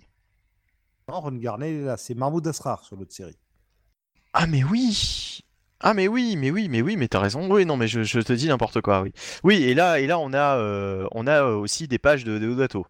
Pas que je sache, non, ça ressemble à du Deodato peut-être pour toi, mais non. Il n'y a pas de Ah bon Deodato. Non, non, Deodato, Putain, mais attends, mais c'est... Non mais c'est ouf. Alors là, j'ai rêvé, euh, j'ai rêvé le, le- ce que j'ai lu ou quoi alors, là? euh, à, la Euh. à la colorisation, c'est Richard Izanoff. Ça se peut que, il me semble que lui, il bosse avec Deodato d'habitude. C'est peut-être ça qui t'a donné l'illusion, mais. Euh, Ouais, la, la première page, tu vois, j'ai cru que c'était... Bah ouais, t'as raison, non, non, en fait, non. C'est Ron Garnet, non. Voilà. Ok. Donc Conan est pêché par les esclavagistes et Conan, alors ça d'ailleurs il le rappelle bien euh, du côté de la série de Jason Aaron, il déteste l'esclavage, lui ce qu'il aime c'est la liberté. Et en même temps ça c'est vraiment quelque chose qui définit Conan dès les nouvelles et les romans. Donc là, Bon, en même temps, c'est un petit peu logique. oui non mais c'est vraiment quelqu'un qui euh, déteste le concept d'esclavage. Enfin il est vraiment mu par euh, Oui, Conan c'est vraiment oui. l'esprit libre. C'est je suis libre avant Oui. tout quoi. Il est un peu individualiste. ça fait partie de sa philosophie de vie. Pour ça Oui. que, contrairement à d'autres héros qui parfois euh, vont s'accommoder de l'esclavage, lui déteste ça. C'est bien, c'est aussi un truc qui est bien qu'on voit bien dans le film de George de oui de Milius. Donc là, euh, Conan est pêché par les esclavagistes. On s'en doute, il va réussir à s'en sortir et euh, il part pour une aventure avec un compagnon de fortune. Là aussi, on est vraiment dans le, le cliché de l'histoire de Conan, mais c'est bien fait. Absolument, ouais, vraiment, ouais, voilà, absolument. Conan ouais. débarque quelque part, euh, il se fait, euh, il se fait capturer euh, C'est ça, et il, se trimballe un boulet. Voilà, un boulet, on peut le dire. Il découvre un Voilà. trésor. Il y a même des histoires d'hommes serpents. Alors là, les, les amoureux Ouais. du dessin animé des années 90, ils sont à la maison. hein. Il croise, il, il- il croise une femme, croisent une femme, ça comme toujours, mais une femme forte qui se laisse pas faire. une femme, une femme euh, guerrière, ouais, euh, sexy guerrière. Qui, lui dit, une Euh, femme qui lui dit qu'elle se laissera pas séduire, elle lui dit carrément, euh, peut-être que les autres tombent en pamoison devant toi, mais pas moi. Alors qu'on se doute que. Pas moison. Putain, cette Euh, traduction à la Marty, là, non, à la non, volée, là. Il y avait un terme justement que je ne comprenais pas dans le comics et j'ai regardé, le, le verbe c'était se pâmer. Pas Donc, oui, c'est Ouais. bien ça. Bah, on est à l'époque de Conan quand même. Il y a un espèce de parler euh, médiévalisant, Mm. on va dire. Et, Ouais. Oh là là. non, et vraiment, euh, euh, et par contre, par rapport euh, à Jason Aaron, même si Conan c'est toujours un peu over the top, bah là je trouve moins, je sais pas, c'est pas, euh, par exemple chez Jason Aaron, c'est je crois le deuxième épisode là où il affronte une armée de serpents géants. Tu vois, je- Mais c'est chiant. Attends, mais je trouvais ça ridicule, tu vois. Là, même si des fois c'est un peu gros, même s'il est un peu invincible, je trouve pas ça ridicule. C'est dynamique. Alors le deuxième épisode, Ouais. un peu moins que le premier peut-être, mais ça se lit vraiment bien. Euh, par rapport à Jason Aaron, où il y a une espèce de fil conducteur et il saute d'époque en époque, là on a vraiment un seul récit euh, qui va se tenir de bout en bout. Et j'ai l'impression vraiment de, ben, de lire le Conan que je lis euh, chaque mois dans les vieux Savage Sword qui sont réédités chez Hachette, tu vois. C'est, je Ouais. retrouve vraiment la voix de ce Conan-là. Et en plus, euh, Ouais. le deuxième épisode commence de manière, on va dire, assez, euh, assez funeste. on a un truc un peu, c'est même limite gore. Alors j'ai bien aimé ce qui est mentionné par rapport à Chrome. tu m'étonnes que, vu ce que les mecs lui disent que Conan n'était pas content. Et par petites touches, je retrouve Conan. Par exemple, quand son assistant boulet sidekick lui fait Oh non, un sorcier, oh non. Et là, Conan le regarde, il fait Mais les sorciers aussi peuvent, peuvent saigner. Là, vous voyez, j'ai vraiment retrouvé le Conan que je connais, qui déteste les sorciers, qui déteste l'esclavage, qui combat des hommes serpents avec enfin, tous les clichés habituels. Mais c'est bien orchestré, c'est fluide. on sent qu'il a compris la mécanique de comment une histoire de Conan doit marcher. Et en plus, Ron Garnet déchire. Donc vraiment, si vous aimez Conan, je peux que vous conseiller ce titre.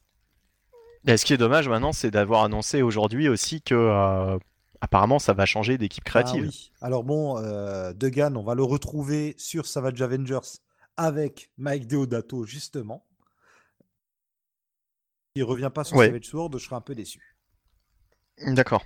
Euh, alors oui, c'est vrai que euh, par rapport à l'autre série Conan, Jason Aaron, moi j'avais plutôt bien aimé le premier épisode, mais le deuxième m'avait perdu parce que je, enfin, c'était même pas la suite, quoi. C'était, euh, on partait totalement sur autre chose. Euh, même s'il y avait un parallèle, enfin c'était euh, c'était trop trop différent. Et là, j'ai lu les, les, deux épisodes l'un derrière l'autre. Puis franchement, comme tu l'as dit, bah, c'est une histoire comment dire, une histoire, euh, une histoire qui se suit, quoi. Bah, comme toi, j'ai lu aujourd'hui les deux épisodes, et même dans l'autre série, le problème, c'est pas juste que ça se suive pas, c'est que c'est, je sais pas, ça prend pas. J'ai pourtant Jason Aaron qui cartonne sur Thor, qui adore faire des récits, tu vois, avec des personnages un peu ambigus, violents et tout, bah ça prend pas. Qui est chiant sur Avengers, hein, qui est ah chiant sur Avengers, je trouve. Et euh... ouais. pas réussir à chaque Comme quoi, hein. Comme quoi, ouais, ouais, ouais. Euh. Pourtant, c'est vrai que sur Conan, il y avait des. Enfin, Jason Aaron, euh, moi je m'étais dit, il y a tout pour, euh, pour, tout pour que ça fonctionne, quoi. Et j'ai pas lu le troisième parce que le deuxième m'a m'a un peu m'a un peu fait chier, quoi. Je, ne sais même pas si j'ai le troisième, tu vois. C'est le deuxième où il est dans la forêt avec les Pictes? Oui, oui, oui, c'est le deuxième où il te, où il, rencontre cette tribu, il, se rend compte que euh, finalement euh, c'était sympa de vivre avec eux, euh, ça le saoule de revenir à la civilisation. Enfin, c'est très longué. Et puis à la fin, tu retrouves simplement un élément du premier et tu te dis, putain, tout ça pour ça. T'as l'impression d'avoir lu un, un numéro de remplissage quoi. Euh, du coup, je suis même pas, j'ai même pas lu le troisième. Euh, alors que Savage Sword of Conan, bah j'ai lu ça euh, sans problème, ça, ça glissait tout seul. Alors, je te cache pas que j'ai préféré peut-être Daredevil et les Gardiens de la Galaxie, néanmoins. je préfère les Gardiens aussi, oui. Mais ce Savage Sword of Conan, c'était quand même une lecture sympathique. Jonathan, toi, t'en as lu ou pas alors du coup? Oui, j'ai lu les deux. j'ai trouvé ça vraiment très très beau, enfin très sympathique. J'ai pas pas boudé mon plaisir. Une lecture, euh, une lecture assez fluide, euh, assez euh, le maître assez facile. voilà, c'est c'est effectivement j'ai trouvé que le, alors je crois que c'était Jason Aaron sur Oui, sur l'autre, ouais. l'autre, je trouvais ça franchement très pompeux, très verbeux pour ce que c'était. Ouais. quand même, voilà, faut un petit peu redescendre sur terre hein, de temps en temps. Euh, non, là, oui, là, on a euh, alors du classique hein, chez Conan avec euh, tous les, les codes, hein, j'ai envie de dire, sur Savage Sword, mais, mais, mais voilà, ça, c'est ce que ça doit être, quoi. Mmh Exactement. Bah, là, je suis en train de refeuilleter le Conan 3, pareil, c'était super verbeux pour rien, quoi. Et oui, je te rejoins, je te rejoins, Jonathan. Il a, il a saisi tous les codes, il nous les remet, mais ça fait pas artificiel, c'est fluide, comme tu dis, c'est naturel. Euh, on sent que, il a, que Degan et Garnet ont enfilé les bottes et le pagne de Conan et qu'ils sont à l'aise avec l'épée de Conan. Quoi. Forcément qu'avec Conan, il y aura toujours, euh, bon, il y aura toujours la, la, le, la, question de Conan face, face à Dieu, la représentation de l'homme face à Dieu, ce, genre de, thématique qui, qui, qui, est toujours très prégnante. Euh, maintenant, euh, on peut le faire en gardant, je dirais, une syntaxe très cimérienne, mmh. quoi. Voilà, hein, le côté euh, très, euh, je vais pas dire bas du front, mais un peu, oui. Bah, c'est ouais, comme toi, j'ai du mal à expliquer ce qui fonctionne pas chez Aaron. chez Aaron, voilà, j'ai l'impression qu'il essaie de faire un Conan. euh, bon, euh, enfin, on a l'impression que c'est euh, euh, que c'est le penseur de Rodin, quoi. je, Bon, je pense qu'il sait euh, pas quoi faire. Qu'il est un peu, euh, il sait pas trop quoi faire. Il se dit merde, j'ai le titre principal, faut que je fasse forcément une histoire euh, qui, qui va du passé jusqu'au futur où il est roi. Qu'est-ce que je fais? Et il s'en mêle les pinceaux, quoi. Non, vraiment, ça va être Sword, au moins pour ce premier arc. Allez-y. Et puis ça peut être une belle initiation aussi au personnage si vous avez envie de découvrir les vieux récits, mais que vous n'êtes pas sûr que ça vous plaira. Et là, euh, comme disait Bunny, il y a, il y a un petit peu du, du Conan euh, l'aventurier Mm. hein, euh, aussi. Ouais, c'est c'est- Magique des temps passés. disais, oui, oui, avec les hommes serpents et tout. Ça, c'est un élément pour le coup qui est vraiment beaucoup plus présent dans les comics que dans les bouquins. Et même le personnage, enfin le sidekick de, de Conan, euh, quand ils étaient sur la galère, enfin je pense que c'est dans le premier épisode où ils étaient sur la galère, oui, il me ça, semble. ouais.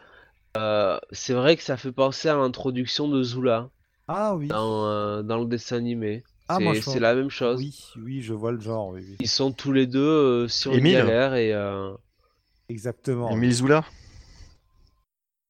Euh, Zula, c'était pas le personnage plutôt dans, dans Conan the Destroyer? Et c'était une femme dans euh, dans le film. Ouais. Mais euh, dans le dessin animé, c'était euh, c'était un homme qui était un prince euh, d'un royaume euh, africain. euh, Enfin. Oui, oui, oui, oui, je revois, oui, oui, oui, oui, oui. Un personnage dans les comics Conan de Marvel aussi. Euh, ouais, et euh, qu'est-ce que je voulais dire? Moi, ça m'a rappelé. euh, bon, alors c'est c'est c'est c'est c'est une coïncidence plus qu'autre chose, mais j'ai commencé à lire les les comics euh, Iman qui sont sortis bah, chez DC, et il se trouve que les premières histoires euh, commencent euh, pareil sur avec euh, avec euh, euh, bah euh, comment il s'appelle? Il s'appelle pas Iman, il s'appelle. euh, oui, enfin, il s'est. Enfin, Musclor. Oui, Musclor, mais mais il s'appelle Le vraiment prince Adam. Musclor. euh, le ouais, le prince Adam. Enfin, je sais plus. Enfin bref, le personnage principal est aussi sur une galère, etc. Et euh, C'est c'est bien, tu me dis, tu sais plus comment il s'appelle, mais il va te donner ses trois noms. d'accord, bah voilà. Et même là. Vas-y, ra- ra- allez, vas-y, raconte ton histoire. Je suis méchant, désolé. Non, non, mais rien. Ça commence aussi comme ça, quoi, sur une sur une espèce de galère. euh, Oh non, mais ça, le, le personnage perdu en mer qui est récupéré. avec avec ce profil, parce que de toute façon, en, euh, euh, Conan, Conan Musclor, ça ferait un bon crossover, quoi.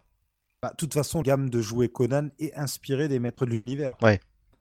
Un excellent documentaire. Non, c'est plutôt les maîtres de l'univers qui sont inspirés de Conan. Euh, Ah non, attends. Qu'est-ce que je veux dire Euh, Non, non, pardon, pardon. Non, les jouets, les maîtres de l'univers sont inspirés du film Conan. Oui, Excuse-moi, je oui, tout dans l'ordre. ouais. Alors là, je peux dire qu'il est tard. C'est bon, j'ai le droit maintenant. Enfin voilà, non mais euh, bon. Ben, en tout cas, en tout cas, la preuve, hein, chez Marvel, on lit quand même beaucoup de choses variées et puis bah, pas mal de choses, pas mal de bonnes choses ces derniers temps. Bon, oui, oui, bon. ça fait Et encore qu'on dit que chez DC, on est moins inspiré. Ouais, non mais encore et encore et encore euh, chez Marvel, on a on n'a pas reparlé de Immortal Hulk forcément, euh, ni de Venom par exemple. Non, mais non, ça continue à sortir et ça continue à être très bon et, euh, Ouais. et voilà quoi. Donc euh, il y a, il y a- les, titres Spy- les titres Spider-Man, on les survole. J'ai pas parlé de Superior Spider-Man. Enfin, il y a, y a d'autres choses qu'on lit, euh, mais qu'on garde de côté. quoi. Mhm. Les FF, bon, il n'y en avait pas ce mois-ci. Il y a eu un retard, mais il y aura bientôt. Ah, décidément. Euh, Iron, Iron Man, j'ai commencé à rattraper mon retard et c'est assez sympathique. Enfin, voilà, il y a, d'autres choses dont on pourrait parler aussi. Chez DC, euh, t'en as pas parlé, mais t'as rattrapé ton retard sur Doomsday Clock. Totalement. J'ai rattrapé mon retard et j'ai pas boudé mon plaisir. D'accord. J'ai hâte de pouvoir vous en parler. Bon bah, bah au prochain, hein, de toute façon. Oui, oui, ouais. Au Et c'est prochain. dommage, euh, là, je regrette, et je regrette du coup de ne pas avoir rattrapé mon retard sur euh, Heroes in Crisis. bon, On en parlera bah, en mai quand il y aura la conclusion. ouais, mais alors là, très franchement, euh, je le mettrais pas au même niveau que Doomsday Clock. Non, mais euh, ça nous aurait permis de débattre, mais on en parlera. Je pense qu'on en reparlera en avril, quand... non, en mai quand ça se termine. Est-ce qu'on en a terminé avec cette émission, justement? Ben, je pense, oui. Je pense qu'on peut s'arrêter là. hein. Pas, pas d'indé, pas de, pas de Non, lecture indé euh, qui vous ont marqué, pas de Power Rangers, pas de Tortue Ninja, pas de, je ne sais pas, enfin. Non. Faudrait, faudrait que je le compte. Power Rangers numéro 36 est sorti Ah, euh, t'as- aujourd'hui. réveillé la bête. Ça y est, t'as prononcé les mots magiques. Et c'est toujours euh, très très sympathique. Bah tant mieux, hein, Ah, puisqu'on on en, espère, on espérait pas tant avec euh, l'auteur euh, en place. Euh, Ah, mais il faut, il faut que je relis, faut que je reprenne les Gobots.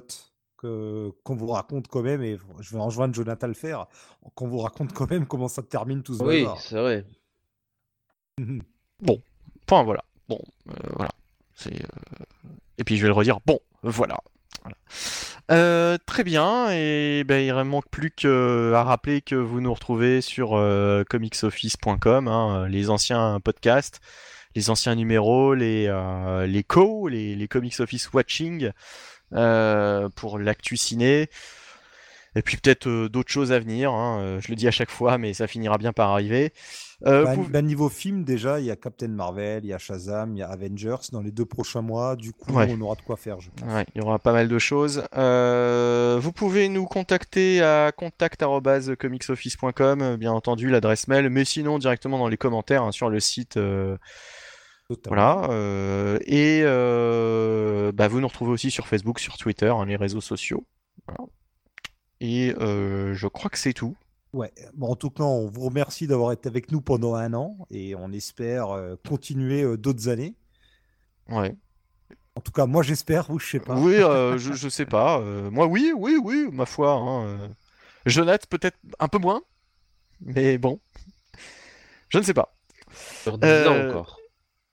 10 ans encore. Ah. Ah bah, on se retrouve dans 120 numéros alors.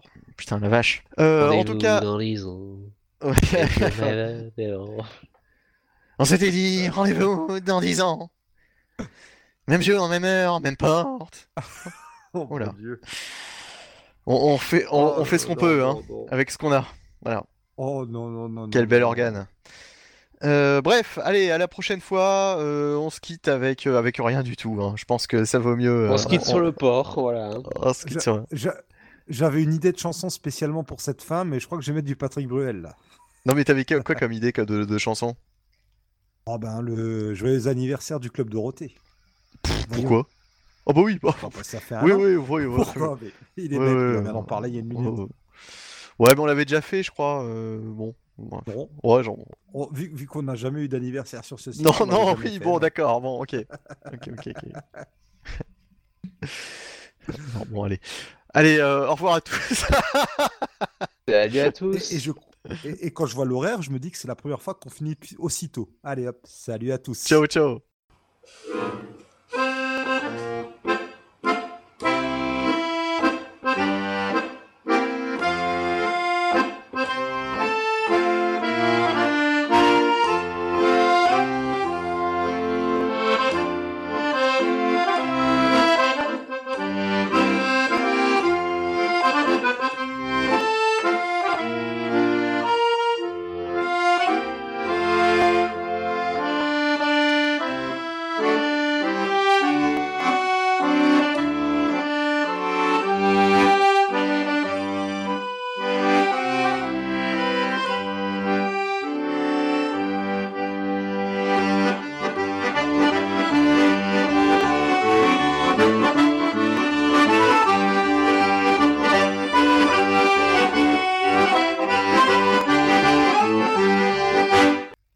Moi ou ça coupe là Parce que. Chez qui?